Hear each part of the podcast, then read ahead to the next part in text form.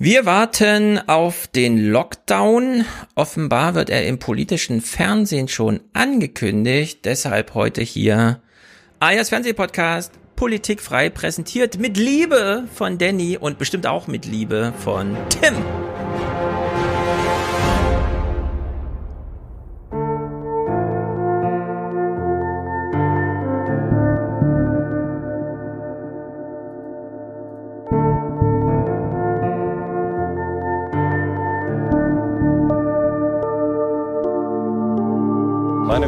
Stärke ist, dass ich, wenn es Not tut, Dinge laufen lassen kann, schweigen kann und aufs Ende abwarten kann. Warum muss der Mensch erst zwei Jahre auf den Inseln kaputt gemacht werden, dann diese Balkanroute überleben, hier in Deutschland womöglich nochmal durchs Asylverfahren geschliffen werden, um dann irgendwann unsere Pakete auszufahren oder uns die Pizza vor die Tür zu legen? Es ist nicht gut. So können wir nicht weiter arbeiten. Wir brauchen bessere Vorbereitung für diese Treffen. Und vielleicht sind wir Deutsche auch kulturell einfach weniger krisenbegabt als gedacht oder als andere. Vielleicht sind wir zu wenig krisenkreativ. Dies heißt, gucken wir auch auf die anderen Freiheiten, die die Menschen brauchen. Man kann eine Gesellschaft, man kann eine Wirtschaft, man kann persönliche Beziehungen auch zu Tode schützen. Lockdown auf Teufel komm raus, weil damit doch Leben gerettet werden könnten, das erlaubt das Grundgesetz nicht. Der Rest ist umstritten. Mangelverwaltung. Das klingt nach Sozialismus. Und DDR. Naja, jetzt wollen wir mal die Kirche im Dorf lassen. Also,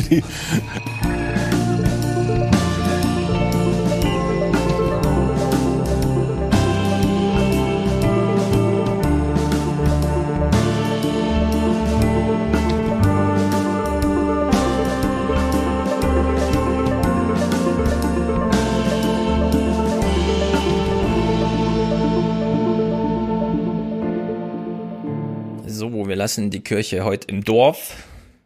Danny ist hier, lässt die Kirche mit uns in Köln, wo sie hingehört natürlich. Wo sonst? Hier, hier werfen ja die Brau Braunkohlebagger wälzen in die Kirchen um.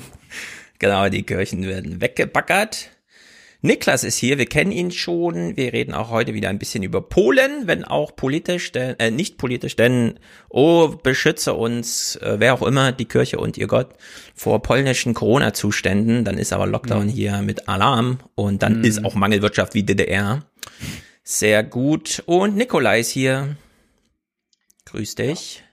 Nikolai, du bist das erste Mal da und wir versuchen heute äh, Danny ist ja hier immer spektakulär mit ähm, Mikrofondisziplin hinsichtlich Mute, Unmute, Mute, Unmute. Und Nikolai macht heute das, den Versuch über die Webcam, das Web, die Webcam-Mikro ohne Kopfhörer zur vierten Podcast zu gestalten. Also für Echo-Unterdrückung und so ist heute Nikolai zuständig. ja, ich, ich hoffe, das funktioniert dann alles und dass man alles gut hören kann. Sehr gut, wir sind gespannt. Und du bist Theaterpädagoge. Genau, beziehungsweise ich- noch in der Ausbildung sozusagen zum vollwertigen. Hm. Ähm, genau, also es gibt da zwei, zwei Stufen. Einmal die Grundlagenausbildung. Da äh, habe ich ein Jahr lang an einem Theaterpraktikum gemacht und währenddessen die Grundlagen gelernt. Und jetzt mache ich nochmal so einen zweijährigen Draufkurs und bin dann, wenn die Pandemie will, in einem Jahr fertig. Genau, sehr gut. Und wir klären gleich mal, ob bei Theaterpädagogik eigentlich das Theater oder die Pädagogik im Mittelpunkt steht. Also hat man es da mehr mit Menschen zu tun, die als Schüler, Studenten, keine Ahnung, vor einem stehen, oder ist es doch Theater und man versucht auch im Theater noch Pädagogik zu machen, denn wir haben es mit Theaterskandalen zu tun, die werden wir nachher auch mal diskutieren. Vorab allerdings will ich kurz auf einen Kommentar von Thomas eingehen, der hat auf YouTube darauf hingewiesen, dass ihm der Podcast nicht ganz so gut gefällt, wenn er nicht in genau in seine Richtung geht und seine Richtung war Politik, Politik, Politik. Und da habe ich geschrieben, naja, aber Politik hast du doch gerade überall. Und dann schrieb er, ja, das weiß ich und ich konsumiere die ja auch überall. Also er schrieb, er guckt Anne Will, hart aber fair, dreimal die Woche Lanz, äh, Maischberger, Illner natürlich und die Nachrichten selbst. Äh, ja, mach Dass er noch nicht auch. durchgedreht ist. Ja, genau. Wieso bist du noch nicht durchgedreht, Thomas? Das ist ja unglaublich. dass du bist noch am Leben, ja, das ist gut. Äh, also in der Hinsicht, ja, es gibt natürlich auch heute in den Fernsehmomenten der Woche wieder genau diesen Kram zu sehen. Vorher allerdings nicht. Und ich will aber ankündigen, dass wir, ich mich am 11. mit Paul und ähm, Stefan aus Österreich, äh, dass wir uns dann auch nochmal wieder mit diesen krachen Sachen beschäftigen und das auch mal spiegeln, was in alternativen Medien dazu los ist. Aber heute nicht. Also ich möchte euch heute sagen, wir machen hier Politik frei.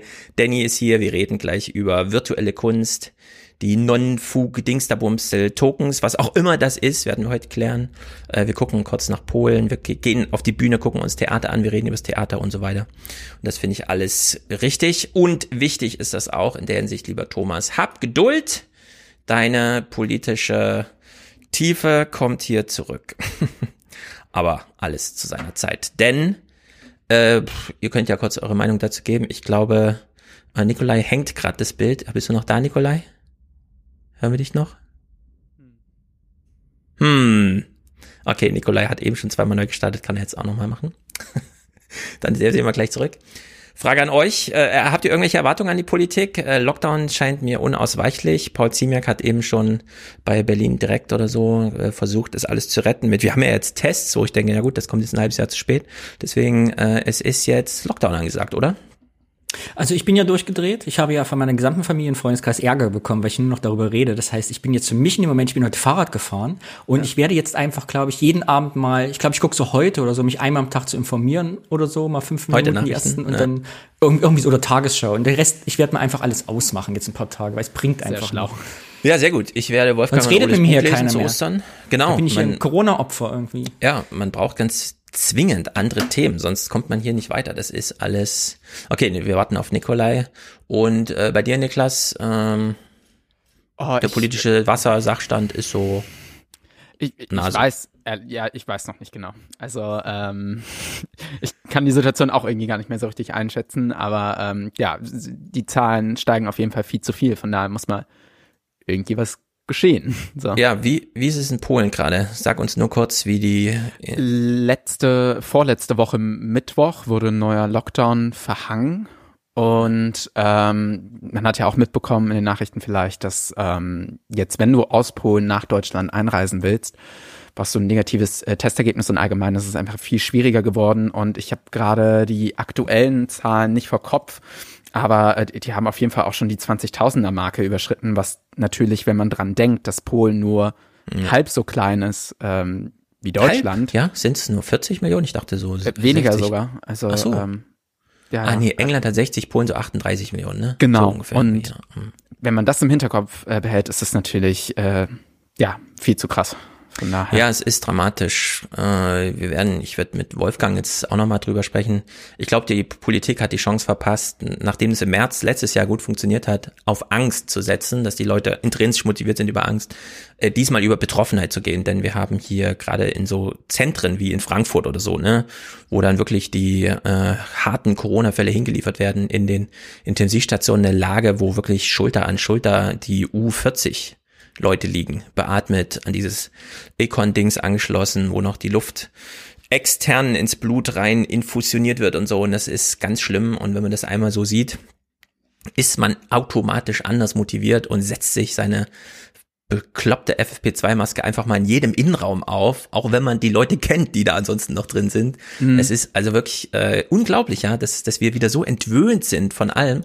Und so wie der Lockdown jetzt gerade wieder vorbereitet wird, ist das auch wieder so ein typisches Lockdown heißt, bleib mal zu Hause. Das heißt, okay, können wir Masken absetzen jetzt, ja. Lockdown heißt ja irgendwie in Deutschland Maske absetzen, weil wir sind ja nicht mehr da, wo man eigentlich eine Maske aufsetzt. Also Maskenentwöhnung durch Lockdown. Und das finde ich irgendwie alles, naja, gut. Gut, gut, gut, gut, gut.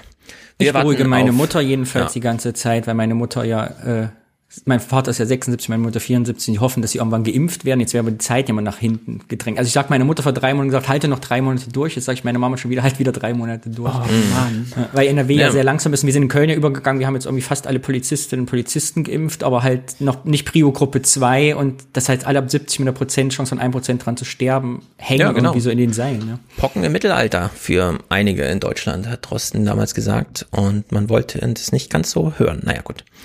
Äh, Nikolai, komm gerne zurück. Äh, wir sind hier bereit für dich. Äh, das sind ja nur Browser Neustarts, die da entscheidend sind. Äh, machen wir kurz hier Ticketkontrolle mit Mandys schöner Stimme. Ansonsten ein sehr männlicher Podcast hier wieder, leider heute. Letzter Aufruf für den Alias Express. Die Fahrkarten bitte. So, wer hat seine Fahrkarten eingereicht? Danny. Ich glaube, wir machen hier einfach so einen Geldzirkel oder so. Das, wir reden auch gleich darüber. Es ist ja auch Top-Thema. Und Tim ist hier mit dir Präsentator. Es gibt zwei, sehr gut. Ah, Nikolai ist wieder da, sehr gut. Das ist dieser äh, berühmte Internetausbau in Deutschland. Ja, es liegt an irgendwas, es ist, es ist verrückt. Aber gut, jetzt funktioniert es wieder, sehr gut. Sehr gut. Gut, und Andreas, Klaas Henning, Simon, Max und Christian sind hier ähm, nach den Statuten dieses Podcasts mit entblind passagiert, oder wie es auch immer heißt. Kommen wir zum heutigen ersten Thema. Unabhängig davon, ob wir uns hier sowieso verabreden, einmal im Monat, um wirklich Hardcore-Politik frei zu machen, wäre heute sowieso Danny hier gewesen, um über ein politisches Thema zu sprechen, das nirgendwo Thema war. Ich glaube, weder im Heute-Journal noch in Tagesthemen und in der Kulturzeit auch nicht. Und es geht um digitale Kunst, die digital verkauft wird und auch nur digital weitergegeben wird und an keiner Wand jemals hängt, sondern digital irgendwo im Datenspeicher bleibt und trotzdem den Rekord bricht und 69 Millionen Dollar umgerechnet bei Christie's in Versteigerung äh, und naja, wir stimmen uns mal ein, äh, denn Kulturzeit hat es, wie gesagt, verpasst, dieses Thema. Trotzdem war es da irgendwie Thema. Man hat äh, über Art Deal gesprochen, eine App, die genau sowas macht, nämlich auf digitale Art und Weise, müssen, alle müssen zu Hause bleiben, Kunst und Publikum zusammenzubringen, hat noch nicht so viel mit unserem Thema zu tun, aber es ist sozusagen das nächste, was sich deutsche Journalisten, Kulturjournalisten zum Thema getraut haben. Deal steckt ein Schweizer Startup, das ein Instagram des Kunstmarktes auf die Beine gestellt hat. Nino Guardiant. So sieht das Silicon Valley von Zürich aus. In einer ehemaligen Autowerkstatt tüfteln fünf Leute um die 30 an der Zukunft der Kunstbranche. Am Tisch versammelt, jung, mutig und selbstbewusst. Die Idee von Art Deal in sogenannten Vivents, also in virtuellen Events, sollen sich Künstlerinnen, Galeristen und Kundinnen treffen können. Wie bei einer regulären Vernissage soll der direkte 1 zu 1 Austausch untereinander möglich sein, aber halt eben per App. Wir möchten allen ermöglichen, ihre Kunst oder ihren Kulturort auf eine spannende Art online zu bringen. Und das ist der große Unterschied, Leute mit einzubeziehen. Danny, hast du schon mal ein Vivent mitgemacht? Natürlich, ich habe im Frühjahr beim ersten Lockdown, äh, habe ich hier die kleinste Kunstmesse der Welt äh, gemacht und habe ja, also ich habe nämlich selber ausgestellt bei Facebook Live über drei Stunden und habe so wie bei neuen Live äh, meine kleinen äh, Rechtecke, meine kleinen Pixel verkauft. Es lief erstaunlich gut, dass mir äh, Leute äh, reihenweise WhatsApp schrieben, ich komme nicht durch, ich komme nicht durch, äh, ich, ich bin der Erste, äh, ich, ich wollte das Rote haben, ich wollte das Grüne. Ach so. Ja, weil ich mal äh, telefoniert, die Leute konnten mich anrufen, ich habe meine Nummer ne? und habe dann quasi on the fly diese, diese, diese Arbeiten verkauft. Also und du warst im Atelier? gut funktioniert. Genau. Erklär nochmal das Setting. Du hast in deinem Atelier, hast einen Facebook-Livestream über deine Webcam genau. gemacht hab gesagt, ich bin jetzt zwei Stunden online und hinter mir hingen ganz viele, ich habe diese analogen Pixel, die waren nur 10 mhm. oder 10 Zentimeter groß und habe die von der Wand verkauft. Zwei, genau. Genau. Und die konnten die Leute quasi mit, die konnten sagen am Telefon, ich hätte gern das obere, das untere, das linke und dann habe ich die im Paket. Und dann hast du so lange deine Kunst gezeigt, bis das Telefon geklingelt hat und hast dann das hat halt nur für alle Ich habe halt zwei Stunden durchgehend telefoniert. Damit so. habe ich vorher nicht gerechnet. Das war amüsant, weil natürlich die Leute alle Langeweile zu Hause hatten. Ich dachte, es rufen halt ein paar Leute an. Aber dass ich am Ende irgendwie 200 von diesen Dingern verkauft habe und quasi zwei Stunden nur gesprochen habe, das war dann doch etwas herausfordernd. Ja, dann brauchst also, du ja diese App gar nicht. Äh, spektakulär aber, glaube ich. Ich glaube, das ist wirklich die Zukunft, weil es nochmal den klassischen mhm. Galeristenmarkt mhm. durchbricht. Und viele, glaube ich, jetzt auch der, im Lockdown und im letzten Jahr haben viele von uns Künstlerinnen und Künstlern nochmal dazugelernt, wie man den Umweg um die Galerie nicht machen muss, sondern sich selbst vermarkten können. Sehr ja, gut. und jetzt sag noch mal ein Wort zu Galerien. Galerien sind nicht einfach nur Ausstellungsorte, sondern das sind äh, sozusagen die Institutionen, die Gatekeeper, die irgendwie, die verlangen Eintritt für Künstler und genau, im besten Fall die will Partner. man umgehen, oder? Nee, im besten Falle hast du eine Galerie als Künstlerin oder Künstler, die dich quasi von Anfang an fördert, supportet, dich unter den Arm nimmt und die Welt erklärt und alles für dich macht, was nicht Kunst ist quasi. Dann hast du Glück gehabt und dann ist alles gut. Können aber auch Galerien sein, die dir Space geben, Platz geben und im Rest kümmerst du dich und äh, wo es nicht so gut läuft. Man kann mhm. exklusiv bei Galerien sein, man kann verschiedene Galerien haben, Galeristen, Galeristinnen, ganz unterschiedlich. Die Welt der Galerien ist groß. Mhm. Na, interessant. Und jetzt kommt jedenfalls eine digitale Ausstellungsmöglichkeit dazu. Allerdings, äh, es ist jetzt nicht unbedingt Pionierarbeit, es gibt schon einige davon. Sotheby's zum Beispiel hat in der Pandemie online hervorragend gewirtschaftet. Allein im ersten Halbjahr 2020 spielten die dortigen Auktionen umgerechnet 264 Millionen Franken ein, dreimal so viel wie im Jahr davor. Und auch gegen die Kunstmesse Art Basel will Art Deal antreten. In deren Online-Viewing Rooms versammelt Direktor Marc Spiegler pandemiebedingt 282 Galerien. Schauen, klicken, kaufen ging nie schneller.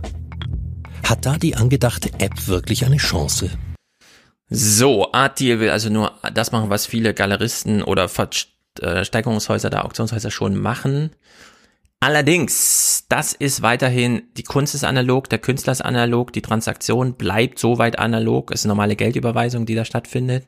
Ist das schon Revolution oder heißt das erstmal nur, na gut, wir machen es nicht digital?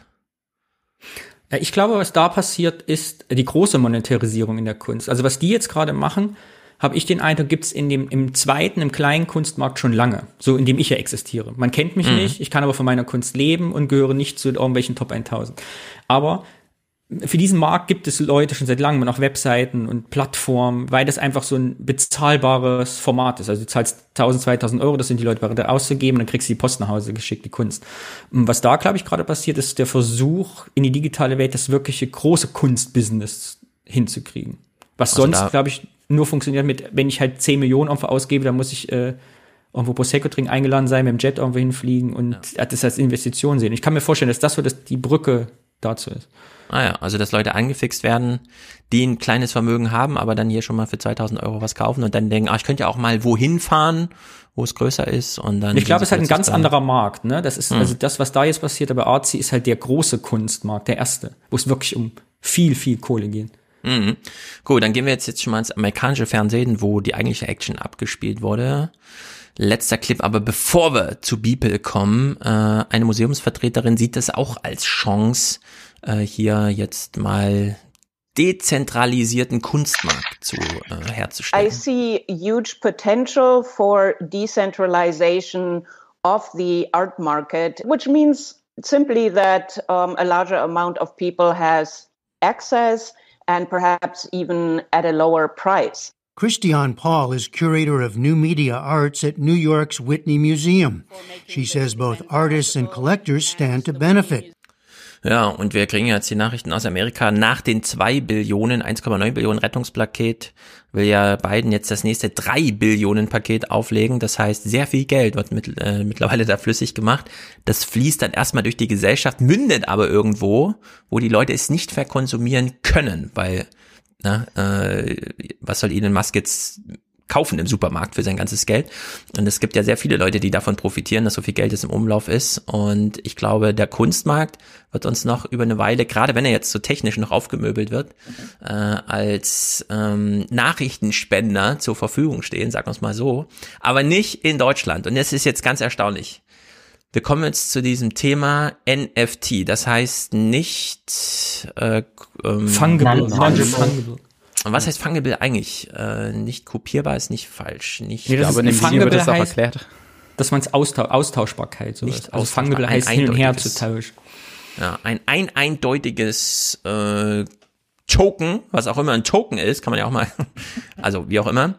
Wir gehen mal äh, ins amerikanische Fernsehen, wo wir eben schon waren, und gucken uns die größte Kunststory und vielleicht, wir werden uns, glaube ich, zurückerinnern an diesen März 2020, so wie man sich an den Facebook-Börsengang erinnert als es den Monat vorher noch hieß, Facebook hat eine Milliarde für Instagram gekauft, äh, bezahlt. Was für ein Quatsch. So ein Unternehmen kann auch nicht eine Milliarde wert sein. Und jetzt sehen wir, nee, ein rein digitales Unternehmen wie Facebook kann viel mehr als eine Milliarde wert sein, nämlich beispielsweise 500 Milliarden, wie jetzt aktuell. Und äh, irgendwas ist hier jetzt auch äh, hinsichtlich Zäsur passiert im März.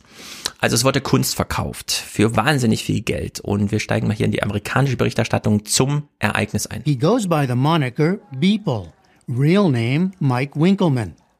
He creates digital images and videos, humorous, grotesque, social commentary. And part of a series he's been working on called Every Days, one drawing a day for 13 years and running, just sold for nearly $70 million. Oh my God! Heady stuff for a man who has a hard time even calling himself an artist. I just feel like the term artist is super pretentious. And so I would never be like, I'm an artist. I just can't even say it. We spoke to Winkleman, 39, before the outcome of the auction. He calls himself a designer. A computer science grad, he'd built a successful commercial career. But he's also made his own work, including the everydays. So, Danny. Bist du ein Künstler, Danny? Ja. Warum ich habe lange schüttelt er so den das Kopf? so zu sagen, aber ja. mittlerweile ja? ich ja. Wo- Woran liegt es? Warum, warum glaubst du, hat er immer noch hier Mike, Mike Winkelmann den Kopf so geschüttelt? Ich glaube, es ist die eigene Haltungsfrage, was man kurz machen. Wenn er sagt, ich bin Designer, dann ist das so. Die Frage ist ja, wenn er selber sagt, es ist keine Kunst, dann sehe ich mich als Designer. Ist dann überhaupt Kunst verkauft worden? Das ist ja die Frage. Ja, genau. Was wurde eigentlich verkauft? Oder das Content. müssen wir jetzt mal klären. Also er hat ein Werk geschaffen, das heißt Everydays, weil er sitzt ja jeden Tag vor dem Computer und hat seit 13 Jahren Sachen erschaffen und die hat er alle zusammengebaut in eine große Collage und das Ding wurde jetzt für 69 Millionen Dollar äquivalent. Es wurde ja in Ethereum bezahlt, in der Währung äh, wurde es jetzt verkauft. Und es stellen sich jetzt ganz viele Fragen. Zum Beispiel, äh, was wurde verkauft? Also was wurde da eigentlich verkauft? Ich habe äh, auf Twitter gesehen, dass du gefragt hast, äh, du hättest noch so drei, vier Detailsfragen zu NFTs. Kann dir jemand beantworten? Hat sie dir jemand beantwortet? Was, was hast du rausgefunden? Was ist, was sind diese NFTs? Ich, ich, also was, willst du, soll man, also muss man erklären, was äh, NFTs Pass auf, sind? äh, ich Ja. weiß zum Beispiel, dass meine Frau hier Mhm. zuhört und viele Leute, die null Ahnung haben davon, was, was, hier, was wir hier gerade besprechen. Also in Amerika wurde ein digitales Kunstwerk, das sich ja eigentlich, das kann man sich im Browser angucken. Man könnte sich ja eigentlich runterkopieren. Äh, so. Das kann man einfach kopieren, aber es wurde trotzdem verkauft und zwar nicht einfach nur so nebenbei, sondern äh, da gab es eine richtige Auktion. Christie hat die gemacht, das kennen wir als Auktionenhaus und am Ende stand der Preis 69 Millionen. Damit sind selbst in den hochpreisigen Zeiten gerade, äh, der Kunstmarkt ist ja wirklich förmlich um ein paar Faktoren nach oben gegangen, ist das trotzdem die Rekordsumme, die gerade gezahlt wurde. Aber für was eigentlich? Ja, also das erklärst du richtig vom Grundsatz aus. Ich versuche es richtig zu machen. Alle Akt- Aktionäre werden jetzt wahrscheinlich sagen, ich, NFT. Also früher hat man Briefmarken gesammelt. So. Ne? Hat man ein schönes Album gehabt und heute sammeln die Leute im Internet Sachen, digitale Sachen, Rüstungen von äh, Computerspielen, bestimmte Waffen, Aussehen. So. Und dann möchte man natürlich auch was haben. Und möchte sagen, das habe ich mir gekauft und das ist jetzt meins. Jetzt ist das ja aber alles nur Pixel, das ist ja nicht echt. Also nicht real, zumindest in Materie. Und daher kommt ja eigentlich dieses NFT in dieser Internetwelt. Sachen Mhm. zu definieren als Einzelstücke. Also man kennt das zum Beispiel, wenn man sagt, so Grundstücks, das digitale Grundstücksbuch war ja so eine Idee, ob das auf so Tokens basiert. Man hat nur ein Haus und man will genau das eine Haus haben. Ist nicht so wie bei Aktien. Bei Aktien ist egal, wenn ich eine VW-Aktie habe, ist egal, welche dieser Aktien ich habe. Hauptsache, ich habe eine VW-Aktie. Aber bei Häusern zum Beispiel will ich ja das bestimmte Haus haben, was es geht. Und deshalb brauche ich dafür so diesen Token, dass ich sage, es geht genau um dieses Stück. Und so ist es eben auch bei den Sammelgütern heute im Internet, also Briefmarken sammeln 2.0. Man will halt genau dieses eine Stück haben und nicht irgendeins von diesen. Und da hat man das an diese Blockchain, an Ethereum, ne, was so ist wie das Bitcoin, diese Internetwährung gekoppelt, um da reinzuspeichern, dass diese eine, dieses eine Kunstwerk jetzt zum Beispiel, genau die Datei ist, die es nicht fälschen lässt. Genau diese eine Datei, die ich haben will. Ja, Nicht also eine von diesen Millionen Dateien, die auf Twitter verbreitet sind, sondern ich will diese eine haben. Und das ist das Original, wo der Künstler gesagt hat, ich verspreche dir, das ist die Datei, die ich dir gegeben habe. Genau, die kann man aber von einer Kopie nicht unterscheiden. Also wenn jetzt jemand Nein, anders denkt, ich will mir das auch an die Wand hängen, macht er sich einfach einen Download davon, hängt sich das an die Genau. Wand und sagt, ich find's auch schön. Was da eigentlich verkauft wird, das finde das ist, finde ich, das Spannende an NFT, weil das ist ja, ich hole gleich nochmal aus zur Kunst der 80er Jahre, weil da fing das, glaube ich, nochmal auf einem anderen Niveau und deshalb ist es auch so förderlich für heute. Äh, du hast halt, du kaufst ja eigentlich die Idee. Also du kaufst nicht die Datei, schon die gehört dir, aber eigentlich, was du kaufst, auch wenn du das GIF, ein, ein GIF kaufst, kaufst du ja das Meme eigentlich. Das finde ich ganz faszinierend, diesen Prozess. Kannst aber später sagen, ich habe quasi den Künstler unterstützt. Ich glaube, darum geht es bei NFT vorrangig. Wie unterstütze ich Künstlerinnen und Künstler, die nichts produzieren, was man anfassen kann? Und dasselbe Mhm. Problem gab es ja schon früher mit Videokunst, 70er, 80er, wo Leute angefangen haben, wirklich, also reiche, kunstsupportende Menschen, Museen gesagt haben, wir wollen Videoinstallationen kaufen oder Performances. Leute verkaufen und kaufen Performances, haben quasi das Recht an einer Performance-Aufführung, an, einem Live-Event Mhm. den man natürlich auch immer machen kann und überall wieder darstellen, aber ich habe das halt dann gekauft und der gehört mir. Und dieses Ja. Problem stellt sich natürlich heute auch mit diesen Digitalkünstlern. Also wenn du auf Pixel, auf Monitoren arbeitest, ist die Frage, was ist echt? Und da Genau. steckt das die Brücke. Ich wollte es auch so ein bisschen über, also ich habe es mir selber auch so ein bisschen über Musik erklärt. Man kann natürlich den Künstler buchen. Der kostet dann unglaublich viel und dann steht er aber auf der Bühne und singt das Lied nur für dich. Und dann war diese Aufführung war dann für dich, du warst da. Konzerttickets sind teuer. Oder du kaufst dir halt den Tonträger, wo das Lied drauf ist, für sehr viel weniger, ne? Aber du kannst halt trotzdem an der Kunst selbst partizipieren. Jetzt kann man natürlich sagen, ja gut, auf der Bühne ist immer noch was anderes und so, da gehört so Erlebnis dazu. Aber eigentlich äh, spiegelt sich das ja insbesondere bei bildender Kunst. Gerade Bilder, also die man wirklich auf Bildschirm, die wir alle haben, duplizieren kann, dass es da äh, dieses Phänomen jetzt plötzlich gibt, dass man sagt, nee, ich will aber das den richtigen Pixel, obwohl der Pixel selbst nicht zu unterscheiden ist. Von ja, weil nämlich ist, das ist Pixel. ja die, das Analoge ist ja die Kopie. Wenn der Typ jetzt äh, sein Kunstwerk on, äh, auf dem Bildschirm schafft mit Photoshop oder Cinema 3D benutzt hier zum Rendern, äh, mhm. dann ist das ja das Original. Und wenn du das als Poster an die Wand hängst oder auf Twitter teilst, ist das dann die Kopie. Und das kann man mhm. dann, wenn man sich das so wie du sagst, ne, bildlich als bildende Kunst versteht, ist es nämlich genau andersrum als sonst. Da ist die Leinwand das echte und auf dem Monitor ist die Kopie von Mona Lisa, weil da ist es komplett umgekehrt. Da genau. wäre die hingehangene Mona Lisa die Fälschung.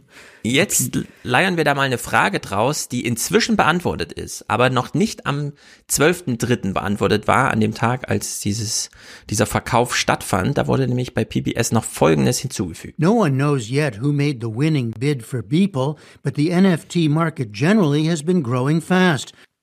So, heute wissen wir, wer es gekauft hat, aber es anonym zu kaufen, was bei Kunst ja gerne gemacht wird, das macht ja hier bei NFTs eigentlich keinen Sinn, oder?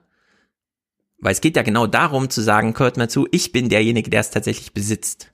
Also das nee, Zertifikat ich glaube nicht. Spiel den Clip mal, spiel den Clip mhm. zu Ende, dann mache ich einen einminütigen Rant und dann sage ich die restliche Folge nichts mehr. Ja, der ist, ich habe nur die sechs Sekunden zu diesem also, Ich dachte, es kommt noch die. Dass man äh. halt nicht weiß, am 12.3. wusste man nicht, wer hat es eigentlich gekauft. Ja. Ich wollte es noch auflösen, ne? Wer es gekauft hat? Oder kommt noch Ach so, nee. Äh, ich kenne die Clips nicht, ich weiß nicht, was kommt. Nee, nee, also es gibt jemanden, äh, der selber äh, für so ein Konsortium steht, das selber sehr viel mit NFTs macht, an dem Beeple auch wiederum mit zwei Prozent beteiligt ist, die haben es gekauft. Also es ist da auch genau, so ein und das ist nämlich, glaube ich, der eigentliche Sinn, warum das jetzt gerade eskaliert ist. Diese NFTs sind ja auch im Kunstmarkt nichts Neues. Du kannst es seit drei, vier Jahren, kannst du deine Kunst mhm. verkaufen, aber es interessiert niemanden. Und meine These zu der ganzen Sache ist, der erste Kunstmarkt, der große Kunstmarkt, Investition, wem kann ich, also wem kann ich das NFT in zehn Jahren teurer verkaufen? Also wem kann ich jetzt mein, äh, meine Mona Lisa, die ich mir im Keller hingestellt habe, ins Freihandelszentrum, da ins Freie, Freihandelszone, äh, eigentlich in zehn Jahren teurer verkaufen? Das hat diese NFT-Welt erreicht. Und diese Bibelgeschichte, wie man jetzt auf dem Sofa gesehen hat mit seinem grauen Polunder und seine Frau und dann nimmt er sich die Brille und sagt, ach, ich bin so fassungslos, 67 mm. Millionen, wer hätte das gedacht vor seinem kleinen Fletzking-Fernsehen ist meines Erachtens eine einfache Marketinginszenierung. Ja. Weil der tut so, wenn er Wikipedia von dem Bibel liest, Wikipedia einfach steht, er ist Familienvater von zwei Kindern, kam durch aus Amerika und hat sich als Gebrauchsgrafiker durchgeschlagen. Aber dass der für Vogue gearbeitet hat, dass der die Super Bowl-Veranstaltung grafisch ausgestattet hat vor zwei Jahren, wird vollkommen vergessen. Also es ist kein kleines Licht, der ist schon Multimillionär gewesen vor dieser Und zwar mit Aktion. NFTs. Der hat schon drei genau. Millionen, dreieinhalb Millionen mit NFTs. Und gekauft hat ihm für 69 Millionen ein NFT-Fonds, der von sich selber sagt, er wäre der größte NFT-Fonds der Welt. Es ist eine Marketingkampagne passiert, ist um Leute, die jetzt einfach viel zu viel Kohle und immer noch die Pandemie noch mehr Kohle haben, jetzt dahin zu driften, zu sagen, kauf digitale Kunst. Und deshalb ja, eskaliert das, das jetzt gerade. Interessant. Also die These, die du jetzt vorträgst, ist genau also die These. Die Frage die ist, ist ein Kunstwerk ja. für 69 Millionen verkauft worden, dann hat ein NFT-Fonds gesagt, ich kaufe 69, damit die Leute wissen, ah, es geht, du kannst für viel Kohle. Es ist absurd. Mhm. Und am Ende mhm. ist es natürlich im Moment für uns kleine Künstler cool, weil es gibt ganz viele Leute, die springen auch NFTs an und du kannst auch mal 1, 2000 Euro mit, einer, mit einem geilen GIF oder einer geilen Grafik machen, aber ich glaube langfristig, das, was da gerade passiert, für den nicht großen Kunstmarkt echt schädlich. Wie so ein Aktienhype, ne? Es ist ein Hype im Moment. Ja. ja, aber das ist genau das Interessante, weil meine These damals war, als Facebook Instagram für eine Milliarde Dollar gekauft hat, war dem Markt zu signalisieren, ja, das ist, man kann jetzt hier in Milliarden denken bevor wir dann selbst an den Börse gehen. Ja, dass man einfach den kognitiven Anker geworfen hat, um zu sagen, ja, es ist nicht verkehrt, hier in Milliarden zu denken. Wir haben eine Milliarde dafür bezahlt, bezahlt ihr auch mal gesammelt dann eine Milliarde und dann sind sie an die Börse gegangen. es wird auch so weitergehen. Ich bin ganz sicher, NFTs wird ein Festbestandteil der Kunstwelt, weil es auch, es passt ja in unsere Zeit. Also sehen wir uns bei alle ja, wo du Instagram ansprichst. Wir alle genießen Kunst heute am kleinen Bildschirm. Vor zehn mhm. Jahren unvorstellbar. Aber es reicht uns manchmal, ein geiles Bild zu sehen und eine geile Animation, wie jemand Kunst macht. Da gibt's ja ganz viel so, wie Leute so auch Bilder entstehen lassen. Reicht uns manchmal. Das chillt uns, das finden wir gut, da sind wir entspannt, dann denken wir, oder haben Kunst genossen. Und warum soll das ein Milliardär, der 100 Millionen ausgeben kann, nicht auch so gehen, aber es gehört dann mir. Also es ist vollkommen logisch in unserer Zeit, finde ich. Genau, es spricht, äh, ähm, wenn man sich heute anguckt, wie, das macht Nilay Patel gerne, von The Verge, der Chefredakteur, dieses Argument. Wenn man sich heute die Kamera-Handys anguckt, die gehen nur noch über äh, die Kamera. Also Handys werden nur noch über die Kamera vermarktet. Das ist das letzte Distinktionsmerkmal, ansonsten ist es einfach ein randloser Bildschirm.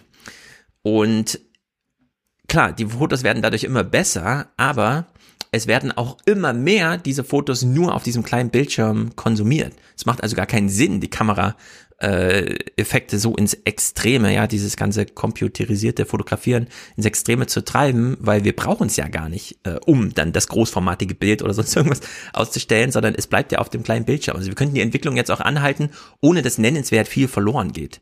Denn schon vor drei, vier Jahren waren die Kameras eigentlich gut genug, um ne, dem Umkreis zu zeigen, guck mal, was ich hier gerade fotografiert habe. Also eigentlich sind die letzte große Werben, die letzte große Werbekampagne vom iPhone war das iPhone 6, wo es hieß, dieses Video, äh, wo die kennt ihr noch diese großen Werbeplakate, wo es hieß, dieses Foto wurde mit dem iPhone 6 geschossen und genau. dann hat man ja, die so richtig groß aufgezogen. Ja. Weil ich glaube, damals musste man die Leute, wie du sagst, noch überzeugen, dass es auch in groß geht, aber heute will das gar keiner mehr. Genau. Aber, ja. War das iPhone 6 schon das mit den drei verschiedenen Kameras, mit denen du alle ähm, mhm. auf Nee, noch nicht. Das kam dann erst mit dem 10er, 11er. Genau, das war doch auch schon nochmal so eine große Werbekampagne. Ja, aber sie äh, strampeln halt, ne? Samsung mit seinem hundertfachen Zoom und so weiter, den dann keiner braucht und das iPhone 12. Ja, aber da geht es um Qualität, glaube ich, was Nicole, ich meine, glaube, ja. es geht nicht mehr um Größe, ne? es geht nicht mehr um große Prints, so, sondern nur noch um, dass es nicht wackelt, dass die Helligkeit geil ist und, aber es reicht für den mhm. kleinen Monitor. Aber ich meine, so, was auch ja. interessant ist, ist ja diese Entwicklung im Film beispielsweise, dass jetzt ja auch mit iPhones Filme, komplette Kinofilme gemacht werden. Ähm, und äh, dass, dass es teilweise auch darauf ausgelegt wird, dass tatsächlich Filme gemacht werden können. Genau, aber das dafür wird es üblicherweise nicht gekauft. Ja, auf jeden Fall. Also das, das, das ist so, Apple strampelt ja auch sehr, weil sie nicht mehr genau wissen, wie sie eigentlich die Super Macs verkaufen, die Mac Pros, äh, weil die Leute eigentlich ja ans iPad gewöhnt sind. Wenn man dann mal was Produktives macht, ja, dann reicht eigentlich der Laptop und die richtige Pro-Maschine, das erreicht dann noch so ein vom Gesamtmarkt äh, Apple-Kunden so ein Prozent, zwei Prozent höchstens. Und ja, klar, man kann dann mit seinem iPhone, die werben ja auch mit diesem ganzen Dolby, visuellen Dolby und so weiter, dass man da jetzt auch so die Filme machen kann. Aber am Ende bleibt das, was man mit der Kamera aufnimmt, auf diesem Gerät und wird über diesen kleinen Bildschirm konsumiert. Und da ist der Unterschied zum iPhone von vor drei Jahren jetzt nicht so wahnsinnig groß, ja, zwischen 10 und 12. So, das finde ich sehr interessant, Danny, dass du sagst, das ist im Grunde eine Werbekampagne für, denn da steckt ja technisch doch einiges drin. Beispielsweise das reale Problem, das wurde bei PPS hier auch mal behandelt, dass wir es in der Kunst ja eigentlich mit Werken zu tun haben, die schon eindeutig sind, ähm, solange sie analog sind, digital aber nicht und weshalb sie immer, immer eine Hürde gab, sie zu verkaufen. Until recently he faced a major challenge. I wouldn't necessarily say that I didn't know how to sell it. I would say there was no real way to sell it. I, I, think there was, you could sort of print out my work and you could kind of collect it that way, but that's not really native to like the medium that I make this on. I make this on a computer, it's meant to be viewed on a screen. A problem for digital art, it can be reproduced with a simple click, and it often lives freely online.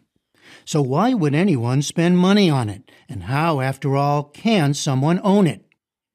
Ja, kann es jemand besitzen? Das ist natürlich die Frage, die sich jetzt für die Kunst da interessiert. Es gibt aber viele digitale äh, Dateien, bei denen man sich fragt, könnte man die nicht genauso einfach verkaufen, indem man sagt, was weiß ich, jemand drückt einen Download-Button und dann wird automatisch eine Zahlung ausgelöst. Also wo die Vertragsgestaltung sozusagen in der Technik angelegt ist. Und das ist ja bei Ethereum so. Und das werde ich dann mit Wolfgang auch mal diskutieren. Äh, besteht nicht die Chance, dass wir tatsächlich sagen, ähm, tauschen wir mal in dem ganzen Gedankengebäude, was wir jetzt haben, aus, die Bilddatei mit einer Audiodatei, einer Videodatei und dass man dann sagt, dieses YouTube-Video wird wirklich erst im Browser abgespielt, wenn eine Zahlung damit verbunden ist. Ne? Oder äh, Podcasts hinter Paywalls und so weiter? Muss man das alles über Institutionen organisieren, die dann für dich die Zahlungsabwicklung machen und so weiter und so fort? Oder könnte man nicht einfach sagen, nee, wir wollen es nicht in Euro bezahlt haben, den Austausch können wir dann einmal im Monat machen, vorher bauen wir aber äh, sozusagen ja, einen, einen kleinen Topf, in dem man seine Ethereum-Tokens einfach einwirft und mit jedem Download-Klick und dann kann man sich eben auch pro äh, Wille, ich will jetzt diesen Podcast hören, entscheiden, bezahle ich das jetzt oder nicht, anstatt einfach so einen Vertrag einzugehen, der dann irgendwie monatlich, wöchentlich, jährlich bindet oder so. Ja? Also äh, hier wurde doch, hier liegt ein ganz schön großes Thema für sowas wie Kulturzeit eigentlich äh, noch drin, äh, das nicht aufgegriffen wurde. Und das finde ich äh, wirklich sehr, sehr, sehr merkwürdig. Na, ich habe da eine These, warum das nicht ist. Ich habe jetzt warum? nicht noch mal ein bisschen. Na, ich habe. Es gibt jetzt mit Johann König, großer Galerist, und äh, Christian Nagel habe ich ein Interview gelesen, dass die jetzt gerade ihre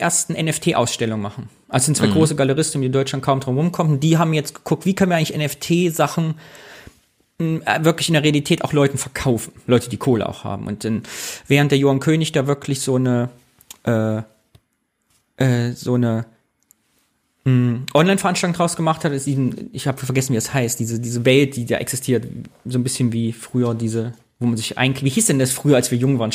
Second Life. Second Life, genau. Second Life für NFTs. Genau, und der Christian Nagel hat so einen Ansatz gemacht, der hat wirklich Sachen ausgedruckt an die Wand gehangen und mit Video und dann gleichzeitig online. Und das ist aber so frisch, habe ich den Eindruck, dass die Kulturzeit oder so wie als Künstlerinnen und Künstler noch gar keine sprechenden Vorbilder haben. Also wir müssten Leute fragen, ich glaube, die Kulturzeit könnte Aktionäre fragen, so Aktienhändler und bei, bei Handelsblatt anrufen. Die wüssten sofort, mhm. können was erzählen, wie das geht. Ja. ich glaube, das sind nicht die richtigen Ansprechpartner für Kunst und Kultur. Also ich habe das Gefühl, dass es geht, ist so schnell hochgekommen jetzt und dadurch, dass das ganze Phänomen erst drei, vier Jahre alt ist, wir sind noch nicht sprechfähig in der Kunst. Das mhm. ist für uns, wir sind überrannt worden. Ja, also letztes Jahr hat Christopher Nolan, als Tenet immer wieder verschoben wurde im echten Kino, einfach in Fortnite Inception, glaube ich, gezeigt. Es wurde ein, äh, wurde vorher nicht gesagt, welcher. Ein Christopher Nolan-Film wurde in Fortnite gezeigt. Man musste also in Fortnite anwesend sein, eingeloggt, und dann ist man halt zu diesem Ort hin, wie in so, und ja, dann stand man da alle zusammen und hat halt Kino geguckt. Und äh, das kann man ja auch mit Zahlungen verbinden. Ne? Also dieses, die Berlinale war ja jetzt auch virtuell. Und der Chaos Communication Kongress war auch virtuell. Und zwar in so einer Landschaft, etwas verspielt, 2D-Pixel, Grafik und so weiter, wo man sich fragt, warum endet es eigentlich nach vier Tagen? Klar, aus Leipzig hätte man abreisen müssen, aber warum lässt man die digitale Welt nicht einfach online? Und ausgerechnet hier im Podcast, in der Podcast-Landschaft, hat äh, Christian von FIT, FYYD, also eine Podcast-Suchmaschine, so auf eigene Faust gebaut, hat da so eine Landkarte, äh, stellt er zur Verfügung, bei der man sich einfach immer äh, einwählen kann, um da gemeinsam, was auch immer, ja, Sendezentrumstreffen und so zu machen, in den Sendegarten zu gehen. Also in der Hinsicht äh, sind wir ja schon ganz schön weit virtuell. Und dieser kleine Schritt, dass man all solche Sachen nochmal mit einer Zahlung verbindet, also Dateien tatsächlich erst ausliefert, ähm, wenn eine Zahlung abgelaufen ist, ja, das ist ja nun mittlerweile in den Browsern schon eingebaut. Wir wissen alle noch, wie sich äh, Cory Doctorow damals beklagt hat, als Firefox gesagt hat, wir bauen jetzt DRM in die Browser ein, weil Firefox, also Mozilla als Unternehmen, wieder Sorge hatte, wenn wir es nicht einbauen, können ja die Leute kein Netflix über den Browser gucken und gehen uns verloren. Und dadurch ist diese Technik überall schon vorhanden, äh, wird aber weder groß genutzt oder thematisiert. Ich glaube, das Ding ist, in Ethereum hat das Problem, das ist ja Proof of Work. Jede Transaktion muss durch Ausrechnen bestätigt werden. Mhm. Und das braucht sehr viel Energie und sehr viel Zeit. Die bauen das ja gerade um auf Proof of Stake, wo dann, da müssen nur ein paar Nutzer, die vertrauenswürdig sind, um die Transaktion äh, bestätigen. Das geht viel schneller, braucht viel weniger Energie. Und das passiert gerade. Und ich glaube, Stefan, sobald das passiert ist und das umgewandelt ist, wird das kommen. Weil dann kannst du, glaube ich, ganz einfach mal drei Cent oder einen halben Euro überweisen, einfach per Klick, ohne dass es die Umwelt umbringen. Genau. Weil das ist ja im also Moment das Problem, dass einfach diese Transaktion, auch bei dieser, bei diesen 69 Millionen, einfach unglaublich viel Rechenzeit braucht. Genau, das ist aber vor allem bei Bitcoin, Ethereum hat diese Probleme schon relativ weit im Griff. Also da muss nicht halb Island nochmal. Ja, aber während ich kann es jetzt sagen, ich habe ein bisschen recherchiert in dem Thema. Es gibt einen, habe ich gefunden, so einen Blog-Eintrag, können wir vielleicht mal in die Shownotes schreiben. Der Joanil äh, Lemessier, ein französischer Künstler, hat so einen Blogartikel gemacht. Der ist Lichtkunst, macht der, ne? So Lichtinstallation, mhm. groß und klein. Und der hat mal ausgerechnet, der hat sechs Werke äh, als NFT bei Nifty hochgeladen. In zehn Sekunden hat das gedauert. Und er sagte, diese zehn Sekunden Transaktion des Ethereum-Netzwerk haben ich muss gucken, wie viel, sechsmal so viel Strom gebraucht, diese zehn Sekunden, ja. als sein Atelier, sein Studio zwei Jahre lang braucht. Also das What? waren so die Verhältnisse eigentlich. Ja, das ist crazy. Da muss man klar. Und man geht davon aus, dass jede, also jede Transaktion, jede Anfrage, auch so, wenn dieses Bild ersteigert wurde, da dieses, dieses 500.000, äh, mm. dieses 69 Millionen Ding, jede Transaktion brauchte 200 Kilogramm CO2. Ja. es ist ziemlich oh pervers, das gehört dazu, das ist leider diese dunkle Seite, die da noch drin steckt. Äh, Aber es ist die Kunst, es ist genau die Kunstwelt, es ist ja mit, der, mit dem ja. großen Kunstmarkt deckungsgleich, weil ich meine, wir heizen ja auch schon Museen auf 20 Grad und kühlen die auf Luftfeuchtigkeit 5, also es, wir sind, Kunst ist ja nie umweltfreundlich in der Regel, wie sie heute gemacht wird. Ja. Genau, diese große Speicher, die alle durchtemperiert sind und ja, beleuchtet. Genau. Man ich wollte aber noch mal, ja. Ja, Niklas. ich wollte aber noch mal fragen, ähm, also ich bin jetzt auch nicht der größte Kunstkäufer, ich als Azubi und so. Aber äh, wenn man da mal irgendwie was gekauft hat oder so, also mich würde das überhaupt nicht reizen, so aus ästhetischen Gründen irgendwie so ein digitales Werk zu kaufen. Kannst du es so, ja dann ausdrucken. ja gut, aber auch eher deswegen das, was auch Danny am Anfang gesagt hat, dass das natürlich ähm, momentan ähm, Einnahmen kompensiert, wenn man das digital macht. Das hat mich ein bisschen verwundert. Ich hätte tatsächlich gedacht, dass voll viele von den Künstlern in der zweiten Reihe tatsächlich von so Vernissagen abhängen, wo dann irgendwie hier in Berlin, in Berlin Mitte irgendwie so ein Happening ist und dann kommen da ein paar Leute hin und dann trinkt man auch schön äh, einen Sekt oder so. Und dann mhm. ähm, nimmt man vielleicht sogar als Erinnerung an den Abend oder so sogar noch irgendwie eher ein Bild mit. So. Ja, es ist tatsächlich eine Herausforderung, was man da, das, das wurde ja bei der PBS, wir hören immer diesen Clip auch äh, so thematisiert, denn am Ende wurde tatsächlich. Ich, denn ich muss dazu was sagen, weil hier Missverständnis ja. entsteht. Das müssen wir von Anfang, wenn wir über Kunst ja. sprechen in diesem Podcast, müssen wir es von Anfang an aufklären. Diese ganze mhm. Kunst, über die wir hier reden, wird nicht aus ästhetischen Gründen gekauft. Niemand hat Bock, die zu kaufen oder denkt, oh, ich finde das geil oder die Idee gut. Das wird so einzig sicher. allein gekauft. Ja, weil man Geld übrig hat und mhm. ich kann mir vorstellen, dass jemand, der diese Nim Nim Cat oder wie die heißt, dieses GIF, wo diese Katze mit, mhm. wo der Regenbogen hinter dem Arsch kommt, ja. ne, so, dass der glaubt, die Person, dass die in zehn Jahren noch mehr wert ist, als wenn ihr jetzt für dasselbe Geld VW-Aktien kauft. Also, also wirklich es gibt einfach Vertrauen in den Kunstmarkt, dass das sich hält und trägt. Und das ist meines Erachtens, auch als frustrierter Künstler natürlich, wie wir alle hier sind, sie sein, also, äh, der Markt. Ich bin mir nicht ganz sicher. Du hast mich ja hier in Frankfurt auch durch die eine kleine Kunstmesse geführt und ja, es sind Anlagen. Das zeigt sich vor allem mit dem Preis. Da geht man nicht durch und sagt, äh, wie bei Ikea, das sieht aber gut aus, dafür gebe ich jetzt 75 Euro aus. Nee, da müssen wir gleich vierstellige Beträge und so weiter. Aber äh, da sind auch Sachen, von denen ich denke, da gehen, gerade wenn das, äh, also das war in der Festhalle hier in Frankfurt, das ist gleich beim Westend da besteht durchaus die Chance, wenn die Corona-Hürden nicht so hoch sind, dass die alten Westend-Rentner da nochmal kurz rübergehen und einfach sagen, ich habe jetzt 7000 Euro offen und noch eine sieben Meter breite Wand. Ja, was kann ich mit der machen? Das ist wirklich unter diesen genau. Gesichtspunkten. Aber also das ist ein anderer Kunstmarkt. Es gibt zwei Kunstmärkte, die laufen parallel. Es gibt die Investitionskunstmarkt und den, oh, ich finde Kunstgeld-Kunstmarkt. Das, die, die berühren okay. sich, glaube ich, ganz selten. Ja, genau. Und jetzt äh, dieser Investitions Kunstmarkt. Und bei 69, 68 Millionen Dollar sind wir in diesem Investitionskunstmarkt. Da waren ja eigentlich die Kalküle, ist in zehn Jahren mehr wert, könnte man ja mal überprüfen, ja, ist so ein Token in zehn Jahren wirklich mehr wert. Äh, es wird tatsächlich einfach nur, und das ist ja eigentlich noch krass, es wird ja wirklich nur Zufallsdaten, ne? Diese Tokens sind ja wirklich nur Zufallsdaten werden. An answer comes in what's called an NFT or non-fungible token. Put simply, an NFT is a digital proof of ownership for a digital work like Beeple's art. And that's what people are buying. Um, Noah Davis handled the sale for Christie's. Uh, one way to, to wrap your head around this is if you're looking at our website and you see the illustration on the lot page, that's a metaphor for the artwork. It's a symbol of the artwork, but it is not the artwork itself.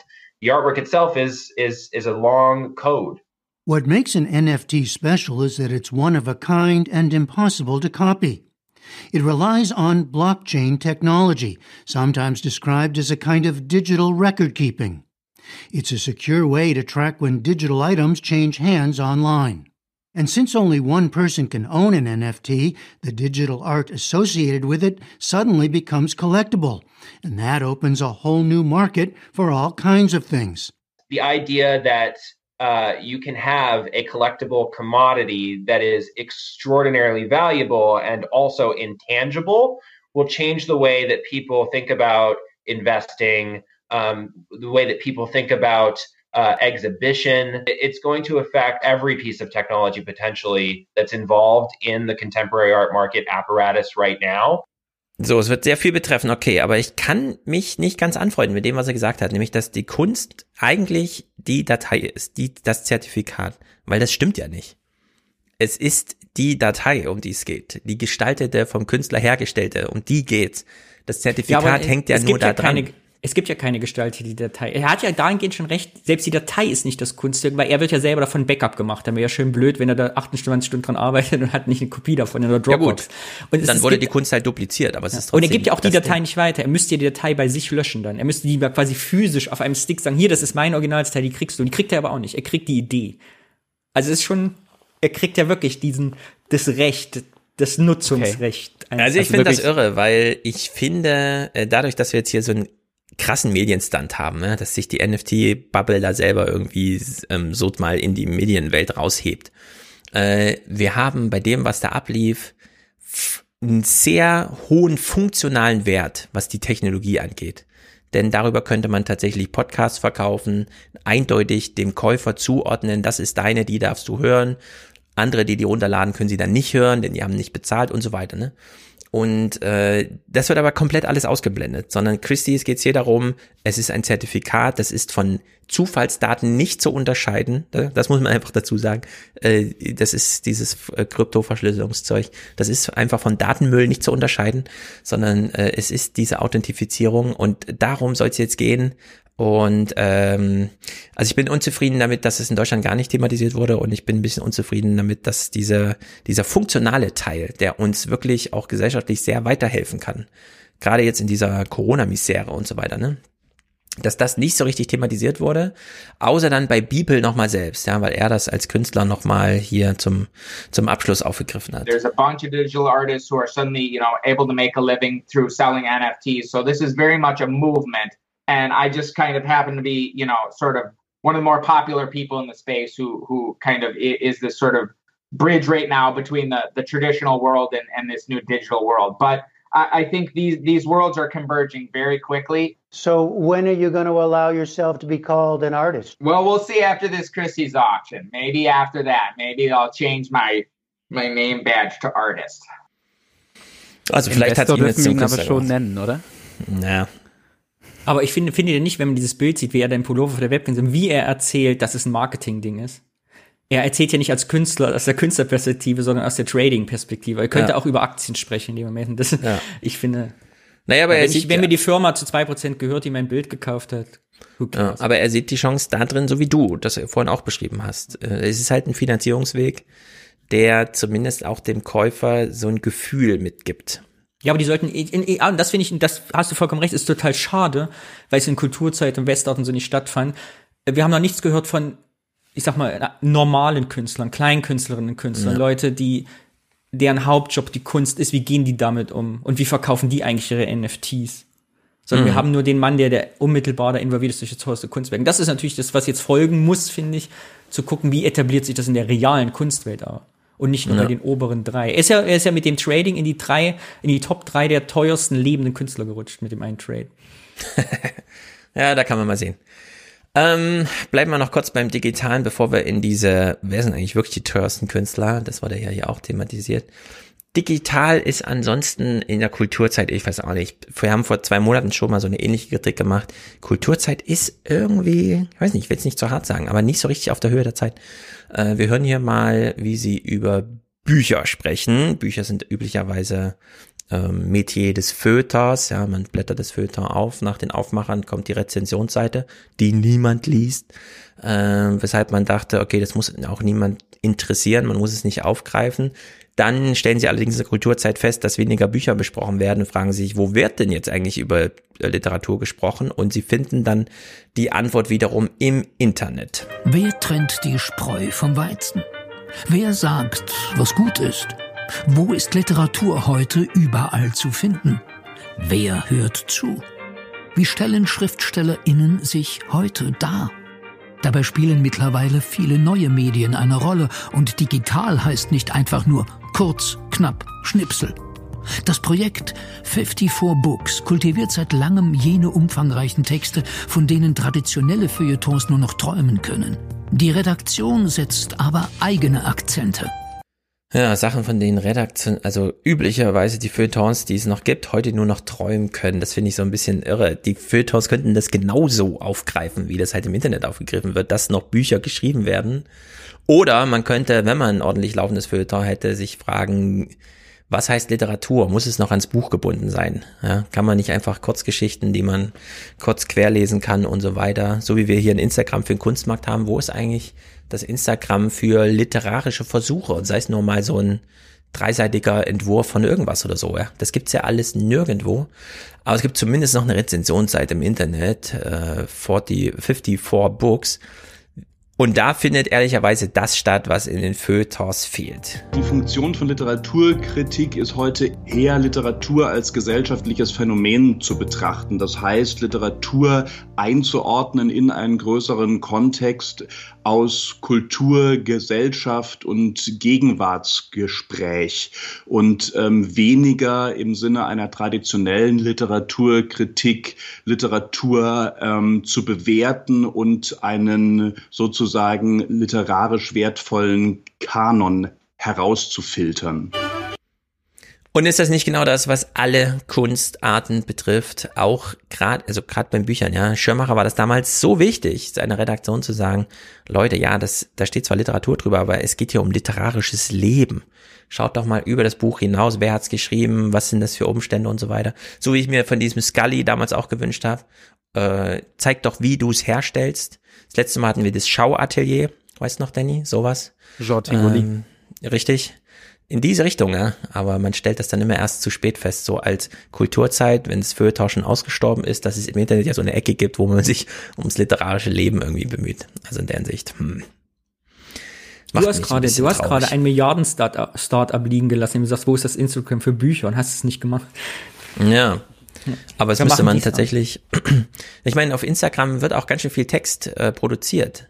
Du hast ja, Danny, selber äh, ähm, äh, Influencer-Texte ist ja auch eine eigene Literaturgattung, finde ich. Wie viel davon hast du geschrieben? Also man konnte dir Bilder schicken und du hast dann den äh, klassischen. Genau, man konnte mir wahllos ein Foto auf Twitter schicken. Ich habe eine Instagram-Unterzeile, äh, ein, ein Influencer-Unterzeile zugeschrieben, völlig zu dem Foto passend. Ja. Ja, wie viel ich hast weiß nicht, gemacht? 30 vielleicht so, keine Ahnung. Sowas zum Beispiel könnte man sammeln und wirklich publizieren digital, so als durchswipebar irgendwie, ja, so als Story, keine Ahnung. Gen genau. Aber es ist vollkommen interessant, wo wir gerade sind, weil Literatur findet wirklich nicht statt auf diesen Medien. Das ist echt interessant, weil mir fällt gerade ein, wenn du auf äh, Instagram oder Facebook werben willst, Werbeanzeigen, darfst du ja nur einen bestimmten Anteil an Text drin haben. Also bald Mhm. in einer Werbeanzeige scheiß, wo in dem Foto so viel Text ist, wird die nicht genehmigt, weil die wollen, dass du siehst und nicht liest. Und umgekehrt könnte man mal ein Modell schaffen.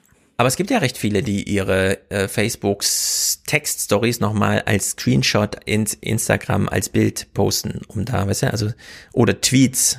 Also das Phänomen ist ja schon da, aber es wurde nie so richtig mal aufgegriffen und weiterentwickelt. In der Hinsicht glaube ich, da ist wirklich noch eine vertane Chance.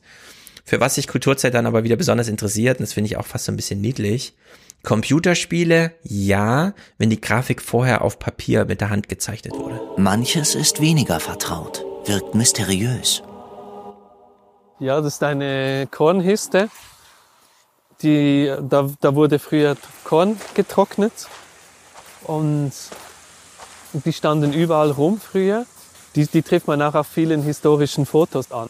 So ein Ding kann ganz viele Sachen irgendwie auslösen oder Ideen hervorbringen. Irgendwie viel mehr als ein weißes Papier es jemals könnte.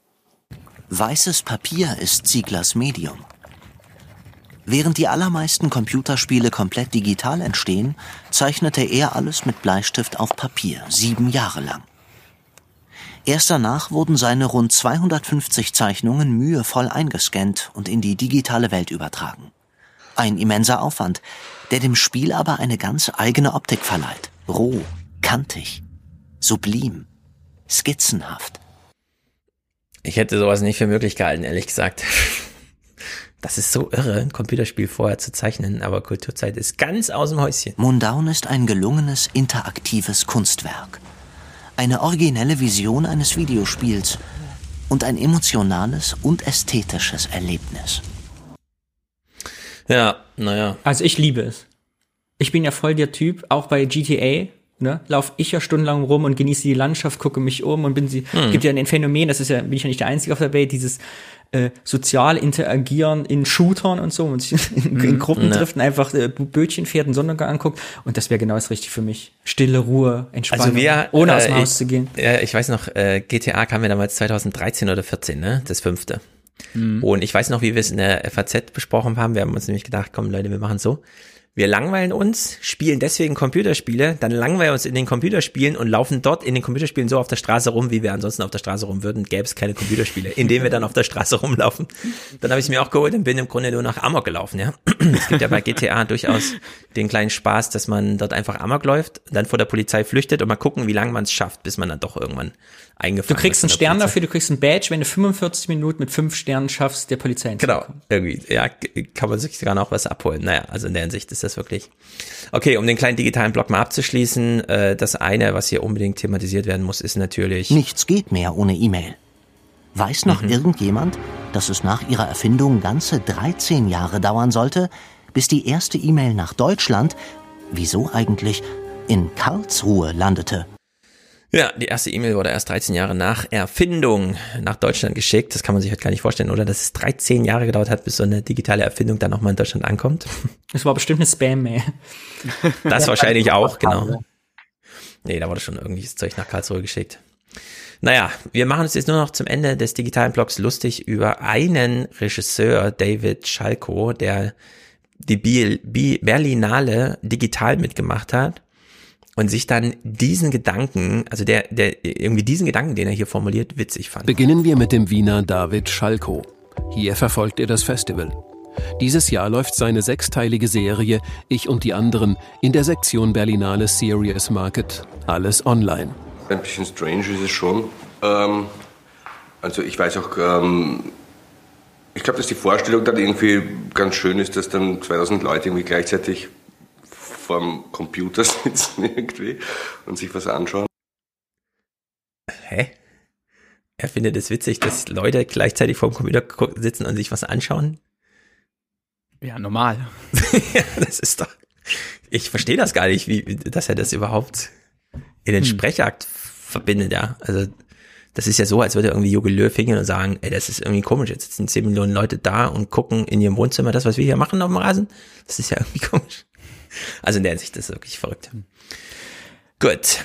Ich habe auch noch einen Clip von der Berlinale, vielleicht, wenn wir Oh. gerade schon da sind. PL Berlinale fällt aus? PL Berlinale Wir leben in Zeiten, wo persönliche Freiheit, Selbstbestimmung sehr bedeutsam sind. Aber wie sehr ist Freiheit überhaupt möglich?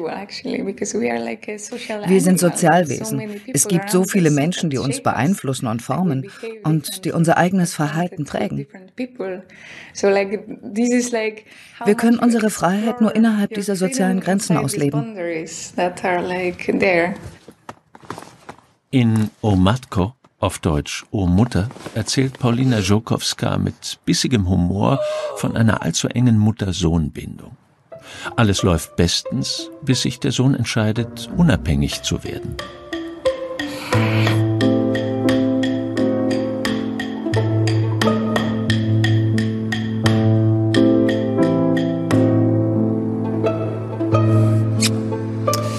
Wir können ja hier mal dazu sagen, ähm, für alle Audio, das ist schwarz-weiß gezeichnet und ich finde sowas schon, ich weiß nicht, wie lang so ein Film ist, ja, aber mir, mir sind da irgendwie zehn Sekunden schon zu lang. Äh, das Aber ist so war ein eine tolles Bild. Man Ästhetik. sieht, wie eine Frau ihren Sohn offensichtlich umarmt und immer runterdrückt und dann wird der erwachsene Sohn wieder zum Kind. Ja. Und dann zieht sie ihn wieder hoch und dann wird er wieder ein erwachsener Mann, wie so eine Gummifigur. Ja, also wir gucken mal weiter. Das ist wahrscheinlich auch mit der Hand gezeichnet und alles. Genau. Nicht viel animiert, sondern es ist quasi Daumenkino dann nochmal für die, für die große Leinwand.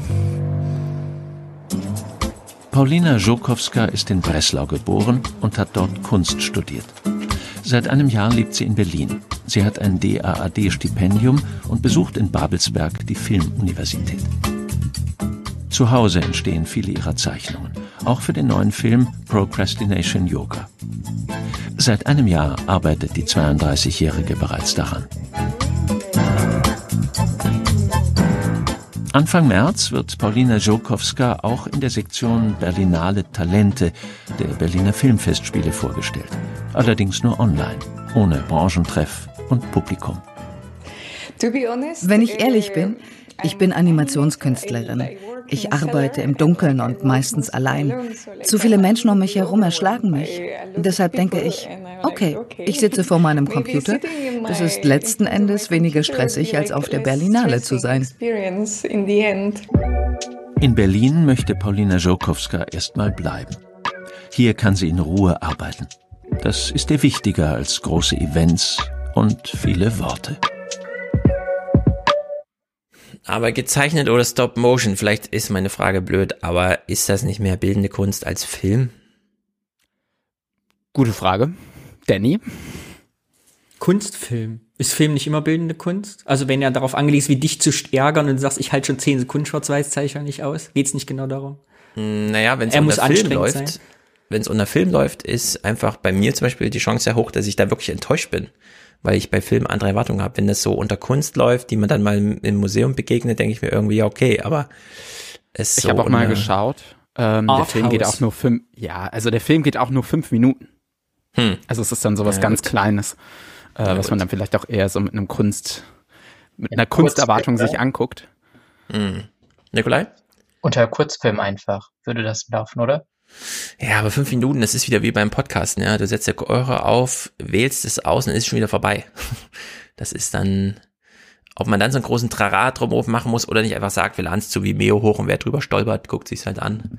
Das Naja, ich meine, ähm, es gibt ja oft so ganze Kurzfilm-Festivals, die dann, wo du den ganzen Tag lang ähm, solche fünf Minuten Filme bis halbe Stunde anschauen kannst. Und dafür ist Ich glaube, es sowas wieder- ich mir gar nicht angucken. Nee, das ist absolut nicht mein Metier. Ich bin da so raus, diese ständigen Wechsel. Also entweder es ist ein Film oder halt nicht, ja. Aber dann darf Ja, man und für sie ist es, Film- glaube ich, auch, und das ist, das glaube ich, was zur Kunst, dann wenn man auch zur Kunstfilm, Arthouse Cinema, wie auch immer man es nennt, man hat ja diesen Ausschnitt gerade gesehen, wie sie diese Knetfiguren hinstellt und hat sie so einen Laptop, wo sie immer Stop Motion machen, die ist total verklebt, da ist total viel, ich glaube, Knete draußen, weil sie immer so dreckige Finger hat. So, und das ist ja ihre Kunst, wie sie selbst sagt. Sie sitzt im Atelier im Keller, macht das und am Ende ich glaube, das bist du wieder der Rezipient. Du kannst es entweder auf einem Kurzfilmfestival genießen mit, mit, mit, mit Lachs in, in Schnittchen in der Hand oder auch in dem dunklen äh, Off-Space-Kino, wo die Sitze schimmelig sind und am Ende irgendwie dich mit Wodka betrinken, Mhm. überlegen, irgendwie, ich will noch drei Stunden drüber reden oder sitzt halt vor Vimeo kurz mal als Second Screen. Das ist dann deine Ja. Entscheidung als Ja, genau. Ja, was mir hier wieder auffällt, weil wir sehen, wie sie das macht. Äh, bei TikTok ist ja durchaus das Phänomen, dass da zwar viele eine gute Idee haben, wie sie so ein klein 20-sekundiges Ding machen, aber das Making-of von diesen Videos meistens sogar noch erfolgreicher ist, zumindest wenn ich drüber stolper. Ich sehe eigentlich eher die Making-ofs von irgendwelchen TikTok-Videos auf TikTok als die Videos.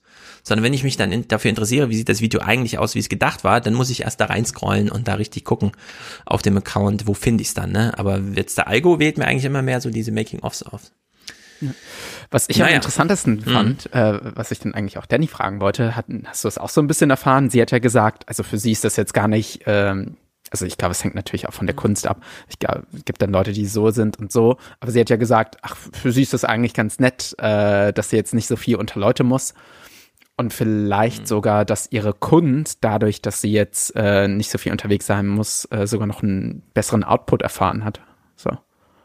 Also ich bin eine Rampensau, ich gehe auf jede Veranstaltung, wo ich kann. Aber ich kenne das viel. Viele Künstler haben sogar Angst vor Vernissagen, weil das äh, der, der Proof of wie bei Ethereum der Proof of Work, also dieser Moment ist, wo sie sich der Realität stellen und auch der Kritik, was viele Künstlerinnen, ich selber auch nicht kann. Also Kritik an, an mir, an meiner Kunst, direkt immer Kritik an der Person, daran leiden viele Künstlerinnen und Künstler, glaube ich. Und ich musste aber gerade bei ihr total lachen, weil ich habe an die App zurückgedacht, die ganz am Anfang eine Rolle spielt. Mhm. Das heißt, wir machen digitale Vernissagen, bringen Künstler und Gäste zusammen. Wäre natürlich für Leute wie uns cool, wenn es Leute auf den Sack gehen, machen wir einfach aus. Weißt du, in der Vernissage musst du bis zum Ende bleiben, darfst nicht früher Ah. gehen, weil, und Vernissagen ist nicht zu unterschätzen, ist echt wichtig, gerade die, wenn sie das Stipendium hatten, diese Förderung, es sind echt wichtige Leute auf solchen, äh, solchen Veranstaltungen, wo Folgeaufträge kommen, Folgestipendien, vielleicht Galerien, die da sind, so, wenn du in diesem System drin bist, wird halt das von dir verlangt und deshalb ist sie, glaube ich, da ganz froh, sich da rauszuziehen. Ja. Aber ich finde es absolut richtig, dass es da verlangt wird, Nikolai. Ähm, genau, was ich noch bei Kurzfilme sagen wollte, ähm, die sind halt auch eigentlich immer das Sprungbrett für Regisseure, die anfangen und große Filme machen wollen, dass sie erstmal so diese Snippets haben von fünf bis zehn Minuten und ähm, ich glaube, der erste von Nolan war ja auch äh, 98 oder so mit zehn Minuten und dadurch sind dann immer größere Filme geworden. Also ich glaube, das ist Mhm. echt. Und sie hat ja auch gesagt, dass sie, glaube ich, noch in der Uni ist, in, ähm, an der HFF in Potsdam und da musst du eigentlich immer mit Kurzfilmen arbeiten. Ja, Michael Bay hat sich halt auch über die Werbefilme, ne, der die kleinen Werbeclips und dann waren es genau diese Kamerabewegungen, die im Hollywood so fasziniert haben und dann hat es einfach gestreckt auf 90 Minuten, äh, genau das und ein bisschen Mon Dialoge eingebaut. So in deren Sicht. Aber ich finde es absolut richtig, dass die Künstler zu Publikumskontakt gezwungen werden, so wie ich mir bei jedem eigentlich ein Schauatelier wünsche. Anders als in der Wissenschaft, ja. Also in der Wissenschaft bin ich total dafür, dass man sagt, es gibt Wissenschaft und Wissenschaftskommunikation. Und es sind auch personell getrennte Sphären. Gute Wissenschaftler zeichnen sich dadurch aus, dass sie Wahrheit produzieren. In der Kunst, finde ich, ist, gehört das Publikum einfach dazu. Ja, also Wissenschaft äh, funktioniert auch ohne Kunst, äh, ohne Publikum. Das ist einfach, ja, wahr, was äh, herausgefunden wird. In der Kunst klappt das eben nicht. Diese, diese Idee von Kunst, äh, der Künstler schafft sein Kunstwerk und möchte vom Publikum nicht äh, belästigt werden. Das hatten wir ja beim letzten Mal auch, diesen Abspann mit dem ähm, nochmal Zitaten aus Publikumsverachtung von auf der Bühne. ja, und das, äh, ich finde, das ist absolut essentiell, dass sich der Künstler mit dem Publikum beschäftigt. Ähm, also wie Nikolai sagt, Entschuldigung ich würde sagen, es kommt immer auf die Kunstform drauf an, weil ich finde, in vielen Kunstwerken willst du gar nicht wissen, wie viel Arbeit dahinter steckt, wenn du, keine Ahnung, wenn, wenn du wirklich diese Kunstmasse hast und immer wieder neu aufbaust und am Ende hast du zehn Minuten gemacht und schmeißt es zusammen und merkst, ich wollte eigentlich jetzt gerade diesen Kunst Kurzfilm gar nicht machen, ich mache nochmal von vorne, dann ist es, glaube ich, sehr frustrierend, das als Kunst Künstler zu veröffentlichen. Und deshalb, glaube ich, kommt es immer drauf an. Ähm, und Na gut, ja. Man kann natürlich sagen, das Werk ist mir misslungen, dieses wird nicht dem Publikum ausgesetzt, aber wenn man mit einem Werk auftritt, ja, dann äh, sollte man es auch selber vor Publikum vertreten. Während oder du natürlich auch ein viele Galeristen, es ist ein Spiel auch natürlich in der Kunstwelt, weil natürlich auch manchmal ein Galerist zum Beispiel oder wenn es in einer Ausstellung hängt, das Kunstwerk auch größer macht, als der Künstler oder die Künstlerin selber machen würde. Manchmal ja. ist es auch gut, die Künstlerin und Künstler von, vom Käufer fernzuhalten, weil du dich im Kopf und Kragen redest oder dir das läppsch ist oder du denkst irgendwie, es kann auch ein Kunst, ist mir schon passiert, ich gehe durch Ausstellungen und denke, boah, das reizt dich voll, dann lernst du die Künstlerin und den Künstler kennen und denkst dir, okay, jetzt ist irgendwas verpufft, so. Weißt du, irgendwie die, die Aura ist weg, so. Also es kann auch gut sein, dass man sich versteckt als Künstler. So, und es gibt einen, der versteckt sich. Äh, den kennen alle, glaube ich, zumindest vom Namen. Banksy heißt er. Und jetzt greifen wir das auf, denn äh, Banksy hat mal wieder eine Ausstellung. Und was heißt das eigentlich? Banksy hat mal wieder eine Ausstellung. Banksy macht ja keine Ausstellung. Es gibt aber Banksy-Ausstellung. Nach der Ratte hat Banksy seine Firma benannt. Sie heißt Pest Control, Schädlingsbekämpfung und nimmt die Authentifizierung seiner Werke vor. Die Basler Ausstellung zeige Originale, sagen die Kuratoren. Alle Werke hätten ein Echtheitszertifikat von Pest Control. Doch was heißt schon Original bei Banksy? Das fragen wir den Kunsthistoriker Ulrich Blanchet. In frühen Interviews hat er gesagt, die Werke auf der Straße sind die Originale und das, was man als Druck kauft, das ist im Endeffekt ein Souvenir. Also das ist nicht der Eiffelturm selber, sondern das ist eine Postkarte vom Eiffelturm. Das richtige wilde äh, Kunstwerk ist natürlich das draußen auf der Straße. Die Banksy-Ausstellungen, die rund um die Welt gezeigt werden, sind alle ohne Einbezug des Künstlers entstanden. So, jetzt haben wir eben schon ganz schön viel dazu gesagt, zum Publikum, zum Werk, zur Authentifizierung, zur Echtheit, was kauft man eigentlich und so weiter. Und jetzt stellen die da Banksy aus. Und wir wissen alle nicht, wer ist ein Banksy? Und die Originale hängen irgendwo an irgendwelchen Mauern, wo er sie hingesprüht hat.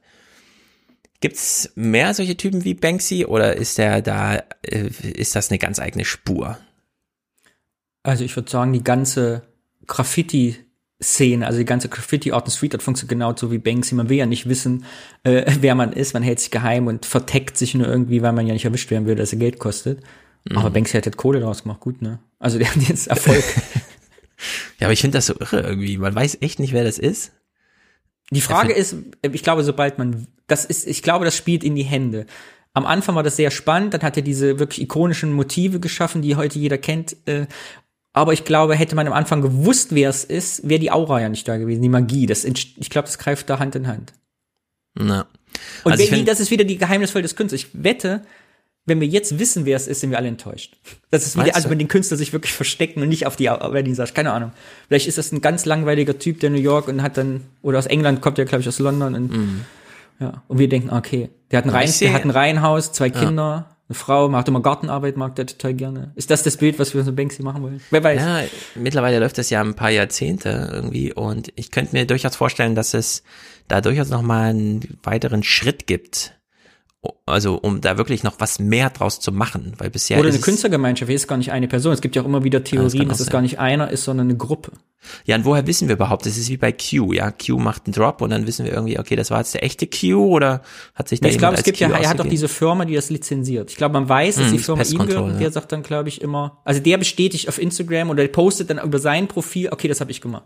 also, also wie so IS, ja. Es muss irgendwo beim IS als, das war unser Anschlag und dann Also Aber das, das wird dann das NFT irgendwie. Dieses, dieses Token ist das Instagram-Posting. Ja, also hier geht's wirklich drunter und drüber. Banksy will jedenfalls, dass seine Kunst kostenlos Wie Street Art soll auch Banksys Kunst im Innenraum natürlich eher gratis für alle sein. Banksy hat auf seiner Webseite für die Art unautorisierte Ausstellungen extra einen sogenannten Produktrückruf gestartet und sie als Fake-Shows bezeichnet die ohne sein Einverständnis durchgeführt werden. Und echte Banksy-Ausstellungen haben in den letzten 20 Jahren normalerweise gar keinen Eintritt gekostet. Der Eintritt in Basel kostet 25 Franken.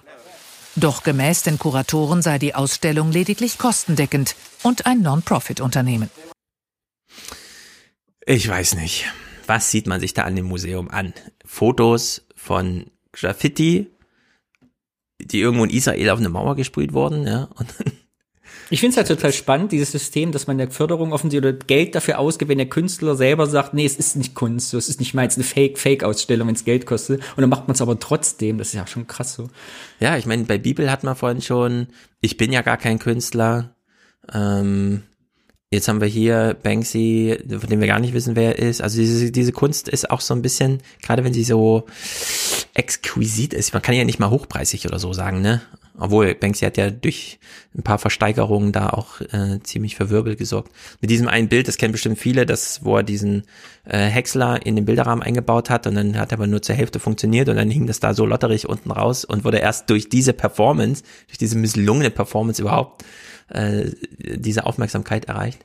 Also es geht jedenfalls drunter und drüber. Banksy fällt jedenfalls schwer, äh, einzufangen, was er als Kunst äh, rausgibt, aber eben dann äh, einfach gebraucht wird von anderen. Aber mit Banksys Motiven lässt sich viel Geld verdienen.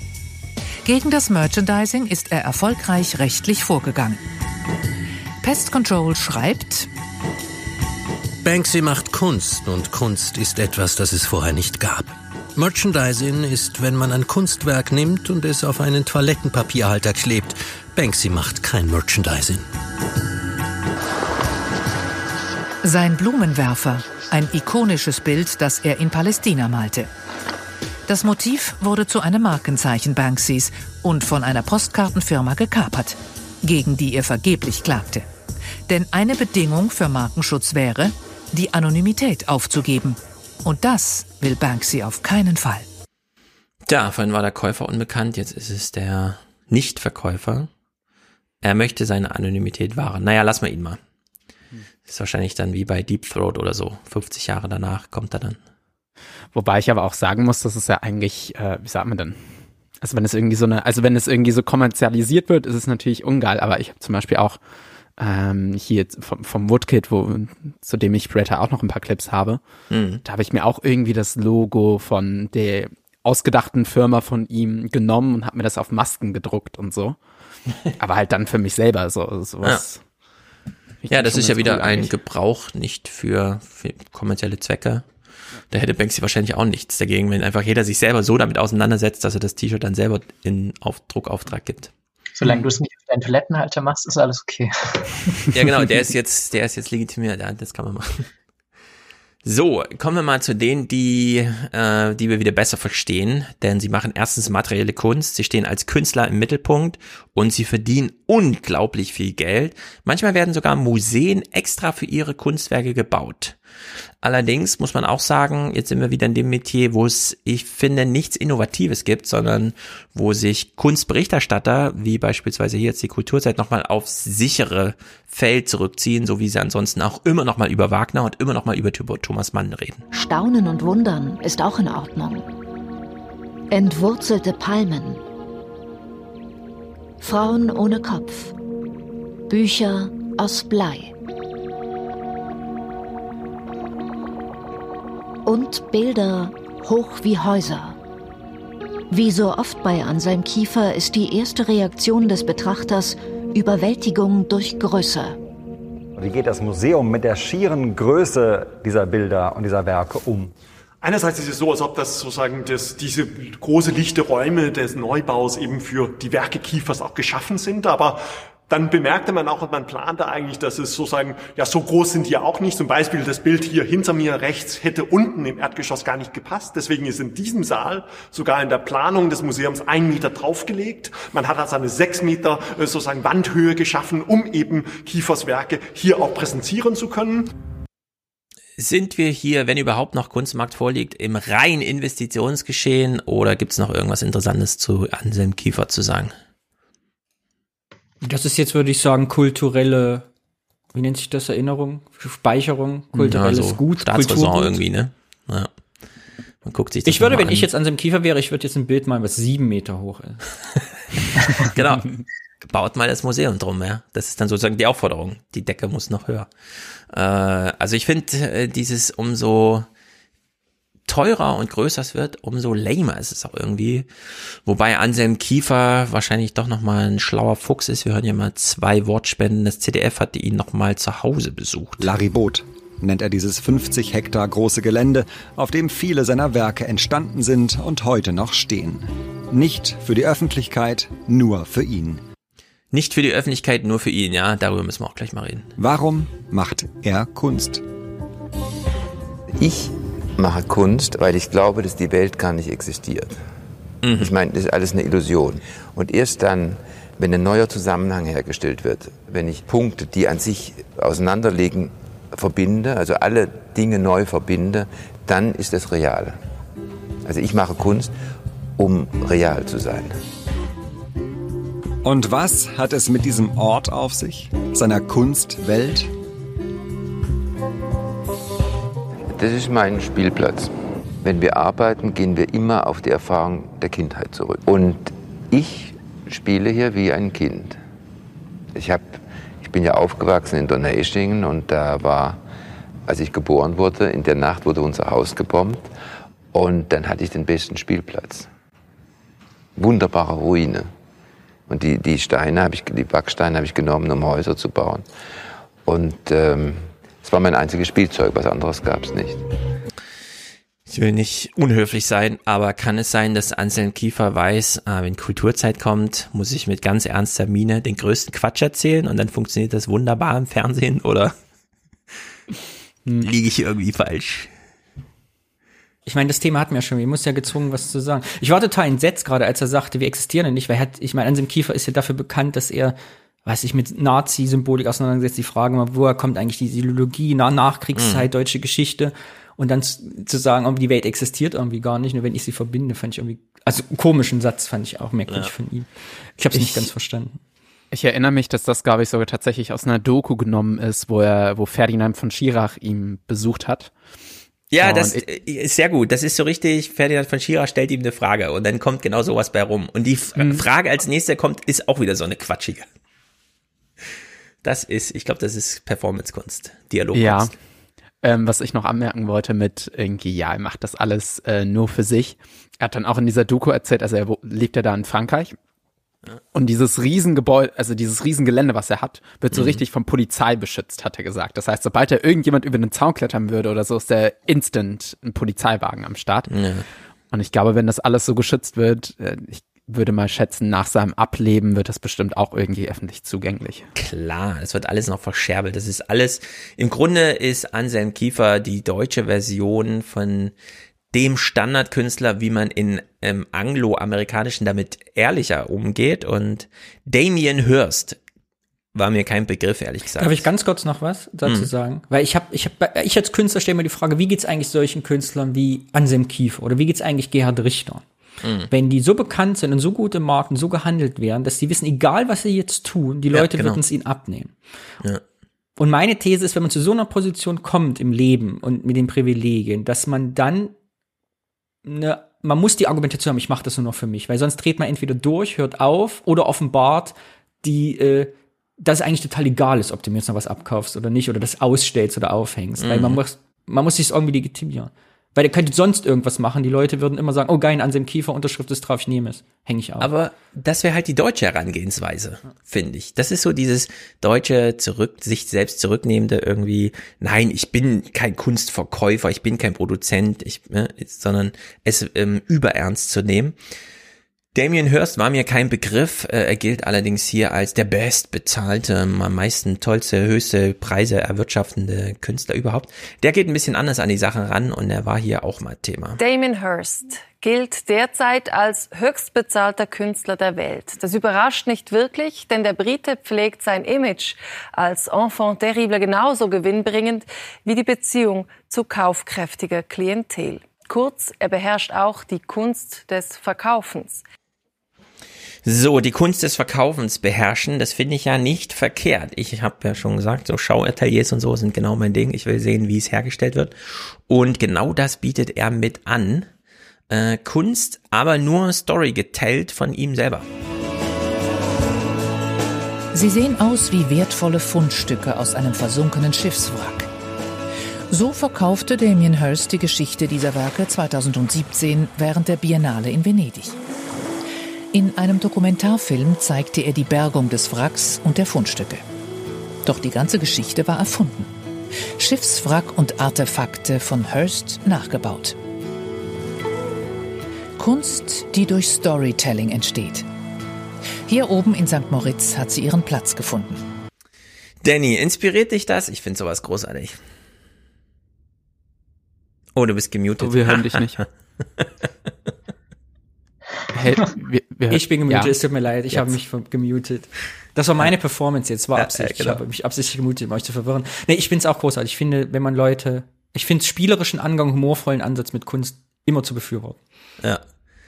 Und da, ja. da kommt, kommen wir tatsächlich nachher noch, ähm, also ich habe auch das Gefühl, dass das so, wie sagt man denn, der Market, also die Marketing-Sache in der Zukunft sein wird, dass man halt wirklich so Storytelling mhm darüber äh, beschreibt. Ja, na, als wir hier durch die Messehallen sind, äh, durch die durch die Festhalle, äh, als du mir das gezeigt hast, was die da so machen, in äh, so Künstler sitzen so da, bringen so ein, zwei Werke mit, ist ja ganz interessant, so eine äh, ähm, Kunstmesse.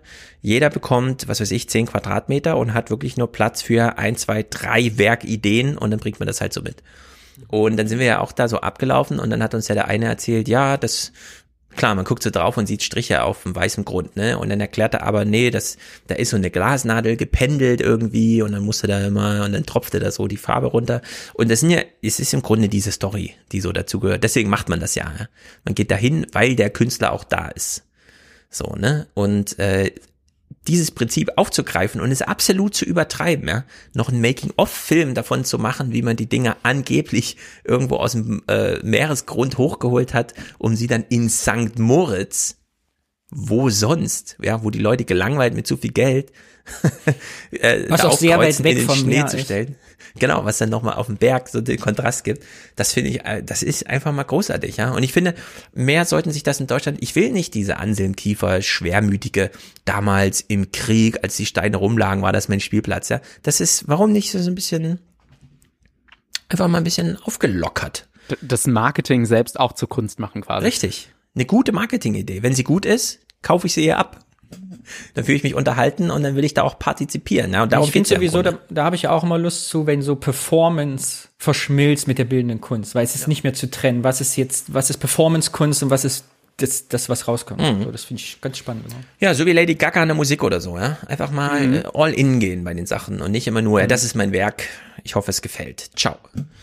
Und St. Moritz, ne, als Ort auszuwählen, ist dann halt auch ein Spektakel. Hearst wollte unbedingt einige Kunstwerke im Schnee zeigen. Er liebte diese Idee. Für ihn war klar, dass es auf St. Moritz hinauslaufen musste. Für Damien Hirst ist klar, die Kunst geht dorthin, wo die Klientel ist. Publicity wirksam postete er dazu auf Instagram den spektakulären Aufbau. Sieht ganz so aus, als wolle der reichste Künstler der Welt noch reicher werden. Das sieht auch der Gemeindepräsident des Touristenortes, Christian J. Jenny, nicht anders. Ich glaube, da muss man sich nichts vormachen. Ich glaube, da muss man sich nichts vormachen. Das wäre gelogen. Die wissen genau, was sie machen. Ich glaube nicht, dass Damien Hirst in Klosters oder in Zurzach oder in Eglisau diese Ausstellung gemacht hätte. Also Nichts gegen diese genannten Dörfer. Aber natürlich ist ihm bewusst, dass unser kleines Dorf St. Moritz polarisiert und eine Klientel anzieht, die an seiner Kunst interessiert ist. Schon lange meistert Hearst das Kunststück, die Nähe zu den Superreichen zu pflegen und gleichzeitig den wilden Künstler zu geben. In den 90er Jahren schockierte er noch mit seinem Tigerhai in Formaldehyd. Doch schon sein mit Diamanten bespickter Totenkopf erinnerte mehr an eine Geldanlage als an Kunst. So, das war jetzt diese exklusive Seite. Er nimmt sich also St. Moritz und ja, vielleicht hat er sogar noch mal einen Kalender geguckt und hat gesehen, ah, da drehen die da eh gerade einen neuen James Bond oder so. Vielleicht, ja, eins und eins ist zwei. Komme ich dann noch irgendwie im Film vor. Äh, er verkauft allerdings Kunst auch äh, auf äh, etwas legere Art und Weise über Instagram. Und wie er das macht, finde ich auch spektakulär. Das Konzept war, die Geschichte von Damien Hirst aus den letzten 20 Jahren zu erzählen. Entsprechend sieht man ein bisschen von allem, was Hirsts Bildsprache ausmacht. Vergänglichkeit und die Unentrinnbarkeit des Todes sind immer wieder Thema in Hirsts Werken, und dem will er etwas entgegensetzen, sagt der Künstler.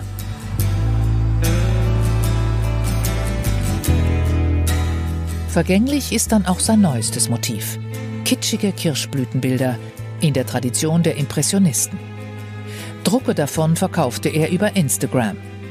Die Auflage richtete sich nach der Nachfrage und so war der Preis mit 3000 Dollar fast schon erschwinglich. Bezahlbar auch in Kryptowährung. Auch er hat's wie du gemacht, Danny. Ja. Als Marketing-Gag. Ja. Aber das ist, was mir nochmal fehlt, ich muss ja Anselm Kiefer nochmal verteidigen hier. Mach. Alle sind ja natürlich auch davon nicht vergessen, gerade in Kunst, weil das spiegelt so schön aus Gesellschaft wieder Kinder ihrer Zeit. Also Anselm Kiefer mhm. ist in den 40er Jahren geboren, jetzt am Ende seiner Karriere, hat die ganze Nachkriegszeit mitgemacht, während ja Damien Hirst äh, aus London hier New, wie heißt es, New British Artist, der, der, der 80er sind, ne, die dann die, da waren die ganzen Werke, der kommt aus Leeds, glaube ich, da bei London, der, da waren die ganzen Kohlebergwerke schon zu, da ging es den Leuten schon dreckig, dann war dieses Aufblühen der Kultur, dann Umbau schon und so verkauft mhm. er das seine Kunst. So, so vermarktet sich jeder auf seine Art. Und so braucht Anselm Kiefer eben die Ich-Bezogenheit und Damien Hirst genau das Gegenteil. Ja. Und die Frage ist, wie geht's weiter? Wenn jetzt, also, ne, ich glaube nicht, dass die Kulturzeit in zehn Jahren noch sagen wird, uh, sie haben es mit Kryptowährung, kann man das kaufen. Weil das wird jetzt der nächste Schritt und die Performance, wie, glaube ich, äh, Niklas gesagt hat, wird mehr, das wird der, der nächste, das nächste große Ding. Ich meine mich auch noch erinnern zu können, ähm, als ich mich ein bisschen, als ich mir die Doku äh, angeschaut hatte über Anselm Kiefer, hatte ich auch irgendwie ein Interview gelesen und hat er irgendwie gesagt, ja, er überlegt jetzt demnächst auch nochmal ein Kunstwerk mit Code zu machen. Und da habe ich gedacht, das ist eigentlich die nächste Performance-Kunst. So wird wirklich aus Scheiße dann Gold zu machen, einfach weil er schon so, so ja. das ist ja nicht der Move, aber ja. Nee, das fände ich da wieder übertrieben, wenn man es zu, keine Ahnung, das wäre dann so RTL.12, weißt du? Um da nochmal die Überschrift abzusagen. Was sagt der Pädagoge denn dazu? ja. ähm, natürlich kann man den erweiterten Kunstbegriff nehmen und sagen, natürlich äh, nehmen wir jetzt alles als Kunst und dann sagen wir ihm, ja, äh, schön, dass du das gemacht hast. genau. Und wir fragen nicht, was wolltest du uns damit sagen? Genau, das, das ist ja die Interpretation, die wir als wieder nehmen können. Na, ich meine, äh, die pädagogische Herangehensweise ist ja tatsächlich, man sieht ja erstmal, man hat ja viel mit Kindern zu tun. Oh, Nikolai ist schon wieder eingefroren, aber ich vollende meinen Gedanken trotzdem, vielleicht kommt er zurück, bevor. Also in der Pädagogik hat man es ja tatsächlich damit zu tun, dass Kinder sehr häufig zeichnen. Sie bringen irgendwas mit, im Kindergarten wurde wieder gebastelt und so weiter. Und dann ist immer die Frage, wie geht man damit um, wenn das Kind kommt und sagt, hier, äh, das nächste Kunstwerk, die nächsten drei roten Striche. Und dann gibt's zwei Möglichkeiten. Das eine ist, man guckt sich das Ding an und sagt, das ist aber schön und lobt sozusagen über das äh, finale Werk. Oder man freut sich für das Kind, vor dem Kind darüber, dass, dass man, dass das Kind sich an den Erwachsenen gewendet hat, dass es ein Werk für mich ist. Mhm. Ja, und abstrahiert, lässt das Werk so selber so ein bisschen links liegen um auch nicht auf die falsche Fährte zu locken, nämlich dass das ein tolles Werk sei, sondern da, da steht dann die Performance, die Geste und so weiter im Mittelpunkt. Und äh, das kann man hier, das macht der Damien Hirst in der Art und Weise ja auch.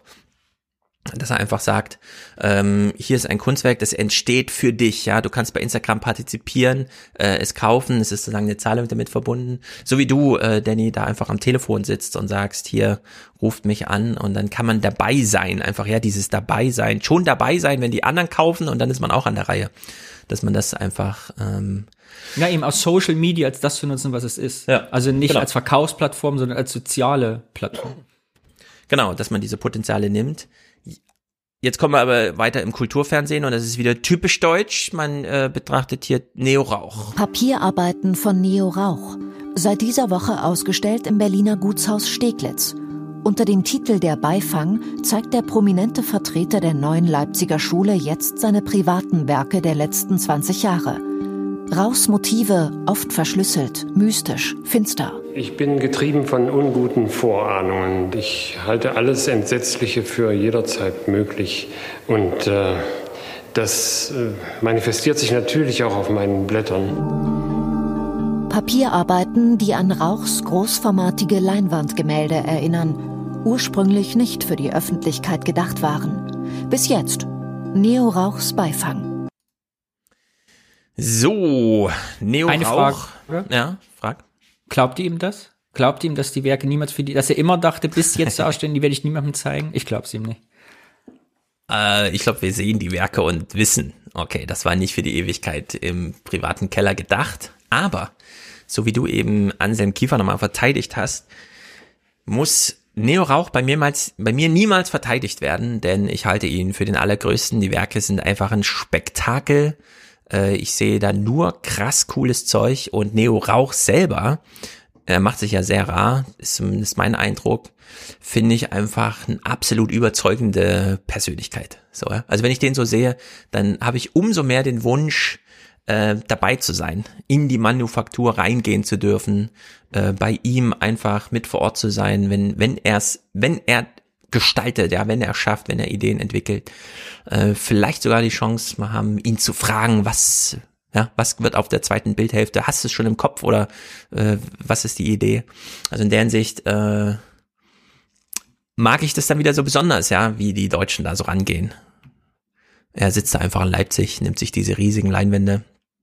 Oder habe ich es jetzt ein bisschen übertrieben? Kam jetzt bei mir so Naivität durch, Danny? Nein. Ist doch schön, wenn man Kunst liebt und den Künstler. Ja, wie, wie, wie ist eure Sicht auf Neo Rauch? Kennt ihr ihn? Habt ihr das so im Leider noch nie gehört. Ah. Und noch Ich nie auch nicht. gesehen, vor allem. Ah. Ja, ihr seid zu wenig Ostdeutsch, Danny kennt ihn bestimmt. Naja, ich, ich finde, man sieht ja auch, ich finde, also wenn, wenn ich seine große Arbeit angucke, man sieht so ein bisschen ostdeutsche Kunst eben, auch heute. Also das, dieses, diese Bildsprache ist uns sehr bekannt. Ne? Ja, ja, ja. Es gibt, äh, meine Großtanten haben uns damals, als wir die ersten Kinder hier im Hause hatten, äh, so Bücher geschickt. DDR, Märchen, Erzählung und so weiter mit dem Hinweis, das, das ist das Buch mit den schönen Zeichnungen und man schlägt das so auf und denkt, das ist so richtig kalt. Das ist so die Babuschka, die das in Russland, in Sibirien gezeichnet hat. Sie hatte nur drei Farben und äh, musste auch ein bisschen sparen mit der Farbe, ne? Und dann hat man halt so, so Zeichnungen, die wirklich ganz, wie soll man sagen, so, so einfach so knapp sind, ja, wo so die Knappheit rausspricht. Die Kälte transportieren. Ja, wirklich, wo so richtig die Kälte drin steckt. Und in an, also so im Grunde ist das bei Neo Rauch drin, aber äh, ist äh, trotzdem explodiert halt die ganze Welt da drin so, ja, schon allein, weil das immer so Wimmelbilder sind, wo man so viel entdeckt. Und in der Hinsicht ist das so eine ganz interessante Mischung, von denen ich wieder denke, so gerne ich dann äh, sowas wie bei Damien Hirst sehe, dieses Gesamtkunstding irgendwie und so. Bei Neo Rauch ist dann doch nochmal dieses i-Tüpfelchen obendrauf, ja, dass ich dann doch wieder diese deutsche Zurückhaltung irgendwie als das eigentliche Spektakel finde. Ich finde vor allem jetzt mal Aufgabe für uns alle, wo ich das Bild gerade sehe, kommt mir das so in, in den Kopf. Wir müssen mal googeln, mal Beeple und Neo Rauch und stell die Bilder miteinander. Ist eigentlich dieselbe, finde ich, Bildsprache, selbe Motive, nur dass eben da kein Hollywood drin ist, sondern DDR. Also diese, ne, diese Motive, diese Ja, Monsterhaftigkeit, diese übertriebenen Figuren, diese, diese, diese Mini-Geschichte in einem, in einer Arbeit. Ja. So eigentlich ist das fast deckungsgleich, nur das eine ist Hollywood und das andere ist DDR. Irgendwie. Ich glaube, ich weiß, was du meinst. Ja, ich habe mir die Everydays auch mal ein bisschen angeguckt im Detail, was er so reingedingst hat aus seinem Öfre. Äh, das ist, stimmt, das könnte man eigentlich mal machen, dass man so dieses, er sitzt daheim alleine, ja, gerade nicht mit der Welt connected und macht sich Gedanken aber über die Welt und dann kommen halt so, so Sachen raus. Also Neo Rauch auf jeden Fall eine Empfehlung. Äh, das ist leider wirklich sehr rar, ja. Da wünsche ich mir eigentlich mehr Performance-Kunst irgendwie. Man hat ihn ja gerade so gesehen, wie er da so steht, ja, meine Blätter, ja. Er redet von seinen Blättern und das sind dann aber sieben Meter Dinger, die da irgendwie an der Wand stehen.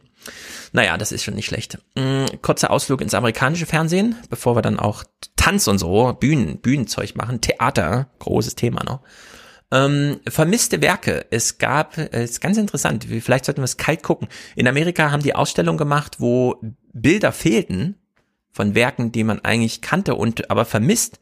Und dann hat man einfach mal gewartet, was so passiert, wenn man nur den leeren Bilderrahmen äh, hinhängt und dazu schreibt, ja, was da fehlt. Finding missing works of art is incredibly rare. So, panel 16 was uh, discovered because a visitor to the exhibition's installation at the Metropolitan Museum of Art in New York um, was standing in the gallery, seeing this narrative series and looking at the holes on the wall where the missing panels would have been. And she thought to herself that, gee, I think my neighbor has one of these panels.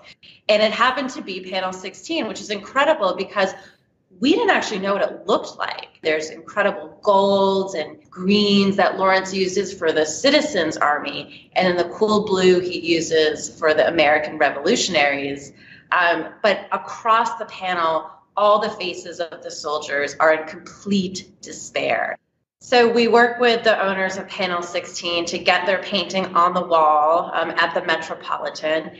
And about two weeks later, um, the owner of Panel 28 is reading her community bulletin and saw the name Jacob Lawrence and recognized it, went over to uh, a painting in her home, and of course, saw Jacob Lawrence's signature at the bottom of this painting that had been hanging in her home and in her family for decades. She marched over to the uh, Metropolitan in a very New York fashion and asked to speak to somebody who uh, worked on the exhibition um, and helped make the connection that you know, she had another missing painting.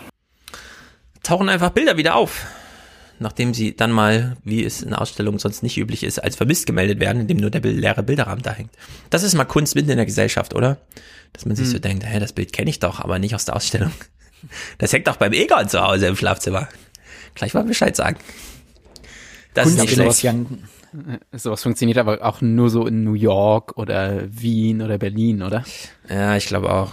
Wenn man in Deutschland ins Museum geht, will man eigentlich was anderes sehen und dafür gibt's wieder das deutsche Standardbeispiel, in dem Fall aus Köln. Nachdem es eine gefühlte Ewigkeit Kultur nur aus der Konserve gab, werden jetzt an vielen Orten endlich wieder Museen geöffnet. Wie das Museum Ludwig in Köln. Und dann auch gleich mit einem der größten der modernen Kunst. Sarah Schmidt.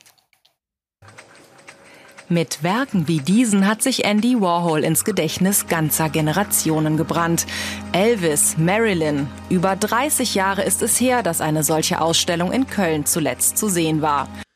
Ja, Danny, ist das Museumsverschwendung oder bin ich da schon wieder zu scharf? Ja, absolut. Ich habe absoluten Kunstneid. Es kommt ein Rant, denn die, Köln hat 99 Prozent aller Lockdown-Sympathien mit dieser Ausstellung verloren, denn sie hat ja ganz kurz auf.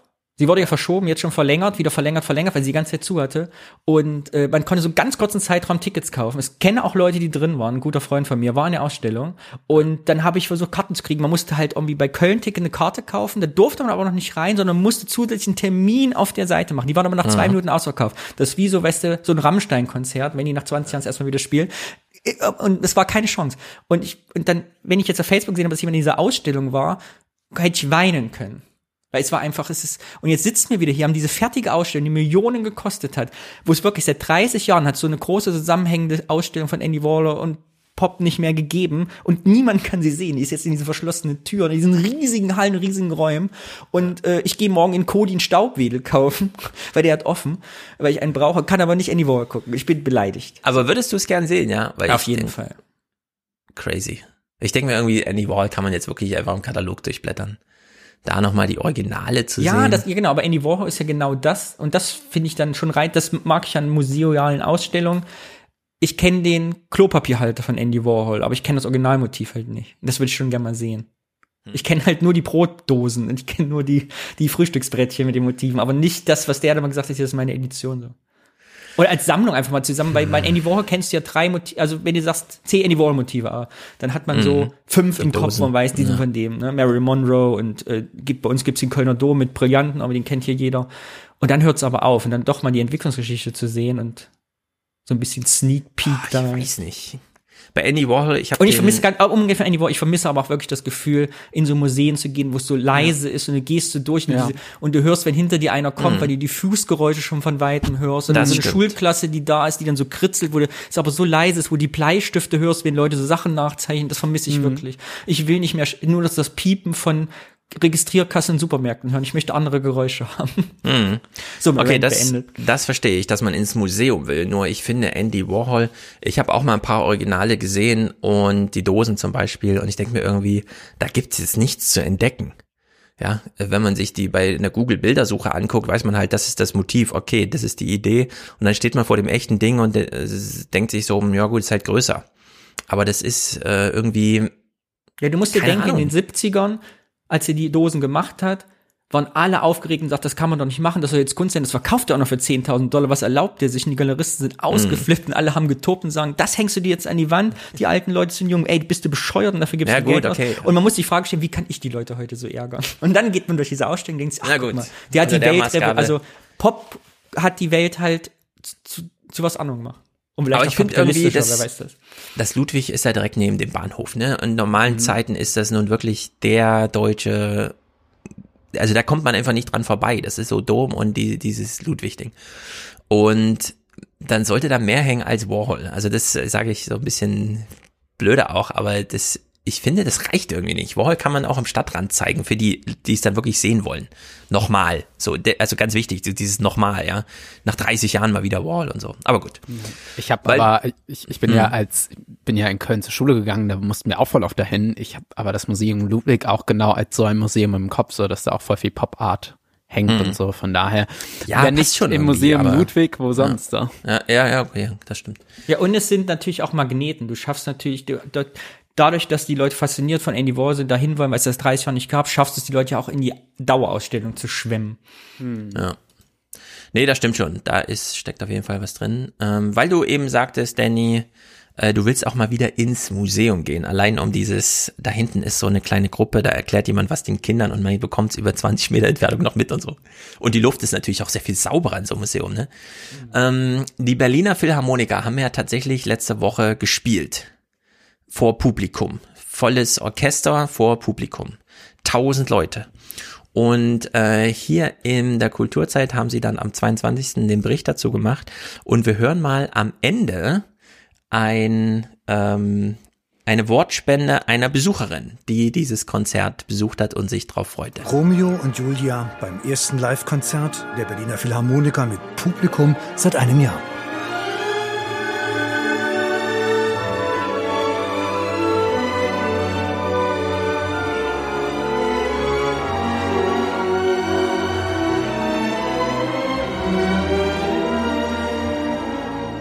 Was für eine Premiere mitten in der Pandemie. 1000 Auserwählte für 20 Euro inklusive Schnelltest. Berlin wagt den Großversuch. Und das Publikum trotzt entschlossen der dritten Welle. Notwendig, Schlange stehen am Nachmittag, lange vor dem Abend mit Tschaikowski und Rachmaninow. Was erwarten Sie? Ja, ein tolles Konzert. Mit dem Chefdirigenten persönlich. endlich wieder Musik in einem Saal mit vielen Menschen, die Musik wieder mal spüren. Es ist etwas, was der Seele gut tut. Ich fühle mich sehr, sehr wohl und überhaupt nicht als Versuchskaninchen. Es ist eine Ehre für mich, heute dabei zu sein. Dass ich Applaus live höre, weil das ein Geräusch ist, was man schon lange nicht mehr gehört hat. Sie will den Applaus mal wieder hören. Spektakulär. Das kann ich so gut nachvollziehen. In dem Saal äh, zu sitzen und Applaus zu hören für alle. Ich bereue es voll, dass ich mich da nicht irgendwie äh, auch angestellt habe. Ja, ich habe von äh, dem Konzert gehört, als ich ein Bild bekam, ein kleines Video von Rena, die viele hier kennen, äh, die, die mir einfach schickte, oh, war gestern ein tolles Konzert. Und dann so ein kleiner 10 Sekunden wie das aufhört und der Applaus aufprallt. Nice. Und ich so, äh, warte mal, äh, erstmal im Kopf sortieren, äh, ist noch Corona, ja und so. Das wird zurückgefragt, was fand da statt? Und dann habe ich erst die Berichterstattung dazu so allgemein dann mitbekommen. Es war ja dann doch überall Thema auch äh, äh, also Kulturzeit Tagesthemen und so. Ja.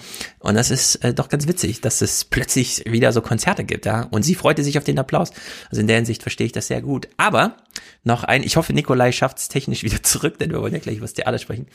Äh, ein äh, Musikclip hier, den fand ich super interessant. Nächstes, das nächste Mal haben wir ja Joscha, der hat sich ja schon angemeldet hier äh, zu Gast. Der ist ja Musiker, zum Beispiel das Intro für diesen Podcast gemacht.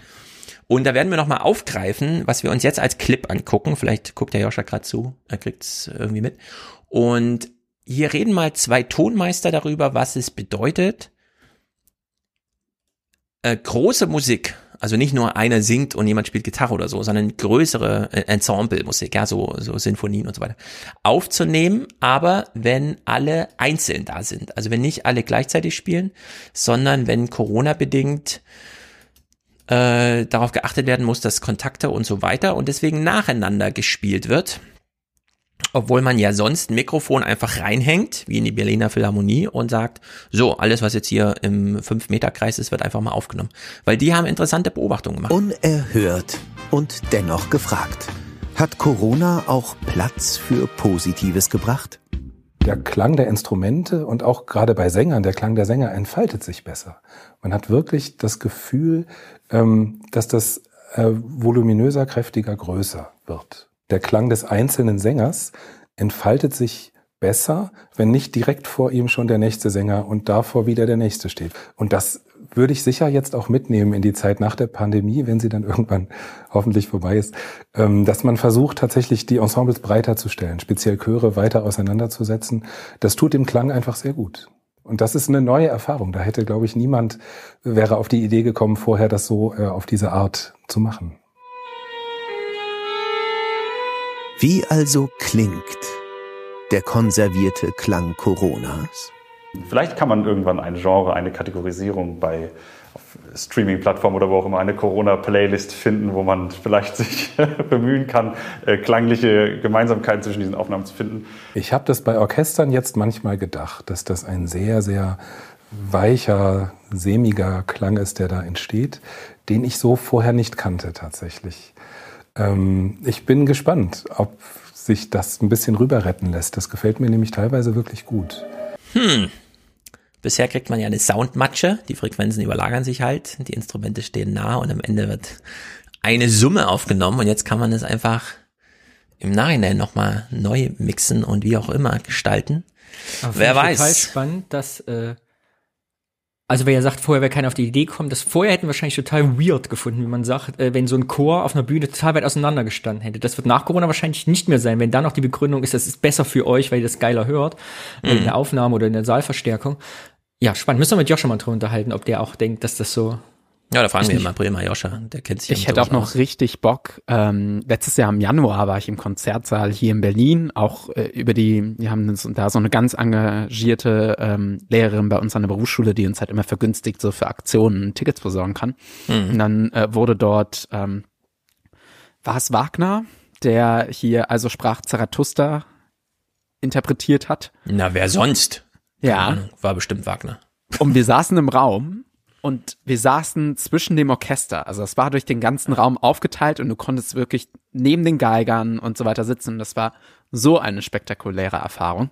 Also sowas würde ich mir auch viel mehr wünschen. Ja, also hier in Berlin, bei den äh, in, im Konzertsaal in Berlin, bei den Philharmonikern. Das ist ja so, wenn die ohne Chor spielen, sind ja die Chorbänke frei fürs Publikum. Man kriegt verbilligte Karten, weil das ist ja in die andere Richtung. Und ich frage mich auch, ich, hab, ich war noch nie drin, ob man, wenn man da hinten sitzt, eigentlich so eine Making-of, also eine sehr interessante Version des Konzerts bekommt. Optisch, aber auch akustisch. Weil man halt wirklich mal so diese Making-of-Perspektive man ist mit auf der Bühne, man ist mitten in den Musikern, man kriegt nicht diese Version wie erste Reihe, für die es optimiert ist, sondern äh, man kriegt wirklich mal dieses Live-Erlebnis. Und das äh, gerade dadurch, dass die Bänke auch ein bisschen höher sind und man von oben mhm. und so drauf schaut, dass das äh, eigentlich spektakuläre Karten sind, obwohl das die billigsten sind. Danny, du bist gemutet. ich rette euch jetzt vor 20 Twitter-Tweets. Äh, ist von Richard Strauss, also sprach Zarathustra. Nur zur okay. Klarstellen, jetzt kommen wieder E-Mails. oh ja, stimmt. Ja, ich ja. war die ganze Zeit stumm geschaltet, ich hab's reingeschrieben, ich war stumm geschaltet. Es tut mir leid. Warte mal, Francesco passiert. schreibt, ja, Wagner. Francesco. Echt? Der Danny sagt falsch? Strauß. Bin ich nicht Einer der einzige Kulturbanause. Einer muss googeln. Das wird bestimmt gleich aufgeklärt, wer auch immer. Gut, kommen wir mal zur Bühne, denn es gab hier auch Tanz im Kulturberichterstattung und das fand ich besonders gut, bevor wir zum Theater kommen. Denn Theater ist auch so ein bisschen ein ungemütliches Thema gerade, sagen wir es mal so. Äh, es wurde getanzt auf der Bühne, zum Beispiel ein Stück, das heißt Gymnastik. Warum auch nicht? Das Ensemble des Ballet of Difference und GasttänzerInnen von Gintersdorfer Klassen nehmen Splitter der Tanzgeschichte auf und beleuchten Wettkampf, Mode oder Erotik. Was sonst? Gymnastik im Schauspiel Köln. Nächste Online-Vorstellung am 7. März. Na, Danny, schaffst du sowas? Ich kann mir das nicht anderthalb Stunden angucken oder wie lange es immer dauert. Ich fand es gerade großartig, dass die eine Tänzerin äh, diese OP-Maske unter der Nase getragen hat. Das war ein gesellschaftliches Bild, das hätte es im Tanz vor einem Jahr noch nicht gegeben. Apropos Corona und Tanz. Es ist wirklich interessant. Du hast die Maske eben angesprochen, die spielt natürlich eine Rolle, denn man geht ja auch mit der Zeit. Mm, Richard Siegel ist ein Choreogra äh, Choreograf. Der hatte eine Idee, die heute alle machen müssen irgendwie. Aber er hat es damals schon vor Corona, und es wird natürlich jetzt aufgeführt, er hat es damals vor Corona schon als Choreografie äh, einstudieren lassen. Und das ist natürlich witzig, wenn man dann so von der Zeit eingeholt wird. Wir hören uns hier mal seine Idee an. Choreografien in Corona-Zeiten. Das ist auch Thema beim Ballet of Difference unter der Leitung von Richard Siegel am Schauspiel Köln. Wie viel Tanz geht in Zeiten von Distanz? Normalerweise choreografieren wir mit der ganzen Gruppe. Der Raum ist dann voll von Tanzenden, jeder braucht Aufmerksamkeit. Jetzt müssen wir das runterbrechen und können so einen intimeren Kontakt zwischen mir als Choreograf und den Tänzerinnen und Tänzern schaffen und so auch individuellere und eigenwilligere choreografische Forschung betreiben. Das ist gut. Investigation into, into choreography and that's good work. Der Fokus weg von der Gruppe hin zum Einzelnen. Das war für Siegel schon vor Corona ein Thema. Weg von der Gruppe hin zum Einzelnen, aber nicht auf der Bühne im Sinne von, da tanzt nur noch einer, sondern da tanzen immer noch viele, aber jeder seine eigene Choreografie. Und zwar immer unter Rücksichtnahme auf mit Distanz zu den anderen. Also keine Ahnung, ich kenne mich im Tanz wenig aus, aber ich finde die Idee irgendwie ganz witzig. Ich habe äh, nachher auch noch einen Clip dabei, wo ähm, man auch Leute tanzen sieht und da finde ich e-, eigentlich die Lösung mit, also da tanzen auch vereinzelt welche mit Maske, aber ich schätze mal, die wurden alle geschnelltestet mhm. und haben dann einfach wieder normal aufgetreten. Ich weiß nicht, also es ist, das ist halt eine Performance-Kunst für sich, aber ähm, ja. ja. Ich kann mir halt auch vorstellen, dass es ähm, echt gut ist, wenn, wenn man wieder individueller arbeitet, weil ich beispielsweise habe schon öfter in größeren Gruppen getanzt äh, und ähm, es kann auch daran liegen, dass es nicht im professionellen Bereich war, sondern eher semi-professionell. Aber oft wird einfach die ganze Gruppe behandelt. Und dann ja. ist man sehr schnell verwirrt, okay, war, war jetzt der Arm so rum oder so rum? Und ich schätze, sowas kann eher verbessert werden in so Einzelaktionen. Und das, glaube ich, kommt oft im Tanz auch zu kurz. Zumindest mhm. in Amateursachen. Ja, was mir auffällt, meine beiden äh, Mädels hier zu Hause tanzen ja im Karnevalsverein. Und da wird ja gemeinsam, also da gibt's ja eine Choreografie, die ist auf die Musik abgestimmt, das sind vier Minuten und so weiter. Und da fällt natürlich sofort auf, wenn einer es nicht so richtig und wusste dann, ne, welcher Arm kommt nochmal wohin und so weiter, wenn die sich so aneinander orientieren. Ich meine, das sind so sieben, achtjährige Mädels und so. Und ich habe mir auch schon gedacht, äh, wie wäre es eigentlich, wenn man sagt, die tanzen jetzt vier Minuten, ohne dass das immer sofort auffällt. Also dass man wirklich den Tanz in den Mittelpunkt stellt und nicht die ganze Zeit ein die Differenzen bei allem sollen dasselbe tanzen. Ja, weil das kann man dann so ab 12, 13 wunderbar machen. Da können die das genau trainieren. Ansonsten hast du es wirklich nur mit dem Hühnerhaufen zu tun, ein Jahr lang. Und die sollen dann aber am Ende final eine Choreografie dadurch dingsen. Und es klappt natürlich immer nie so richtig. Ist dann immer ganz witzig, das zu sehen. Aber ich habe mir auch schon gedacht, dass man, ob man nicht so einen Karnevalstanz eigentlich mal so entzerren könnte wir sind wieder da, das ist ja wieder die Performance-Frage, die wir jetzt im 21. Jahrhundert haben, weil die, der Karneval kommt ja traditionell zur Verballhornung mhm. des preußischen Militärs, deshalb ist mhm. alles gleich und ne, ja, wie, ja, so eine, genau, wie genau. ein Marsch. Wir können das ja Bundeswehr-Tanzen nennen, da passt es dann mit den Mädchen, können machen, was wir wollen, so durcheinander. genau, Persiflage auf die moderne Mangelverwaltung. Armee.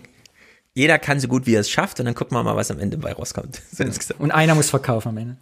Genau, wir hören uns mal noch zwei Clips von ihm an, denn er hatte die nächste Idee. Nachdem er jetzt die Corona-Notwendigkeit schon vorweggenommen hatte, kommt gleich noch eine andere, aber wir schauen uns vor allem die, die Zuschauen hier, das sieht nämlich wirklich witzig aus. Schon kurz vor der Pandemie experimentierte der amerikanische Choreograf mit der Vereinzelung tanzender Körper.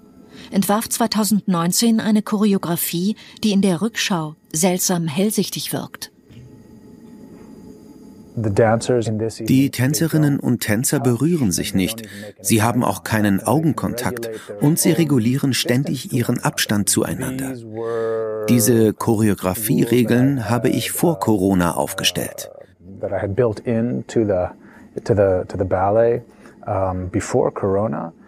Dann wurden sie plötzlich seltsam sinnvoll. Sie hatten das Geschehen irgendwie vorausgesehen. Jetzt ist das eine globale Choreografie der Menschheit geworden. Das sind die choreografischen Regeln, nach denen wir uns jetzt alle bewegen. Wie werden wir uns in Zukunft bewegen? Auf der Bühne und auf der Straße?